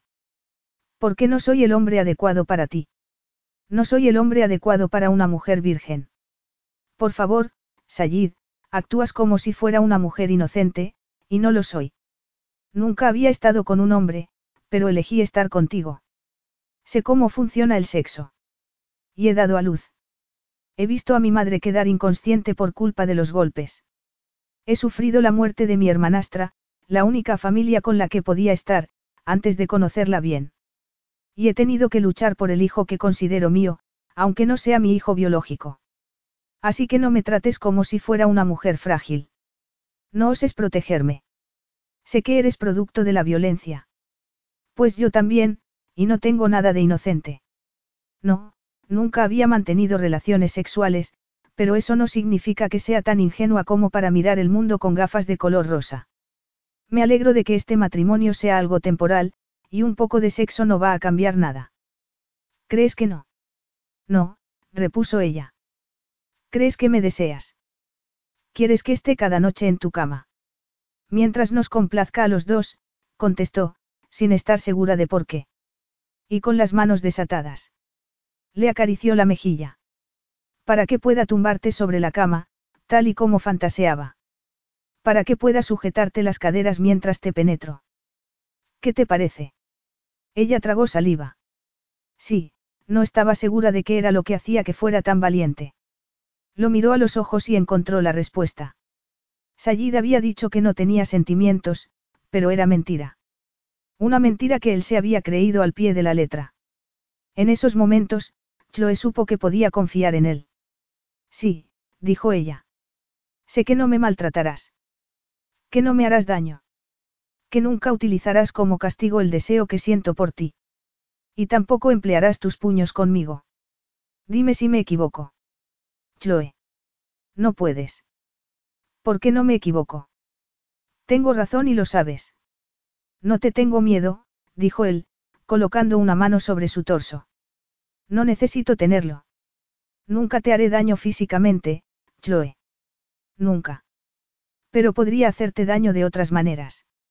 Nunca te amaré. No puedo. ¿Quién ha dicho que eso es lo que quiero? Yo no. De hecho, he dicho justo lo contrario. Solo quiero que esto dure mientras podamos disfrutarlo. Nunca he disfrutado de algo así. Siempre he tenido tanto miedo, me he esforzado mucho en mi vida profesional, pero no en la sentimental. Lo has hecho con Aden. Es la primera persona con quien lo he hecho. La primera persona a la que me he sentido unida de verdad, lo miró y continuó, te deseo, Sayid. Mientras nos deseemos mutuamente. ¿Crees que podrás conmigo? Abiti, no soy yo por quien debes preocuparte. Nunca se sabe. Intentas ver algo en mí que no existe. Quizás, susurró ella. No, dijo él. Quiero que comprendas una cosa, no es que me traumatizaran en prisión y saliera así. Ya era así cuando entré. Y gracias a eso sobreviví. Sería capaz de morir por salvar una vida, y no porque sea muy valiente, sino porque no veo futuro para mí. Y es porque no siento nada. Porque las cosas no significan nada para mí. Sus palabras la dejaron de piedra pero, en parte, se negó a creerlas. Dio un paso adelante y, sin soltar a Aden, rodeó a Sayid por el cuello. Se puso de puntillas y lo besó de manera apasionada. Él la sujetó por las caderas y la besó también. Cuando se separaron, ambos respiraban de manera acelerada. Ella apoyó la frente sobre la de Sayid y cerró los ojos. Hazme un favor, le dijo. ¿Cuál? No mueras por salvar a nadie de momento. Puede que a ti no te importe, pero a mí sí. Él se quedó en silencio un instante. Hazme un favor, Chloe, dijo al fin. ¿Cuál? No te preocupes. Y menos por mí. Era demasiado tarde para eso. Haré lo que pueda. Capítulo 12. A nunca lo habían acusado de ser imprudente. Era un estratega y, aunque corría riesgos, siempre los tenía bien calculados. Pero, con Chloe, había sido imprudente. No se había percatado de su inocencia porque no había querido percatarse. El deseo de perderse en su interior había sido demasiado intenso como para obviarlo. Y, al día siguiente, trataba de olvidar la oferta que ella le había hecho de permanecer juntos mientras ambos lo desearan. Lo deseaba. Más de lo que debía. Se pasó las manos por el cabello y contempló el océano desde la ventana de su despacho. Era como si estuviera en el cuerpo de otro hombre. Como si empezara a recobrar los sentimientos. Y eso lo asustaba. De pronto, se sintió aprisionado en aquella habitación. Se levantó y bajó por las escaleras. Se quitó la chaqueta y la camisa del uniforme real y salió al exterior para dirigirse hasta la playa. Una vez allí, contempló el horizonte y el movimiento infinito de las olas del mar, pero seguía sintiéndose atrapado. Había salido del despacho, se había quitado el uniforme y, sin embargo, nada había cambiado. Si hubiese podido, se habría arrancado la piel. Lo estaba asfixiando. Se encaminó hasta unas rocas y se apoyó sobre una de ellas. Sayid. Él levantó la vista y vio que Chloe se acercaba por la arena, con el cabello alborotado por el viento. ¿Qué haces aquí, Chloe? Te he visto bajar. ¿Dónde está Aden? Durmiendo. Y la niñera está con él. Así que decidiste seguirme. Pensé que esta tarde te habría frustrado lo suficiente y que me evitarías. Creía que eso ya estaba zanjado, dijo ella, deteniéndose junto a la roca para protegerse del viento. No sabes lo que pides, pequeña virgen. Ya no soy virgen. Y no hagas eso. No intentes que parezca que no entiendo nada simplemente porque nunca había mantenido relaciones sexuales. Conozco los misterios del universo, así que el sexo no me ha impactado. Preguntó él, acariciándole la mejilla. Se había vuelto adicto a esa sensación y deseaba acariciarle el cuerpo desnudo. Bueno, en cierto modo, sí, bajó la mirada y se sonrojó. Chloe, deberías regresar. No, deja que te diga una cosa, Sayid Alcadar, puede que tú no quieras aceptar tus sentimientos, pero yo sí. Sé lo que deseo. Y me deseas a mí. Vaya pérdida. No lo es. Después de todo, soy tu esposa. No de verdad, dijo él con frialdad. Nunca serás mi esposa en el verdadero sentido.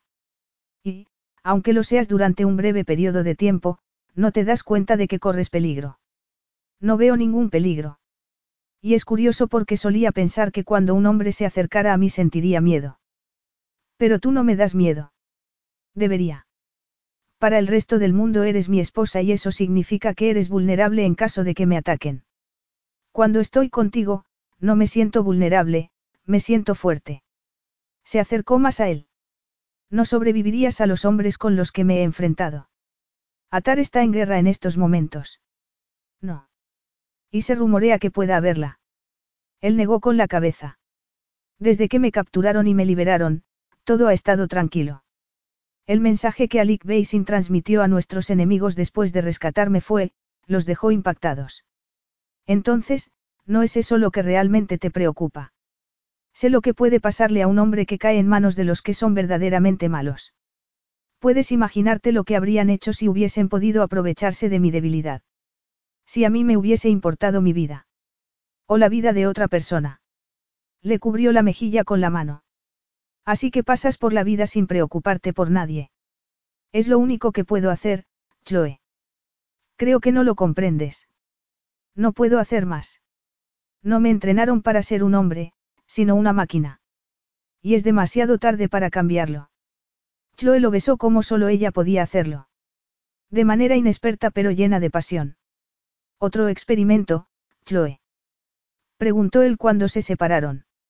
No, esto nada tiene que ver con la ciencia. Pensé que querías que todo fuera científico para poder darle una explicación. No quiero explicar esto, solo quiero vivirlo. Lo rodeó por el cuello y él la estrechó entre sus brazos. De pronto, se sintió liberado. Chloe, le acarició el cabello y la besó en los labios, devorándola con la lengua. ¿Estás bien? Le preguntó momentos después. Ella asintió. Estoy bien. Siempre y cuando no pares. No pienso hacerlo, Abiti. Perfecto. Sayid le retiró la parte de arriba del vestido para dejar sus senos al descubierto. Nadie nos verá, dijo él, ardiente de deseo. Ni siquiera había pensado en eso, dijo ella. Él inclinó la cabeza y le acarició los pezones con la lengua. Ten cuidado cuando hagas eso. Él la ignoró y la acarició de nuevo. Oh, Chloe, cuando no era capaz de tocarte me perdí demasiadas cosas, la miró a los ojos y vio que estaba excitada. Me temo que yo también. Deja que te demuestre cuánto. Le levantó la falda y metió las manos bajo su ropa interior. Ella se estremeció y él le mordisqueó el labio mientras le acariciaba la parte interior de los muslos, sintiendo la humedad de su entrepierna. ¿Me deseas? Sí, susurró ella. Dímelo. Dime cuánto me deseas. Te deseo tanto que resulta doloroso, susurró ella, besándolo en el cuello. Dime lo que quieres, añadió él, acariciándole el centro de su feminidad. Te quiero a ti, jadeó ella. Quiero sentirte en mi interior. ¿Así? Preguntó Sayid, introduciendo un dedo en su cuerpo. Más, dijo ella, con voz temblorosa. Así. Metió otro dedo y comenzó a moverlos de manera rítmica. Ella arqueó el cuerpo y le rozó el torso con los pechos desnudos. Él sintió que estaba a punto de estallar, que el corazón podía salírsele del cuerpo, y que llegaría al orgasmo con solo darle placer. Pero necesitaba más. Retiró la mano y ella se apoyó en él. No. No hemos terminado, la colocó contra la roca. Te haces daño. Ella negó con la cabeza. Bien, se arrodilló frente a ella y tiró del vestido para quitárselo del todo. Después, la besó en el vientre, justo por encima de la ropa interior. Ella introdujo los dedos en su cabello mientras él la desnudaba por completo. Sayid la besó una vez más y ella se estremeció. Eres preciosa, le dijo, acariciándole las estrías del vientre. Una vez pensé que eras una tigresa. Y lo eres. Te has ganado estas marcas y estoy impresionado por lo que representan. Son muy feas. No lo son, la besó de nuevo. Toda tú eres muy bella. Deslizó la boca a su entrepierna y la acarició con la lengua antes de introducirla en su cuerpo. Ella comenzó a gemir de placer. Pero no era suficiente. Te deseo, Chloe, dijo él. Poséeme, dijo ella. Él se puso en pie y le levantó una pierna para que lo rodeara por la cintura. Se bajó los pantalones y la penetró. ¿Estás bien? preguntó. Ella asintió sin dejar de mirarlo a los ojos. Él la penetró de nuevo, una y otra vez. Agachó la cabeza y la besó en el hombro. Cerró los ojos tratando de buscar el máximo placer, de sentirse completo. De unir su cuerpo y su mente. Porque deseaba a Chloe con todo su ser. Ya no había ninguna barrera entre ambos. Sí, jadeó ella. Oh, sí. Y al ver que el orgasmo se apoderaba de ella, él se dejó llevar y alcanzó el clímax también. En ese momento, supo que había encontrado su lugar. Era Sayid, tal y como debía ser. Un cuerpo, una mente y un corazón. Y era capaz de sentir. Tanto que pensó que moriría por ello. La abrazó con fuerza y se tumbó sobre la arena sin salir de su cuerpo.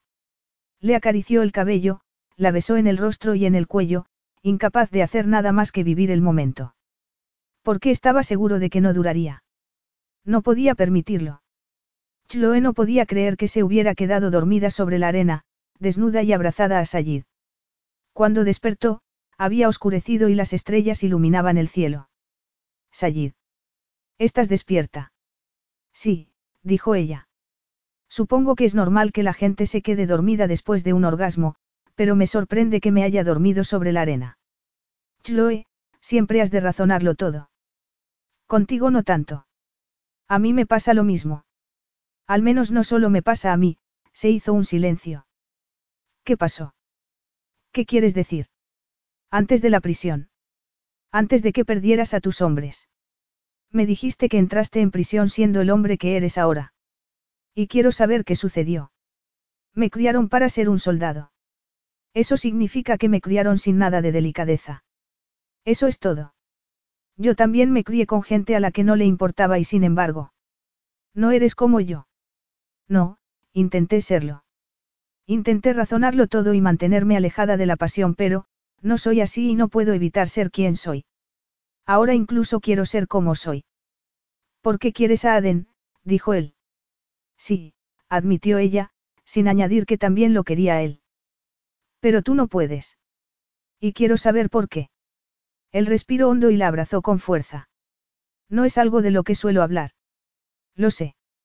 Y, sin embargo, me lo has preguntado. ¿Por qué creo que necesitas hablar de ello? Yo tampoco hablo de mis padres, y te lo he contado. Desde entonces siento como si empezara a superarlo. Hay heridas que no se pueden curar, Chloe. Por favor. Te lo he contado, me crió mi tío Khalid. Viví con él desde que tenía siete años. Él me mantuvo alejado de otros niños. Me ocultó las fotos de mi familia porque pensaba que podía volverme débil. Me llevó al desierto a vivir con los beduinos. Uno se vuelve fuerte en ese ambiente, sin embargo, fue allí donde encontré mi mayor debilidad. Se llamaba Sura. Yo no era más que un niño cuando nos conocimos. Ambos teníamos 12 años. Y deseaba que fuera mía para siempre. Se convirtió en mi mejor amiga. Me ayudó a que siguiera sintiéndome vivo después de las palizas que me daba mi tío. Era muy bella. Cuando cumplimos 16 años, supe que la amaba, hizo una pausa antes de continuar. Mi tío no era tonto, y el padre de ella tampoco, así que descubrieron nuestra relación. Pero después de que ella se quedara embarazada. Chloe contenía la respiración, consciente de que aquella historia no tendría un final feliz. Cuando me enteré de que iba a tener un bebé, me sentí feliz. Éramos jóvenes pero, suponía que encontraríamos la manera de burlar el sistema en el que vivía. De salir de aquel infierno. Pero era mi destino, Chloe, había nacido para ello. ¿Qué pasó? La llevaron a una clínica de la ciudad y la hicieron abortar. Después, la vendieron al jefe de otra tribu, al que no le importaba tomarla por esposa a pesar de lo que había sucedido. Ella notó que él empezaba a temblar. Gritaba mi nombre, Chloe, y ellos me inmovilizaron para que no pudiera hacer nada. Chloe comenzó a llorar. No. Sí. Me sujetaron hasta que me liberé. Entonces, uno de los hombres del padre de Sura me golpeó en la cabeza con la culata de su pistola y, todo terminó. No solo fue mi tío. El padre de Sura no me quería para su hija. Oh, Sayid, ¿cómo lo soportaste? ¿Cómo no iba a hacerlo? Ella lo pasó mucho peor que yo, porque yo le importaba. Eso reafirmó mi lugar en la vida, suspiró. Cuando me hice con el control del ejército de Atar, tras la muerte de Khalid, lo primero que hice fue mandarlo a su rescate. Tú no fuiste. Él negó con la cabeza. Ya no tenía nada que ofrecerle. Y ella estaba bien. Estaba contenta. Su primer marido había muerto y había vuelto a casarse con un hombre que la llevó a vivir a la ciudad. Pero durante esos años sufrió, nunca perdonaré a los hombres implicados. Por la muerte de mi hijo. Por lo que le hicieron a Sura, por el sufrimiento que padeció porque me amaba, respiró hondo. Yo fui idiota. Pensé que podía ser el hombre que debía ser y seguir teniendo la capacidad de amar. A una esposa. A un hijo.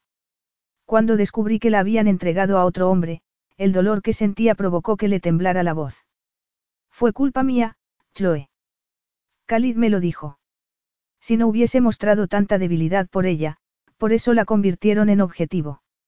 Y ese día prometí que nunca volvería a mostrar debilidad. Más que eso, que no volvería a sentir nada parecido. ¿Cómo podría haber ido a la batalla con una mujer esperándome en casa? ¿Y si hubiese querido más a quienes tenía en casa que a mi pueblo? Habría sido un hombre y no una máquina, dijo ella, con amargura. No podría permitírmelo. ¿Y cómo puedes permitirte esto? Es mi vida. Es mi propósito. ¿Y qué hay de lo que tú quieres? Se separó de él y se sentó. ¿Qué pasa contigo? Yo no importo. Si importas, Sayid, si importas. No puedo. Tu tío era un bastardo. Y se equivocó. Lo sabes. Yo soy más fuerte desde que amo a Aden. Cuando no quería a nadie, era débil. He empezado a vivir desde que nació él. Me alegro por ti, Chloe, pero eso no es para mí. Ella se volvió y comenzó a recoger sus cosas. Chloe, dijo él, tienes la espalda. ¿Qué? Se tocó la espalda y notó que tenía unos arañazos. Es de la roca. ¿Te he hecho daño? No. Sí. Sayid, estoy bien. No estás bien. Eso es lo que sacarás de mí. Dolor. Quizás si seas igual que tu madre. Y quizá yo sea un monstruo, se puso en pie y se vistió. No digas eso. Nos estás despreciando a los dos. Creo que se aproxima mucho a la verdad. No es cierto. No me has hecho daño a propósito. Pero algún día sufrirás por mi culpa. Aunque el daño te lo inflija a otra persona. Lo que conseguirás a cambio no merecerá el riesgo. Porque lo único que podrás obtener de mí, será sexo. No solo es sexo. Escúchate, gritó él. No sabes nada de hombres. Lo tuyo es la teoría y esto nada tiene que ver con eso. No puedo darte nada. No quiero darte nada. Dolor es lo único que obtendrás de mí. Eso es mentira, Sayid. Ambos lo sabemos. Ahora no me proteges a mí. Te estás protegiendo a ti. Y tú quieres ver lo que no hay, le agarró la mano y la colocó sobre su pecho. No hay nada aquí. Nada. La soltó y se marchó, dejándola desnuda sobre la arena, con el vestido apretado contra el pecho. Ella habría sucumbido ante la desesperación, si lo hubiese creído si no hubiese visto el miedo y la desesperación en su mirada. Lo que demostraba que era igual de capaz de sentir que cualquier hombre. Estaba ahogándose en su propio cuerpo. Y a menos que ella consiguiera salvarlo, nadie lo haría. Capítulo 13. Una buena estrategia lo era todo. Y la de Sayid era mentir. Al mundo, y a sí mismo. Chloe le había dejado un par de días para que se relajara y había permitido que la evitara, pero ya estaba preparada para actuar. Hola, Sayid, le dijo al entrar en el comedor con Aden en brazos. Sayid estaba sentado en el cabecero de la mesa y tenía la cena y un ordenador frente a él. Chloe. No te esperaba. Lo dices porque la última vez que me viste te comportaste como un auténtico bastardo y me acusaste de ser como mi madre después de acostarte conmigo en la playa. Sí, entiendo por qué no me esperabas para cenar. Pero Aden y yo vamos a acompañarte. No eres afortunado. Afortunado, no es la palabra que estaba buscando. ¿Estás seguro? Quizá tu inglés no sea tan bueno. No creo. ¿Crees que podrían servirme algo para cenar? Sayid arqueó una ceja y llamó al timbre para que le sirvieran la cena. Gracias, dijo ella, con una sonrisa. De nada. Para ser un hombre que dice no tener sentimientos, parece que mi presencia te inquieta. No eres tú la que me inquieta. Podrías haberme engañado, se volvió hacia el camarero. Gracias, le dijo, y se dirigió a Sayid una vez más. ¿Qué has hecho hoy? Intentas darme conversación. Sino cómo llega a conocerse la gente. Pueden mantener relaciones sexuales en la playa. Parece que funciona muy bien. Ella se sonrojó. Basta. ¿Qué? Deja de intentar asustarme con tus comentarios. No intento asustarte, simplemente no voy a tratar de endulzar las cosas por ti. Ella miró el plato de comida y se cambió a Aden de brazo. Después miró a Sayid. Podría sostenerlo. Me gustaría comer. ¿Dónde está su niñera? Le he dado el día libre. ¿Por qué? Todo el mundo necesita un día libre. Estoy seguro de que Aden estará bien si lo dejas en algún sitio.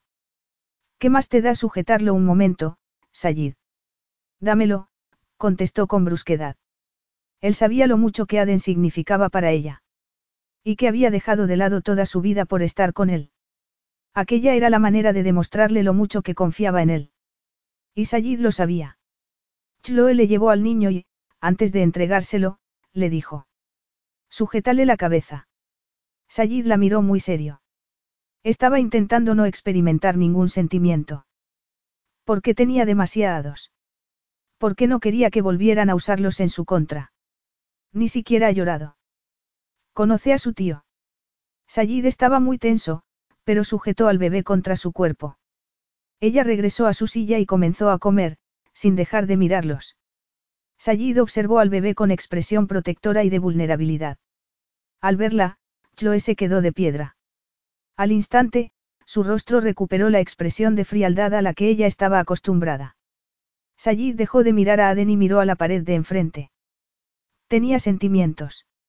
Ella lo sabía. ¿Has terminado ya? Preguntó él al cabo de un momento.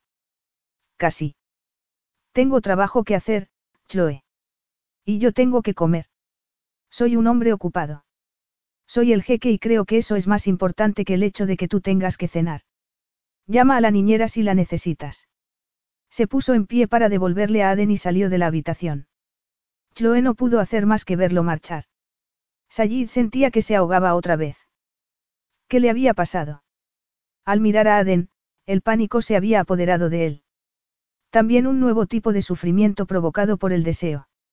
Había estado evitando a Chloe desde la noche de la playa, cuando le contó lo de Sura. Cuando perdió el control. La había herido. Física y emocionalmente. Entre sus brazos, se había sentido libre.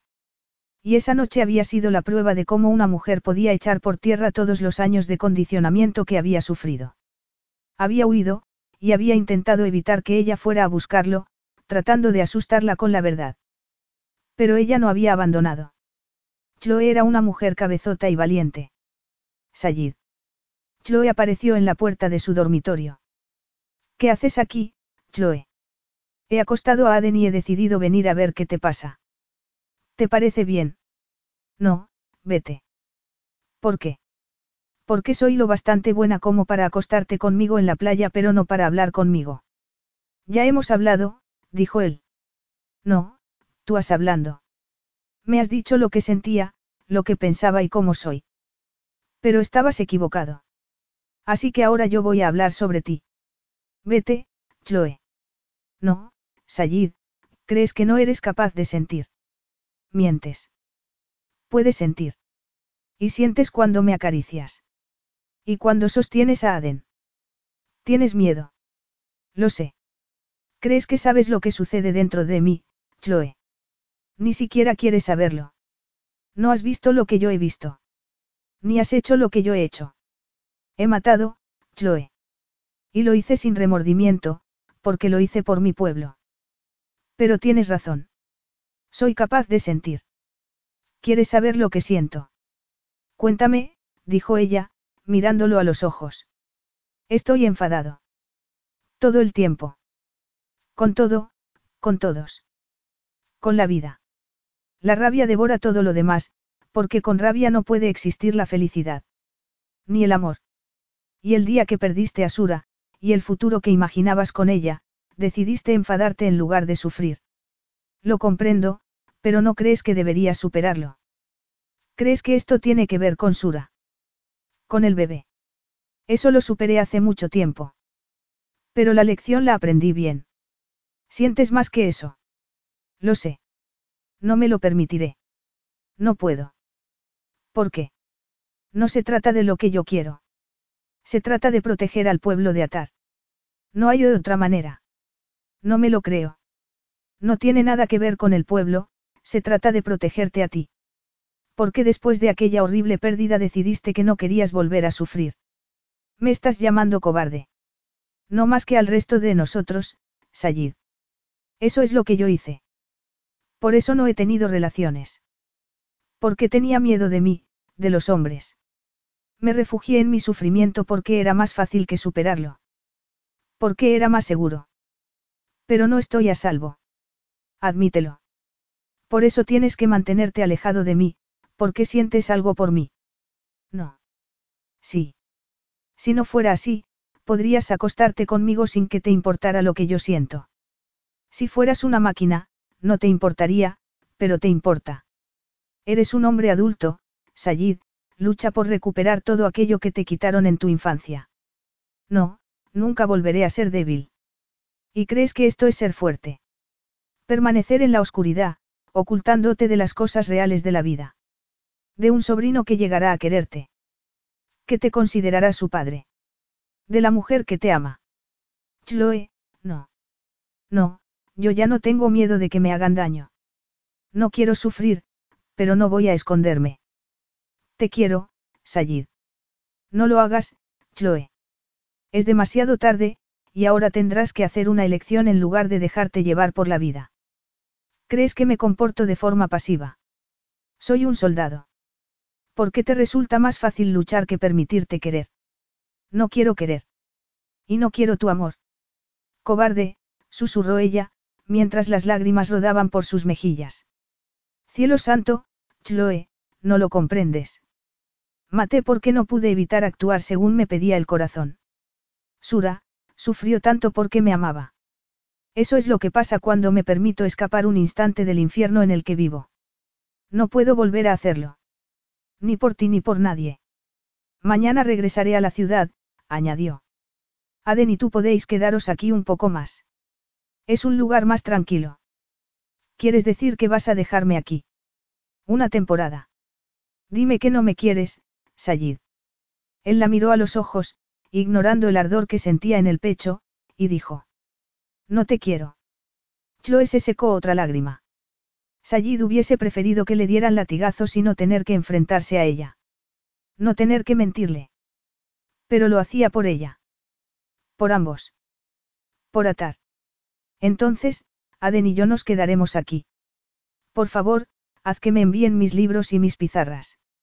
Lo haré. Chloe se volvió y se estremeció. Sayid, le dijo sin mirarlo, me enseñaste a tomar el control de mi vida y te lo agradezco.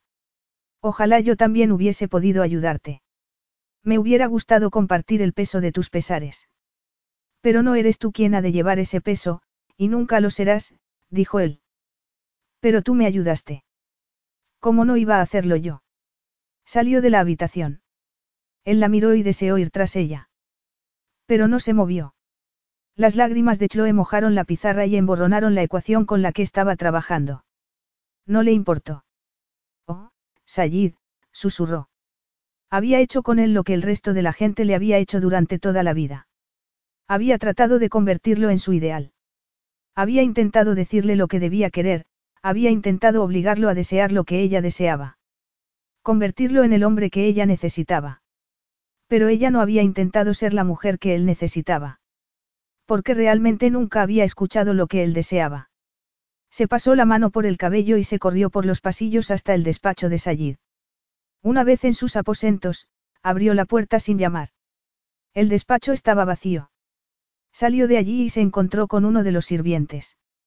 ¿Dónde está el jeque? preguntó. Se ha marchado.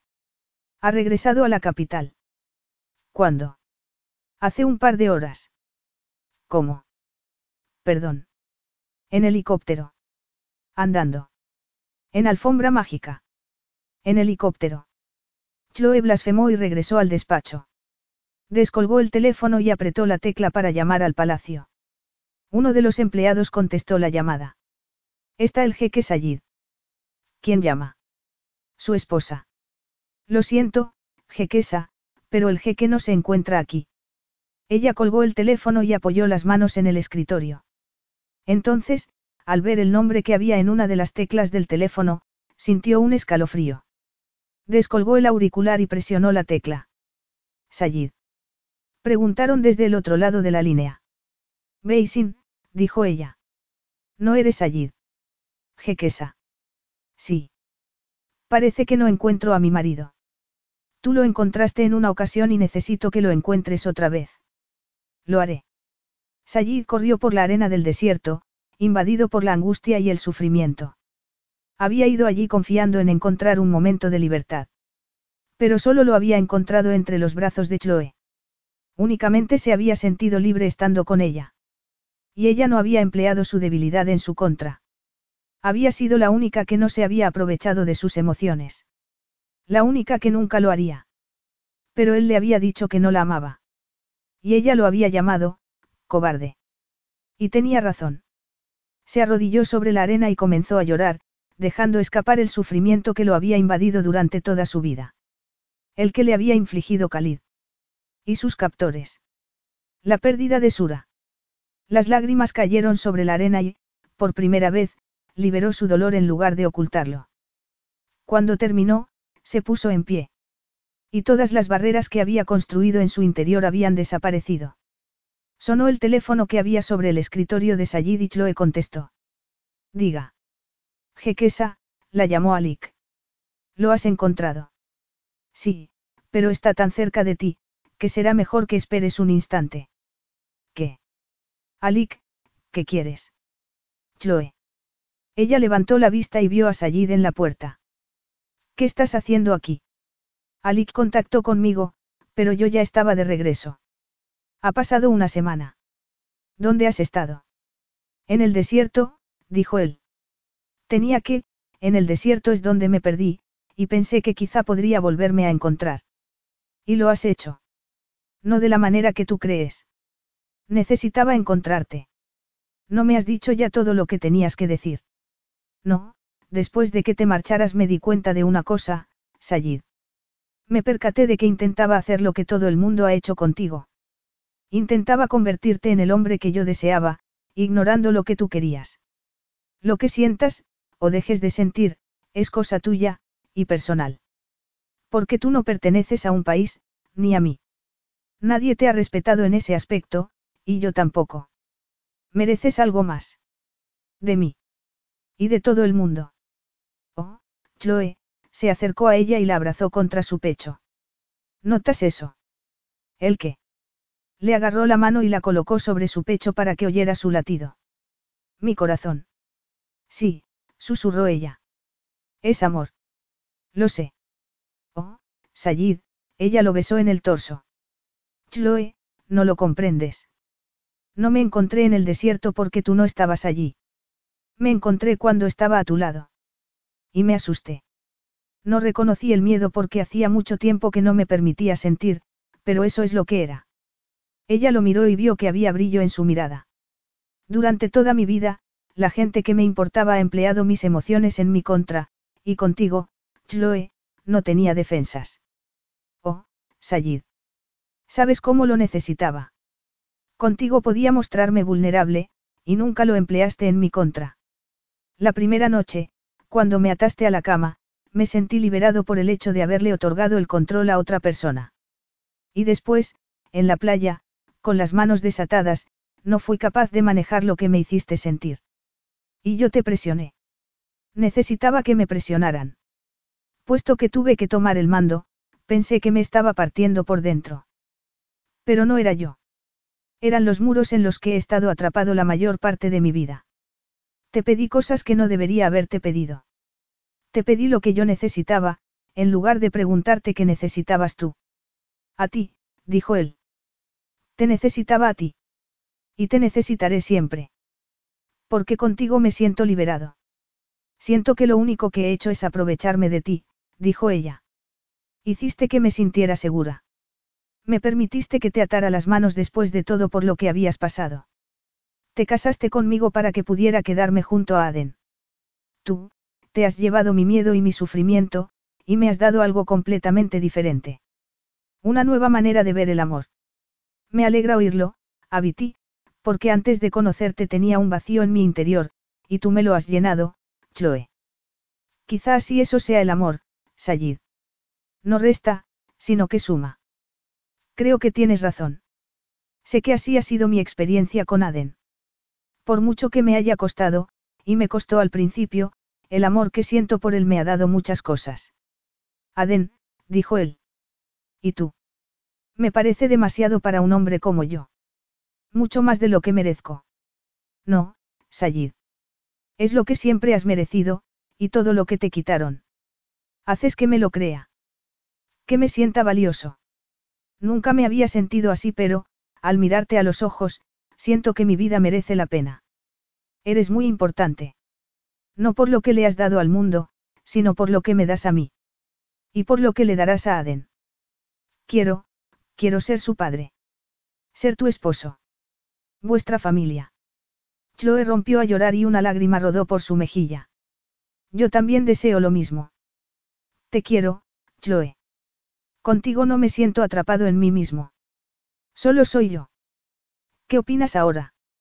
Dieciséis años de matrimonio no suena tan mal, no. Preguntó ella, y lo besó en los labios. Sigue sin parecerme lo ideal. No. No, Chloe Alcadar. No quiero 16 años. Quiero una vida entera. Puesto que nos queremos, parece lógico que sea así. Bueno, ya que lo has expuesto de manera lógica, acepto. Así que, al final, ha ganado mi lógica sobre la tuya. No, al final, ha sido tu amor el que ha ganado, dijo ella. Un par de meses más tarde, descubrieron que amamantar no era el sistema anticonceptivo más efectivo. Chloe estaba sentada en el borde de la cama con cara de sorpresa. Eres científica, dijo Sayid, deberías haber sabido que esto podía suceder. Ay, calla. Ya estás bajo el efecto de las hormonas. Chloe le tiró una almohada. No pareces asustado. No, porque estoy feliz. Lo estás. ¿Cómo no iba a estarlo? Estos meses que he pasado con Aden y contigo han sido los mejores de mi vida. Tenías razón respecto al amor, cada vez se hace más intenso. Este será el segundo hijo, dijo ella. Y será tratado igual que el primero. Y el siguiente también. Todos nuestros hijos se sentirán queridos. Y se quedarán aquí, con nosotros. Ella asintió con una sonrisa. Sí, eso es lo que quiero. Tenías miedo de que yo no quisiera lo mismo. No, pero la tradición. Santa tradición. Ya te tengo en mi habitación, y durmiendo en mi cama cada noche. Aden ya pasa más tiempo con nosotros que con las niñeras. No tengo ningún interés en la tradición. Quiero una familia. Es lo que yo siempre he querido. Me alegro de que podamos tenerla juntos. Epílogo. Dieciséis años más tarde. ¿Dónde está Aden? Chloe se volvió al oír la voz de su esposo. En su habitación. Y está preparado. Solo es un niño, Sayid. Es el heredero del trono de Atar y está a punto de ocupar su lugar. Lo sé. Nació para ello. Ha pasado su vida preparándose para ello, pero... Pero tú eres su madre y no puedes evitar preocuparte por él, Sayid se acercó a ella y la abrazó. A pesar de los años, el deseo que ella sentía por él no había cambiado. Yo soy su padre. Y siento lo mismo que tú. Pero él es fuerte e inteligente. Y nos tiene a nosotros. Lo sé. Y los otros niños están preparados.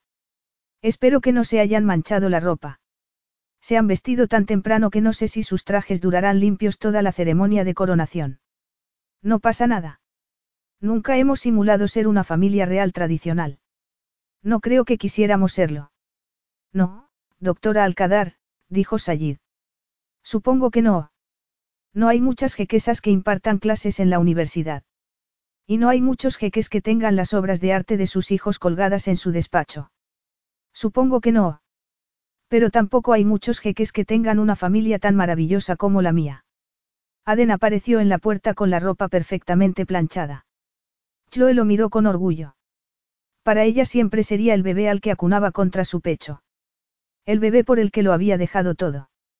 El bebé que le había dado todo lo que le importaba en la vida. Estoy preparado, dijo él. Nosotros también, dijo Sayid, rodeando a Chloe por la cintura y colocando la otra mano sobre el hombro de Aden. En cuanto quieras entrar, te seguiremos. Me alegro de que estéis conmigo, dijo Aden. Siempre. Siempre te apoyaremos. Nunca lo he dudado, sonrió y se dirigió hacia la sala del trono, hacia su futuro. El chico es la esperanza de toda una nación, pero sobre todo es nuestro hijo. Él nos unió, y eso nada lo cambiará. Lo sé, dijo Chloe y besó a Sayid de manera apasionada. Si hubiésemos seguido con nuestro plan original, hoy sería el día en que nos habríamos separado por diferentes caminos. Sayid la abrazó con fuerza. Sin embargo, creo que a partir de ahora te abrazaré todavía más fuerte. Ella lo rodeó por la cintura. Yo también. Después te pondrás las gafas y me hablarás en tu tono de solemne profesora.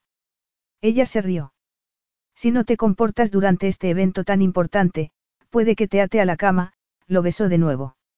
Así tendrás algo con lo que ilusionarte. Abiti, contigo siempre tengo algo con lo que ilusionarme. Fin.